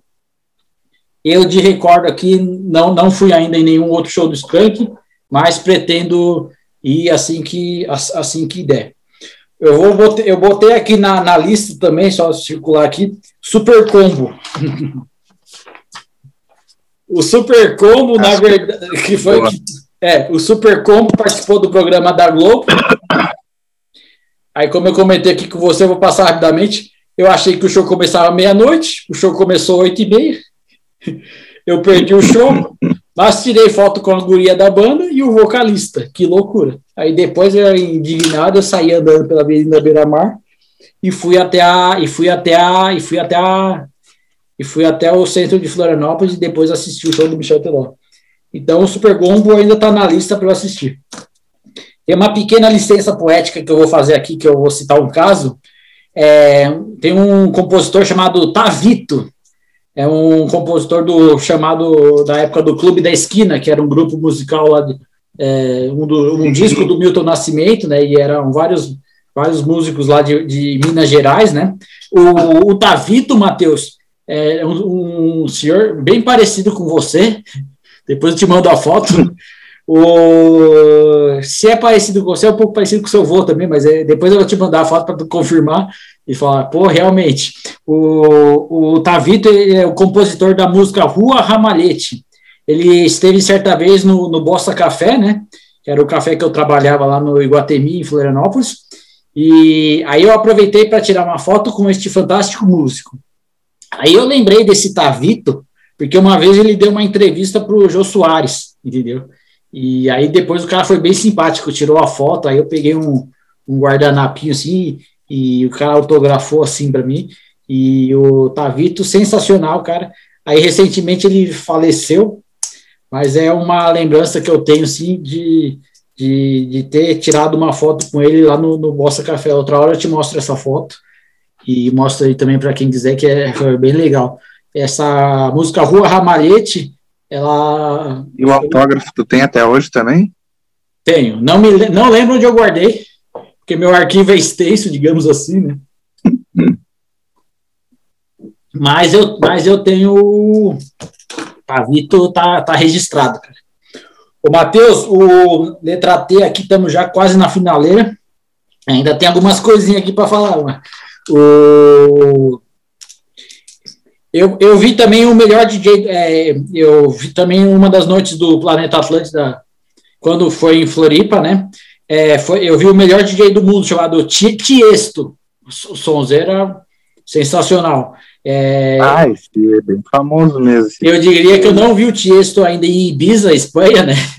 Meio, mas eu vi o Tiesto em, em Floripa, é, o melhor DJ do mundo, fechou uma das noites do Planeta Atlântica, certa vez aqui em Floripa. Sensacional. O, e é muito bom porque o, ele faz uma música, como é que eu vou explicar para você? É, não é só aquele aquele tecno, aquele eletrônico, é, que é só eletrônico. É umas músicas cantadas também. Tem uns vocais assim na música. E isso é bem interessante, porque tem vários DJs assim, não sei se tu acompanha muito, mas tem muito DJ que é só o remix, é o, só o eletrônico, digamos assim, né? E o Tiesto, uhum. não, ele, uhum. bota, ele, faz umas paradas bem loucas assim, porque ele bota um, um vocal nas músicas assim, e bem, bem sensacional, assim. O, teve aqui também, Matheus, o Tijuana. O Tijuana, ele estourou com a música do Tropa de Elite, né? E eu via uma vez o show do, do Tijuana no festival da Coca-Cola, que aconteceu, como já citado aqui anteriormente, na, no festival Coca-Cola Viber Zone, é, que aconteceu na, no, num bairro de São Paulo chamado Santo Amaro, no local da Ípica São Paulo, né? E outra coisa que eu vi também, Matheus, na letra T, foi o Tiaguinho. É, fui na pagodeira uhum. com um casal amigo é, Lúcia in the Sky e Tiago Mentirinha. Esse evento rolou no carnaval, chamava Escola Folia, e aconteceu no centro de Floripa. Esses eventos da escola eram bem interessantes, que eles traziam, é, tipo, eram quatro dias de carnaval, e aí cada dia eles botavam, eles traziam artistas assim, né? E aí você, metade do palco ficava aberta para a galera, ver de graça o show, né? E é, só que aí para você assistir o show tinha que chegar umas três, quatro horas antes, entendeu? Para ficar perto do palco. E na outra metade eles dividem para o pessoal meio que pagar para a área reservada, assim, entendeu? E aí eu geralmente eu vou nessa área que eles é, nessa área paga, eu pago para poder conseguir assistir o show mais perto do, do palco e, e mais, e mais é, conseguir assistir o show mais perto do palco e mais tranquilo, né? E geralmente o que eu acho legal, dá para citar aqui desse é, festival Escola Folia, é que eles têm open bar, entendeu? E aí tem a cerveja para ah, quem... daí o pessoal aproveita, Sim. né? Aí tem a cerveja para a galera da cerveja e tem o, os open bar de, de Skull Beats, né? E aí eu, a galera fica é, no, no, grau mesmo e, e, curte o show, né? Mas aí e né, né, nessa pegada mesmo, né? Aí eu espero que depois dessa loucura toda aí, volte a ter eventos da escola, é, no, é, eventos patrocinados pela cerveja escola, é, cerveja, vodka Skol, né, Skol Beats, é, no centro de Floripa, que é uma chance também de e, artistas bons, assim, shows bons, assim, né? É só para fazer uma retrospectiva aqui. Então, no, nos shows da, do Camarote Escofolia, eu vi Anitta, vi Pericles, vi Tiaguinho, vi Monobloco, entendeu? E nessa, nessa pegada toda aí. Então, esperamos também que o carnaval do ano que vem, 2022, a galera já esteja praticamente vacinada e, e que a loucura volte a acontecer, né, Matheus? Porque a loucura é boa por causa disso que a gente é uma maneira que a gente tem também de de aliviar se assim, divertir, né? É, de, de, de abster, né? Uma coisa assim. O Matheus, Eu vou falar agora do Tom Zé. O Tom Zé, eu vi uns dois ou três shows desse também. Foi um dos shows mais divertidos que eu, que eu já fui. E o legal do Tom Zé é que teve uma hora que uma música dele que ele fala assim: é, ele meio que para a música e fala: Não, vamos cantar de novo, que esse é um dos versos mais bonitos que eu fiz. Aí ele canta assim: Eu fui morar na estação da luz, porque estava tudo escuro dentro do meu coração. Eu fui morar na estação da luz, porque estava tudo escuro dentro do meu coração. Mais ou menos isso, né? E aí o Tom Zé é muito divertido. E ele tem umas roupas bem diferentes, assim, digamos.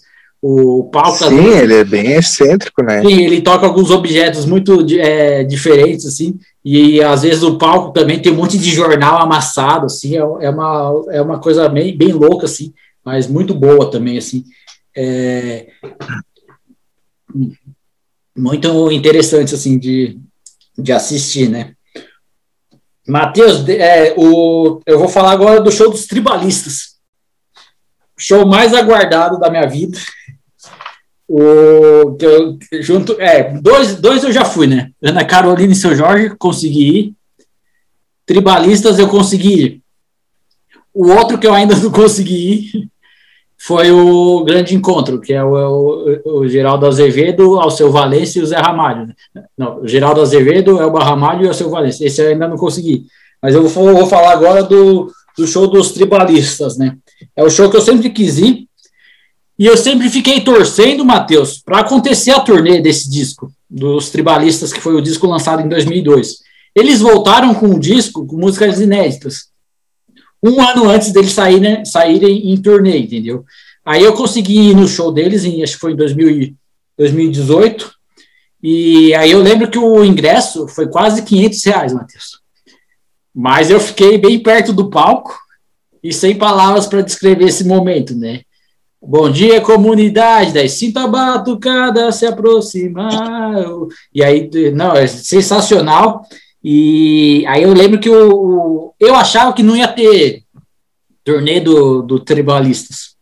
Porque o que, que acontece? Ele, na época que saiu o disco, em 2002, a Marisa Monte que estava grávida. É, não, tinha acabado de ter um filho, entendeu? E aí eles não fizeram turnê, entendeu? Aí eles acabaram fazendo a turnê praticamente 2002 para 2018, mais de 15 anos depois, entendeu? Ana Carolina e seu Jorge fizeram fizeram uns, uns 10 anos depois. Né? Agora, o, o seu Jorge com a. O Ana Carolina e seu Jorge fizeram uns 10 anos depois. Agora, os tribalistas demoraram mais de 15 anos para fazer. É, 15, é, 2002, 2017. É mais ou menos uns 15 anos. E aí, esse show foi sensacional, sublime.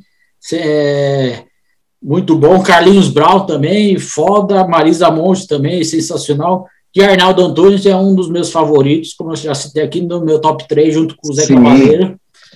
Zé Cabaleiro e o Arnaldo Antunes. Zé Cabaleiro, Arnaldo Antunes e. E o Alceu. E Alceu Valença, exatamente. Muito obrigado aí pela lembrança. O Matheus, aqui na, na letra T, um show que eu ouvi também por acaso, mas eu diria que foi um pocket show, né? Eu vi um show da Tati Quebra Barraco. A, a Tati Quebra Ah, Barraco. esse daí deve ter sido.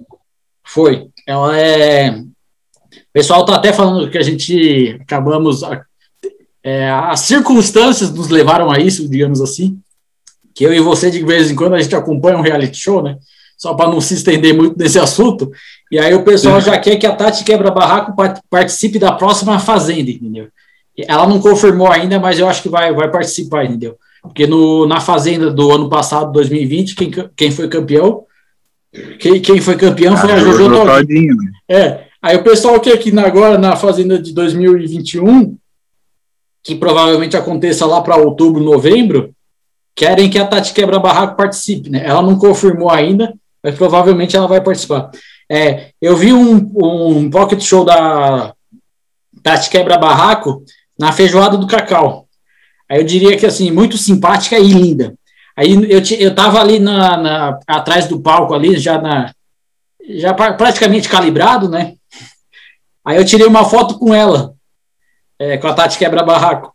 E, e, ela me deu um CD promocional com 10 faixas, né? Daí eu, daí eu botei que hashtag muito obrigado. Tipo, ela foi muito simpática, e, e tirou uma foto com, com, comigo, né? Além de, depois que eu tirei a foto comigo, ela entrou no camarim e pegou rapidamente um CD promocional com 10 faixas e, e me deu de presente, né? Eu falei, sensacional, já, já ganhou meu coração, entendeu? E até muito já para vale o registro, né?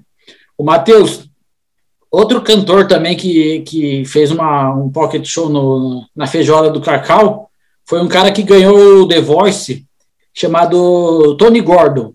Aí um baita intérprete, entendeu? Ele, ele cantou na feijoada do Cacau 2019, 2020, que foi a última feijoada do Cacau que teve a, antes, antes da pandemia, entendeu? É um, é um cara que ele um baita intérprete, canta super bem.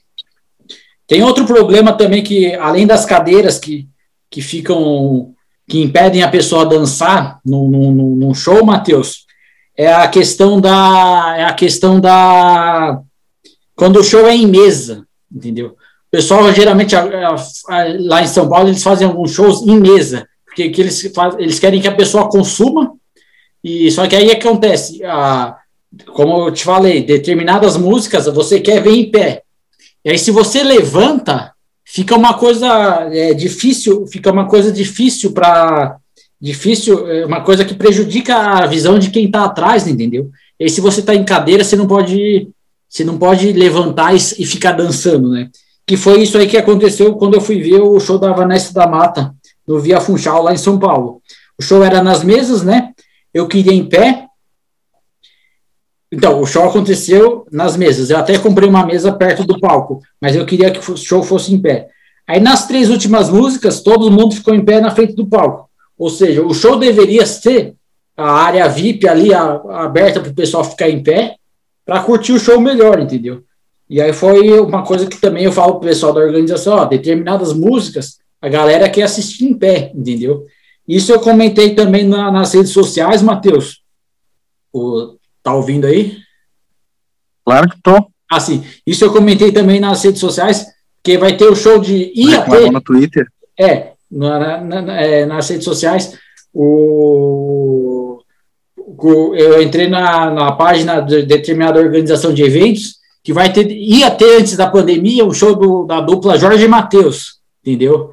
Aí eu falo assim, Jorge e Matheus é um show animado, o pessoal ver em pé, entendeu? Aí os caras querem me botar 60% da parte da frente do palco, não, mentira, 70% Matheus, da frente do palco, cadeira. E aí 30% o pessoal ficar em pé na área VIP, entendeu? E aí o que que acontece? Ah é, já estou reclamando por antecipação, que eu já sei o que, que, vai acontecer, que a gente tem experiência nesses de, de tantos shows. O pessoal dos 30% ali da área VIP da frente vai ficar socado ali, entendeu? É, e aí o pessoal da cadeira vai ficar com 70% da, da visão do, do, palco na frente, entendeu? Porque o pessoal da, da cadeira que já paga mais vai, pagar, vai lucrar, é, vai ficar é, consumindo bebida sentada. Claro que o pessoal da cadeira depois levanta, entendeu?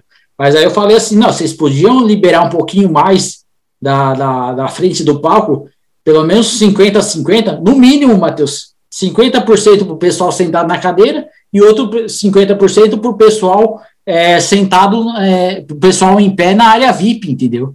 E, mas isso aí é que tem também a questão da ganância, né? Eles querem lucrar mas isso aí é, uma, é um, alerta que a gente faz, né? E que e quem é, organiza os shows tenha isso na, na cabeça. Jorge Matheus, Bruno Marrone, Marília Mendonça, é umas músicas animadas, você quer escutar em pé, entendeu? É, você quer curtir o show em pé, entendeu? Mas conta bastante a, a ganância que eles têm que lucrar com. É uma música animada para dançar, né? Não é um show para tu ficar assistindo sentado, né? Tá louco? Com todo respeito. Peraí. Com todo respeito, claro que eu gosto também. Não é um show de MPB mais tranquilo, que tu tem que ficar ali sentado curtindo a música, entendeu? É um Sim. show animado, extremamente popular, né? Mas é isso, né? E aconteceu já isso aí no, no show da Maria Rita, o pessoal sentado, eu queria ficar em pé.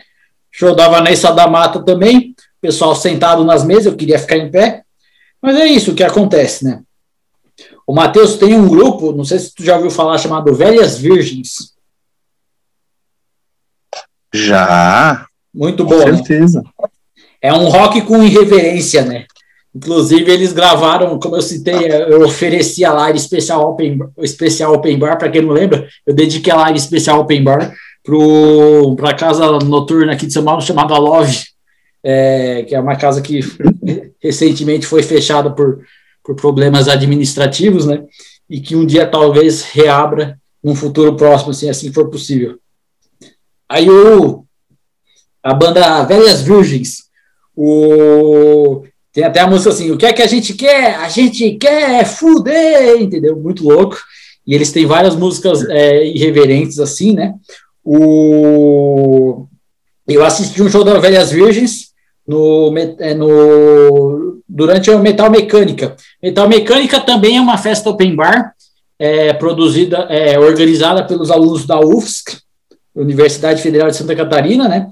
E aí eu vi um, acho que foi 2018, eu vi um show do, do da banda Vel- Velhas Virgens na Life, né? O...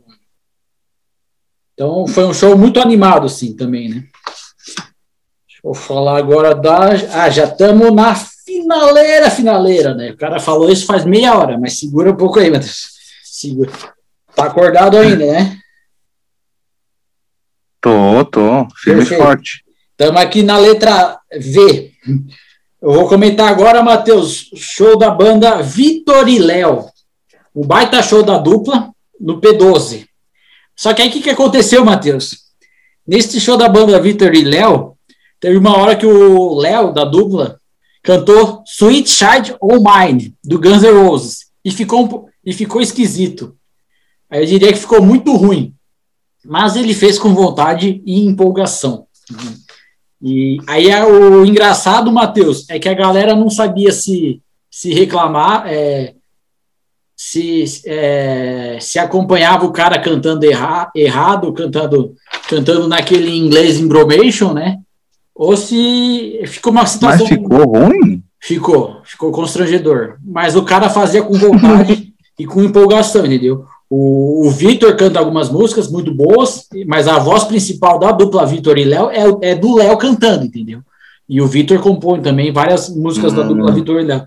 Só que aí ficou, ficou bem ruim, assim mesmo, né? Mas enfim, mais, mais um show para conta, é, va- vale a pena aí, Matheus. E Vitor e Léo, é, eles deram uma pausa, mas tem os discos para a galera escutar nas, no, Open, no, no Spotify. E é uma dupla muito, muito boa.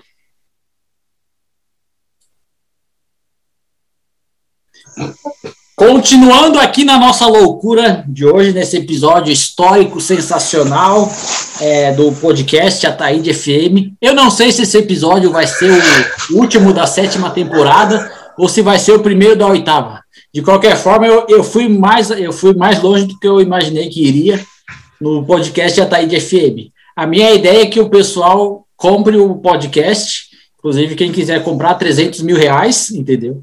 E eu também vou oferecer o podcast para outras pessoas, para quem sabe eu consigo um trabalho de roteirista na Rede Globo ou em alguma televisão, em programas humorísticos, né? É mais ou menos a loucura por aí, né?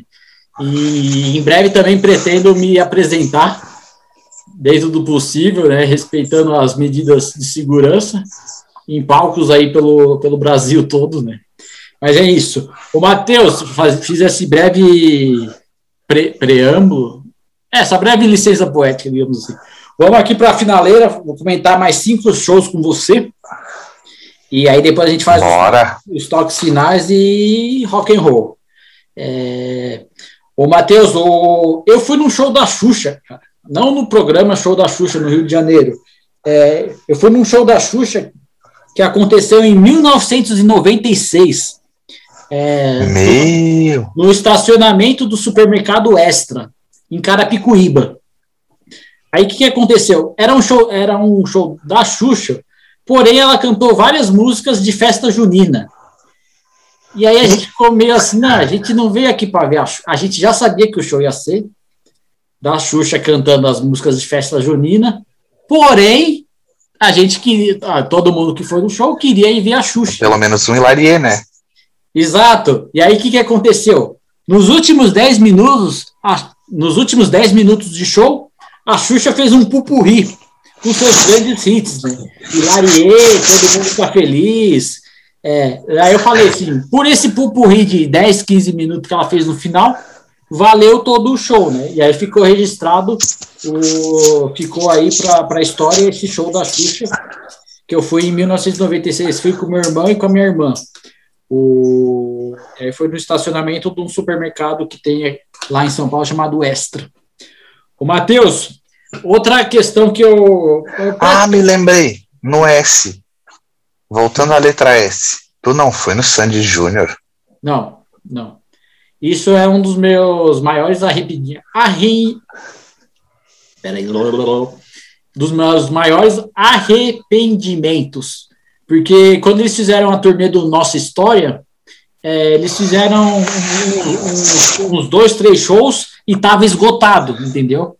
E aí é, já, tinha, Uhum. já tinha. Só que aí o que, que eles fizeram? Eles abriram duas sessões extras, Matheus. E eu deveria ter ido no show do Sandy Júnior, da Sandy e do Júnior, e só que aí eu não fui, entendeu? Eu estava em São Paulo, o show ia, ia acontecer perto da, é, no estádio do Palmeiras, Allianz Parque, é, perto da casa da minha mãe, e eu acabei não indo, cara. Eu deveria ter ido no show, nem que eu tivesse parcelado o, o- depois para pagar o, sei lá, os 800 reais em 12 vezes, né?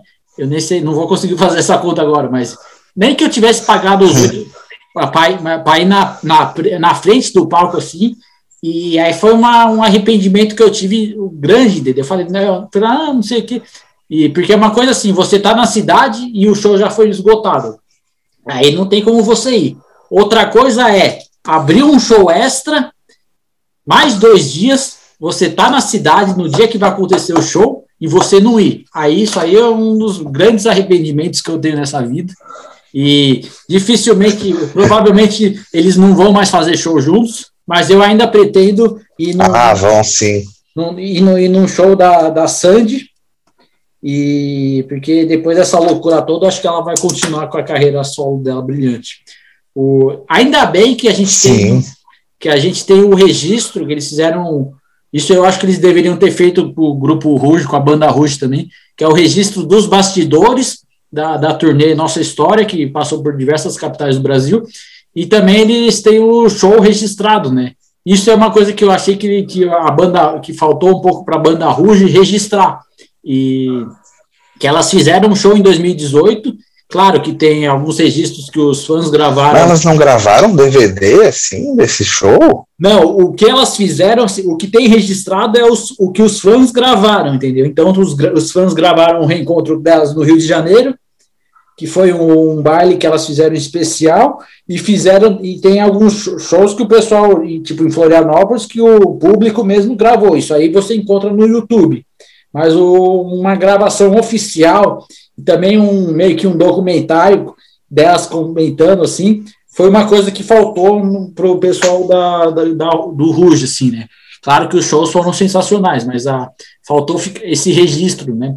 E já no Sandy Júnior, que eu infelizmente não fui, é, pelo menos a gente consegue assistir no Globoplay tanto o show quanto o, o documentário que conta a história da, da, da, da- de toda a carreira da dupla. Só que aí o que aconteceu, Matheus? Uma moça que ia no local lá onde eu trabalhava, ela foi no show do Sandy Júnior em Porto Alegre, entendeu? E aí ela trouxe para mim Hum, um copo da, do, do show Sandy Júnior, entendeu? E aí eu, ah, eu agradeci, eu falei, ah, não fui, mas pelo menos eu, eu tenho essa, essa, essa moça que passava lá onde eu trabalhava, ela trouxe o, ela, o, o copo para ficar registrado, né? E aí eu tenho de lembrança guardado o copo dos tribalistas e o copo do, do, do Sandy Júnior Nossa História, né? E o copo oficial mesmo, o copo de, de que vendia lá. Entre outros copos também, que eu tenho os copos da UFSC, né? Tem coleção, né? Sim, vários. Tinha até festa open bar da UFSC que eu não ia, mas eu comprava o copo. Essa loucura toda aí. A gente falou aqui da Xuxa. Vamos falar um pouco aqui da já na letra Z.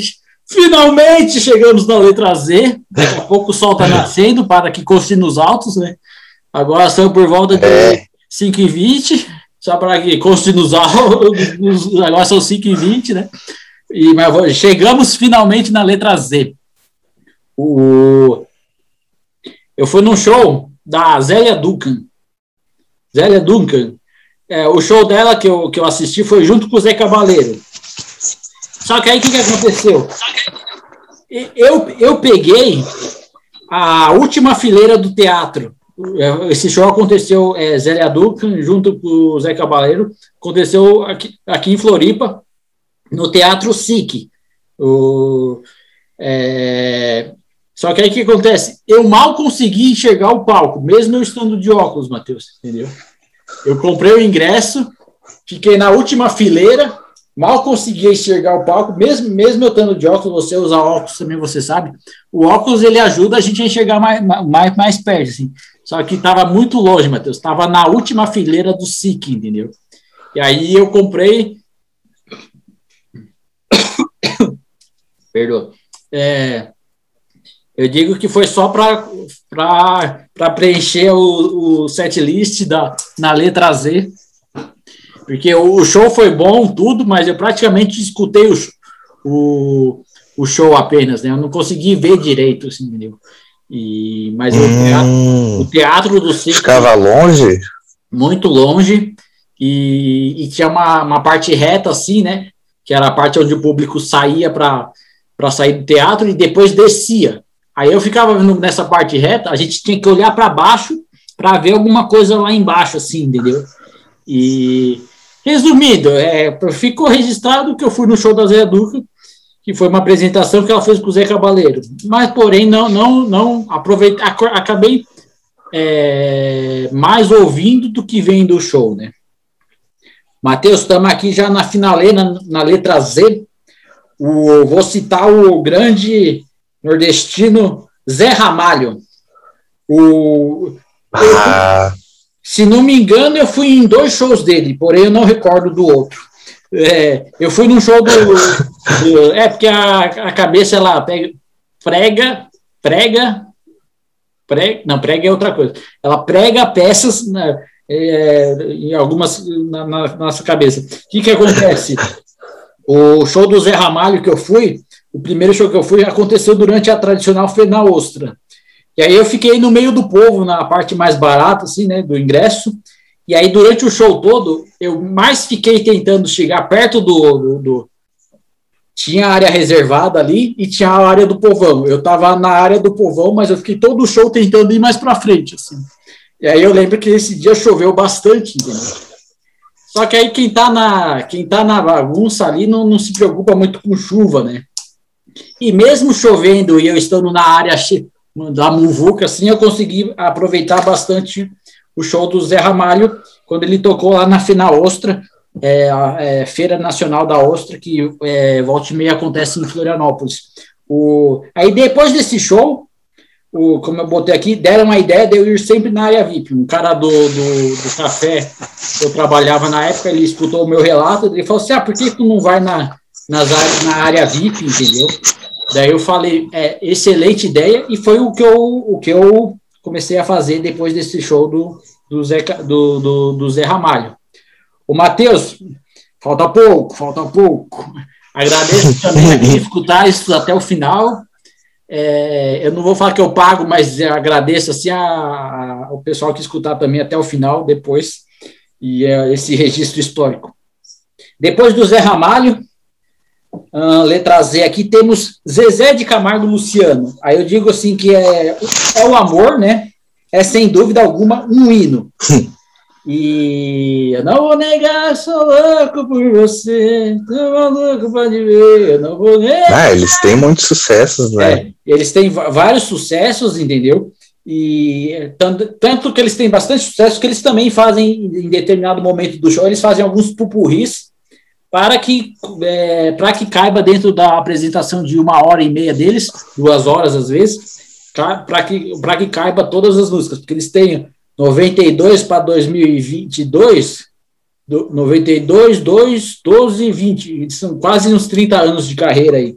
O, aí eu diria assim, Zezé de Camargo Luciano, outro show histórico que eu vi na saudosa Fields, em Floripa.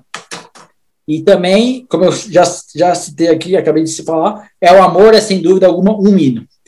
Chegamos finalmente no meu, no meu querido, no nosso querido, no querido de muitos, digamos assim, Zé Cabaleiro, né?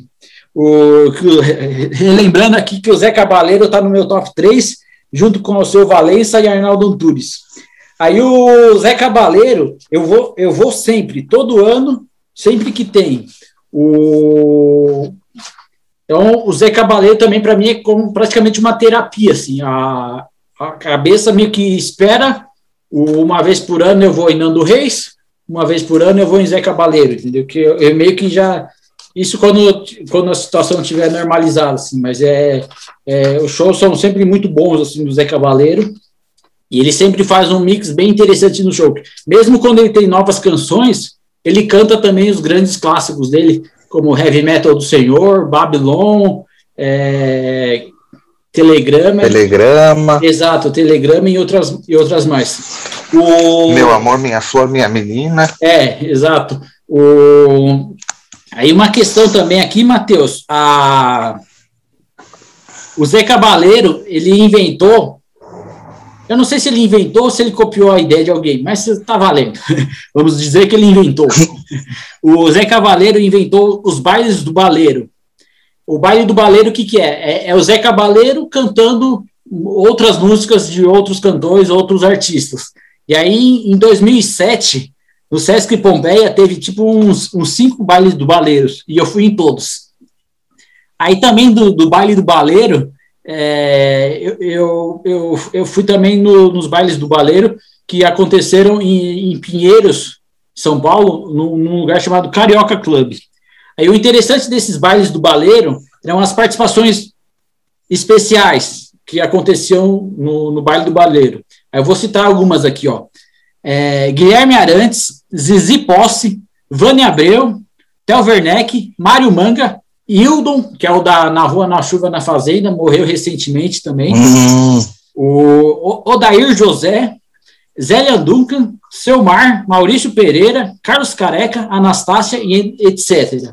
Esses bailes do baleiro, assim, é, eram muito legais assim, né? E eu espero que depois dessa loucura toda volte, volte a ter outros bailes do, do Baleiro, assim, que é, que é o Zé Cabaleiro, ele canta algumas músicas dele, mas o principal nesse baile do Baleiro é o Zé Cabaleiro cantando voando, cantando Nando Reis, cantando umas músicas fora do repertório do repertório dele, assim, né?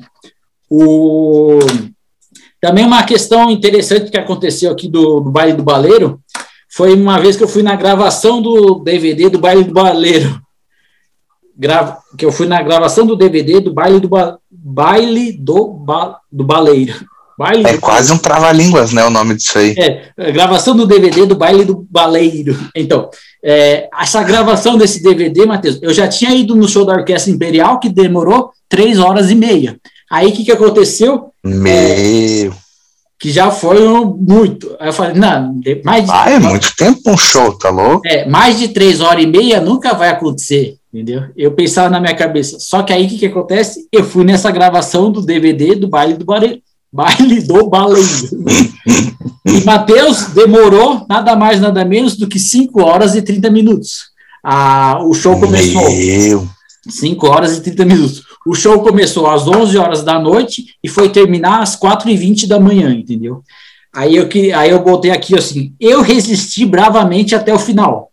Aí o show aconteceu é, num local chamado Lapa 40 Graus, que era uma casa de shows do, do famoso dançarino Carlinhos de Jesus, Carlinhos de Jesus, e essa casa ficava localizada no bairro de Pinheiros, em Sampa City. Eu estava lá.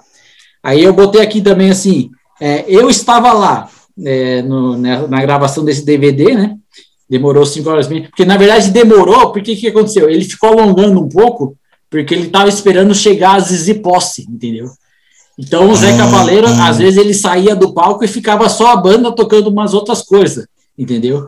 E aí depois chegou a Zizi Posto, chegou o Guilherme Arantes, entendeu? Isso já era duas, três horas da manhã, né? Nessa loucura. E alguns, Ah, e alguns bravos valentes, assim, ficaram até o final. Aí eu queria dizer que eu, nessa ocasião, eu estava acompanhado. Só que aí que a gente até, eu e a mina que eu tava, é, a gente re- resistimos até o final. Só que a ideia, depois do show, era a gente fazer out- outra coisa, digamos assim, né? E aí, depois, Uhum. como o show demorou, Matheus, cinco horas e meia, não fizemos. Acabamos brigando, entendeu? E aí cada um foi para casa num táxi diferente, entendeu?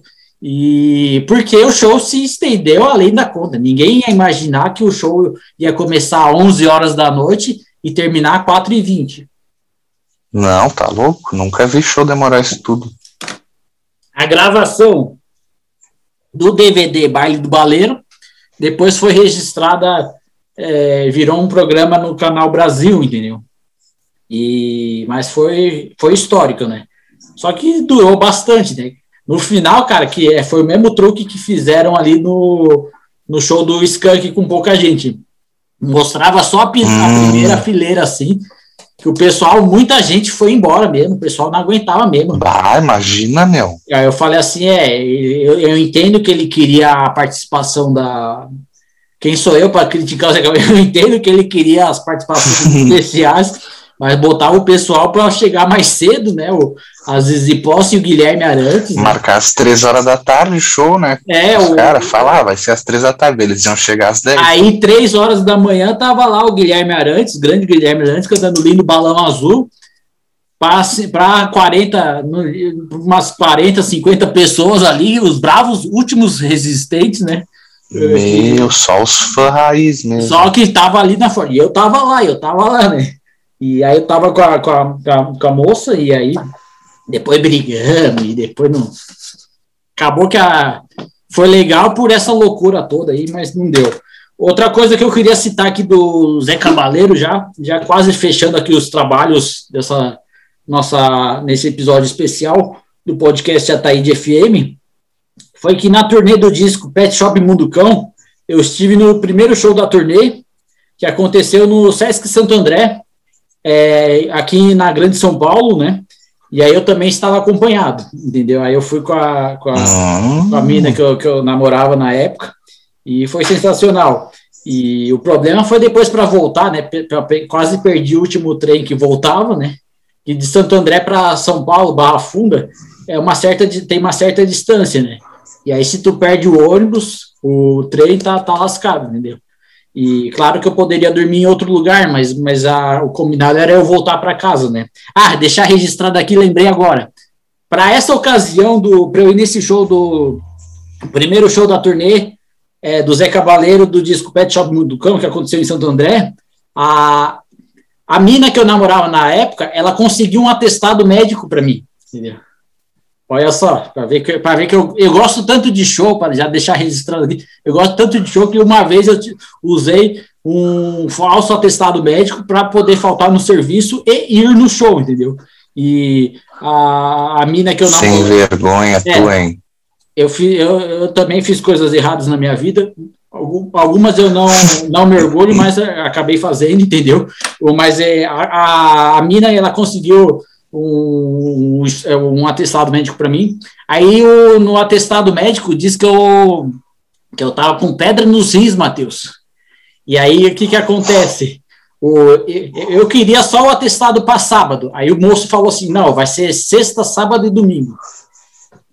Aí eu já estava quase saindo também do, do. Na época eu trabalhava no McDonald's, eu já estava. Ia ser a minha quarta falta, né? E aí na quinta toma justa causa e nunca mais trabalho. Aí eu tomei a minha terceira, é, minha terceira advertência de suspensão lá. E aí eu já falei, ah, beleza, eu já vou sair mesmo, né? E, não, na verdade, na época que eu fui nesse show, eu ainda trabalhava, então eu, eu queimei já uma suspensão, entendeu? E, mas é, eles não deram Meu. suspensão, porque eu usei um falso atestado médico, né? Para poder ir no show. Não me orgulho disso, mas aconteceu. Na verdade, assim, eu pedi para folgar no sábado, mas no McDonald's, assim como o café que a gente trabalhou, ninguém folgava no sábado, entendeu? E então, eu, mas eu, aí eu acabei conseguindo esse atestado médico para sexta, sábado e domingo. Que aí, segunda-feira, cheguei lá com o atestado médico.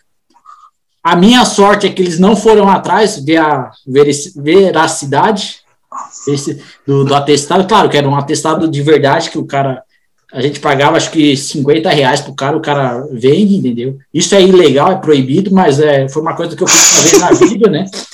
E... Foi a coisa mais criminosa que tu já fez em toda a tua vida, eu acho, né, Fred? Sim, teve também aquela vez do metrô. que Foi eu... o mais perto de ser um fora da lei. Teve aquela vez do metrô também que eu fiquei falando, eu queria pedir uma contribuição, eu sou universitário, tá, eu estou precisando de ajuda para o vestibular. Isso eu fiz no, no, no, no metrô. Aí chegou a polícia e fez eu assinar um termo de responsabilidade. Eu causei tumulto no metrô de São Paulo, né? Mas só para citar Causou isso. Causou tumulto? Sim, porque eu falava assim, é, eu estou aqui pedindo uma contribuição para vocês, passageiros. Eu sou. É, é, não pode fazer. No trem de São Paulo, às vezes o pessoal vende algumas coisas. Também não pode, mas vende. Agora, no metrô, é expressamente proibido qualquer tipo de, de, de, de, de vender alguma coisa, entendeu? Só que esse dia eu tinha Mas jogado. Por quê? Porque não pode, não, é, não pode comércio ambulante dentro do metrô, entendeu? É, ah, entendi. No trem de São Paulo, que também é uma grande, tem várias trilhas, várias linhas férreas assim, o, você ainda consegue, o pessoal ainda faz um comércio, agora no metrô é proibido. E aí nesse dia do, só para citar o lance do metrô, nesse dia do metrô eu fiquei, é, tomei bastante sol na cabeça, e aí eu inventei de fazer um. Ah, estou aqui pedindo uma contribuição, e sair falando alto no metrô. Aí, em vez de eu fazer duas é, estações e parar, não, eu me empolguei, e na terceira eu estava falando, eu vou passar o chapéu aqui para vocês me ajudarem com a taxa do vestibular, entendeu? E aí a polícia veio, a, os seguranças do metrô vieram e, e, me puxaram, né? E aí eu tive que assinar um termo de lá no metrô, né? Então eu fui fichado no metrô de São Paulo, né? Tudo Viu? Foi que, ganancioso. É, foi, não, se eu fizesse duas e parar, beleza, tava registrado a loucura. Mas aí na terceira que eu fiz, chegou os seguranças do metrô e, e, e aí me deram uma prensa forte, né?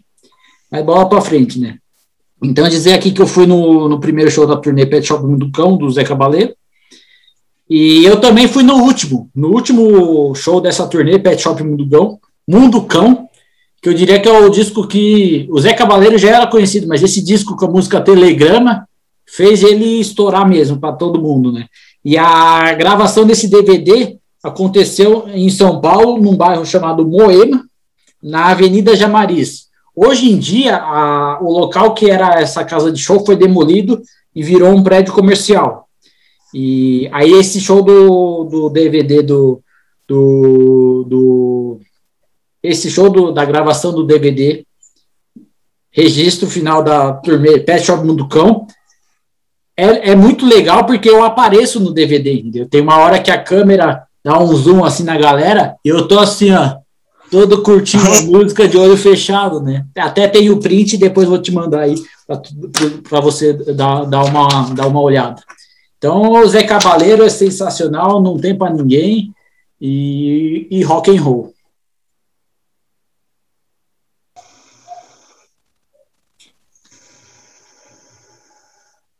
Aleluia, irmão!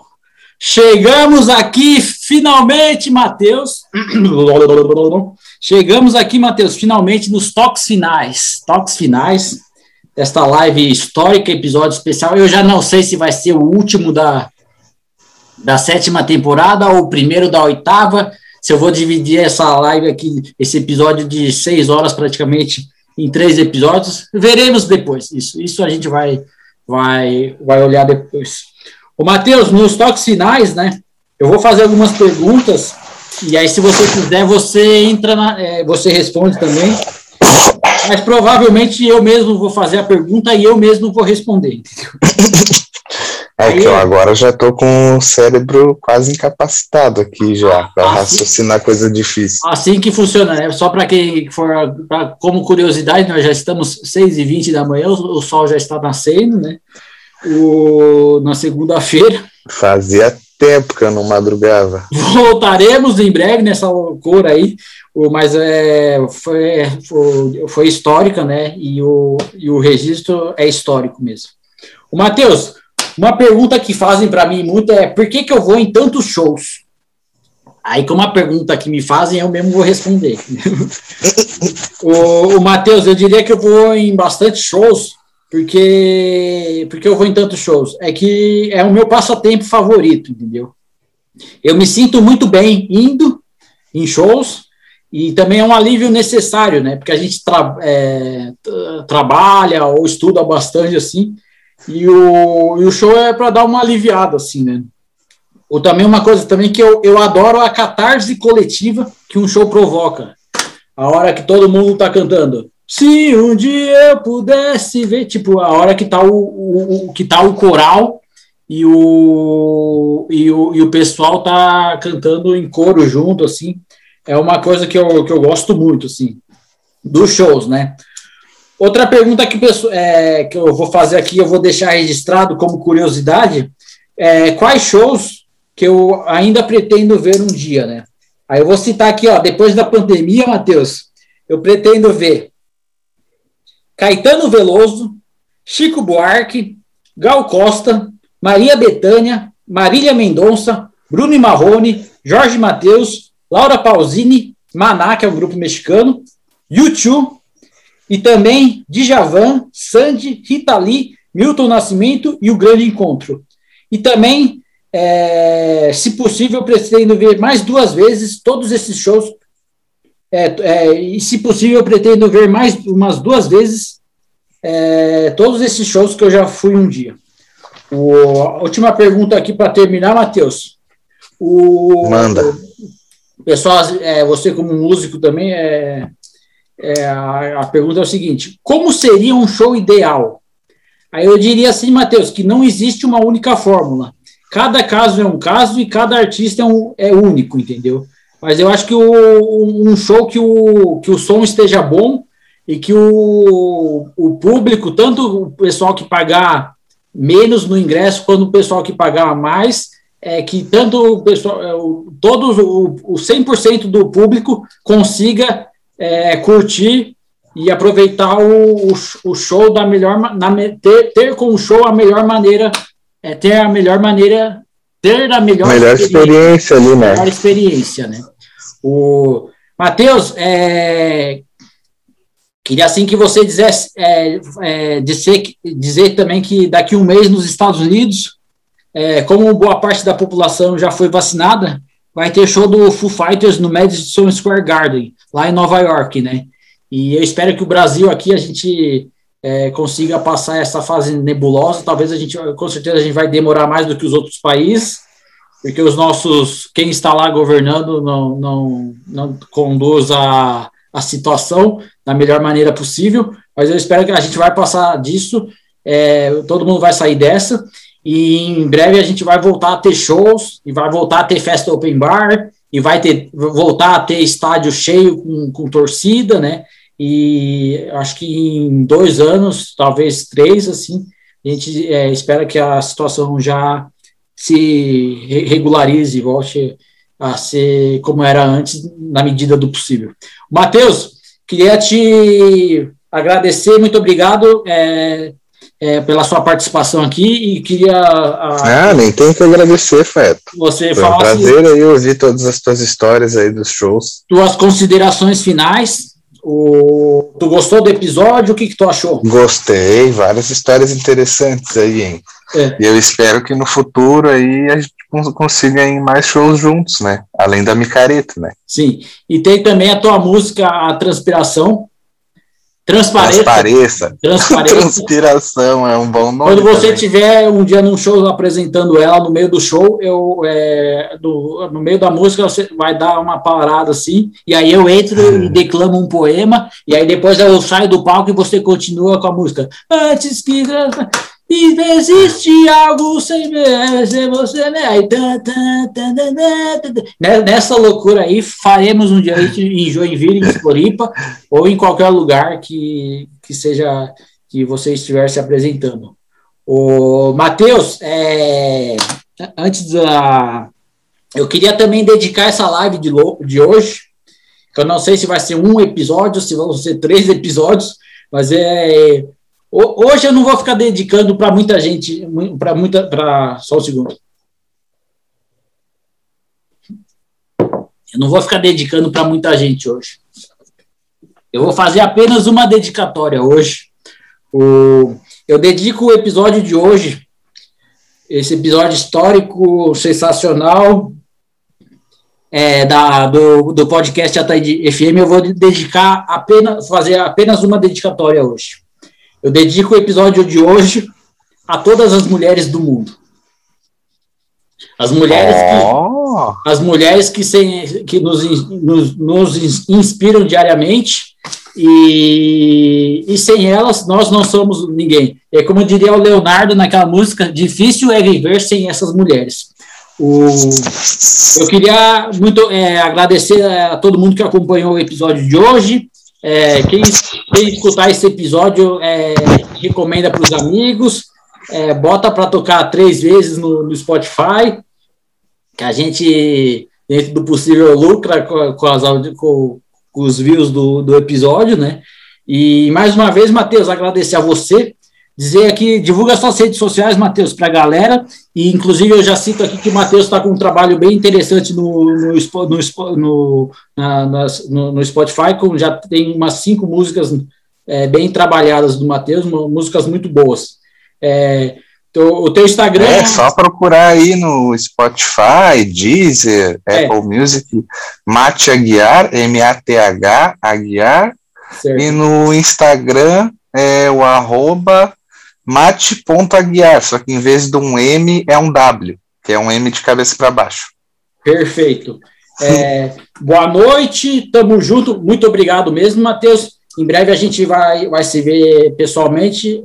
Não sei se em Floripa ou em Joinville, ou talvez até em São Paulo, mas em breve iremos no- nos encontrar e, e- e tomar aquele conhaque junto, fazer o churrasquinho também, que é sempre bom, né? Inclusive o Matheus é, também cozinha muito bem.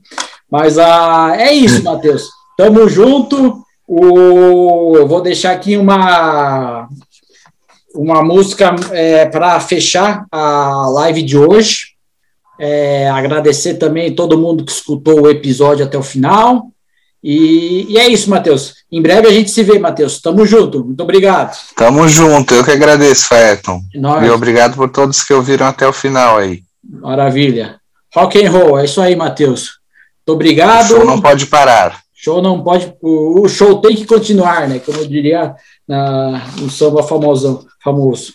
O, então é isso, Matheus. É, muito obrigado. É isso. Vamos ali terminar com nada mais, nada menos com, do que você não vale nada, mas eu gosto de você.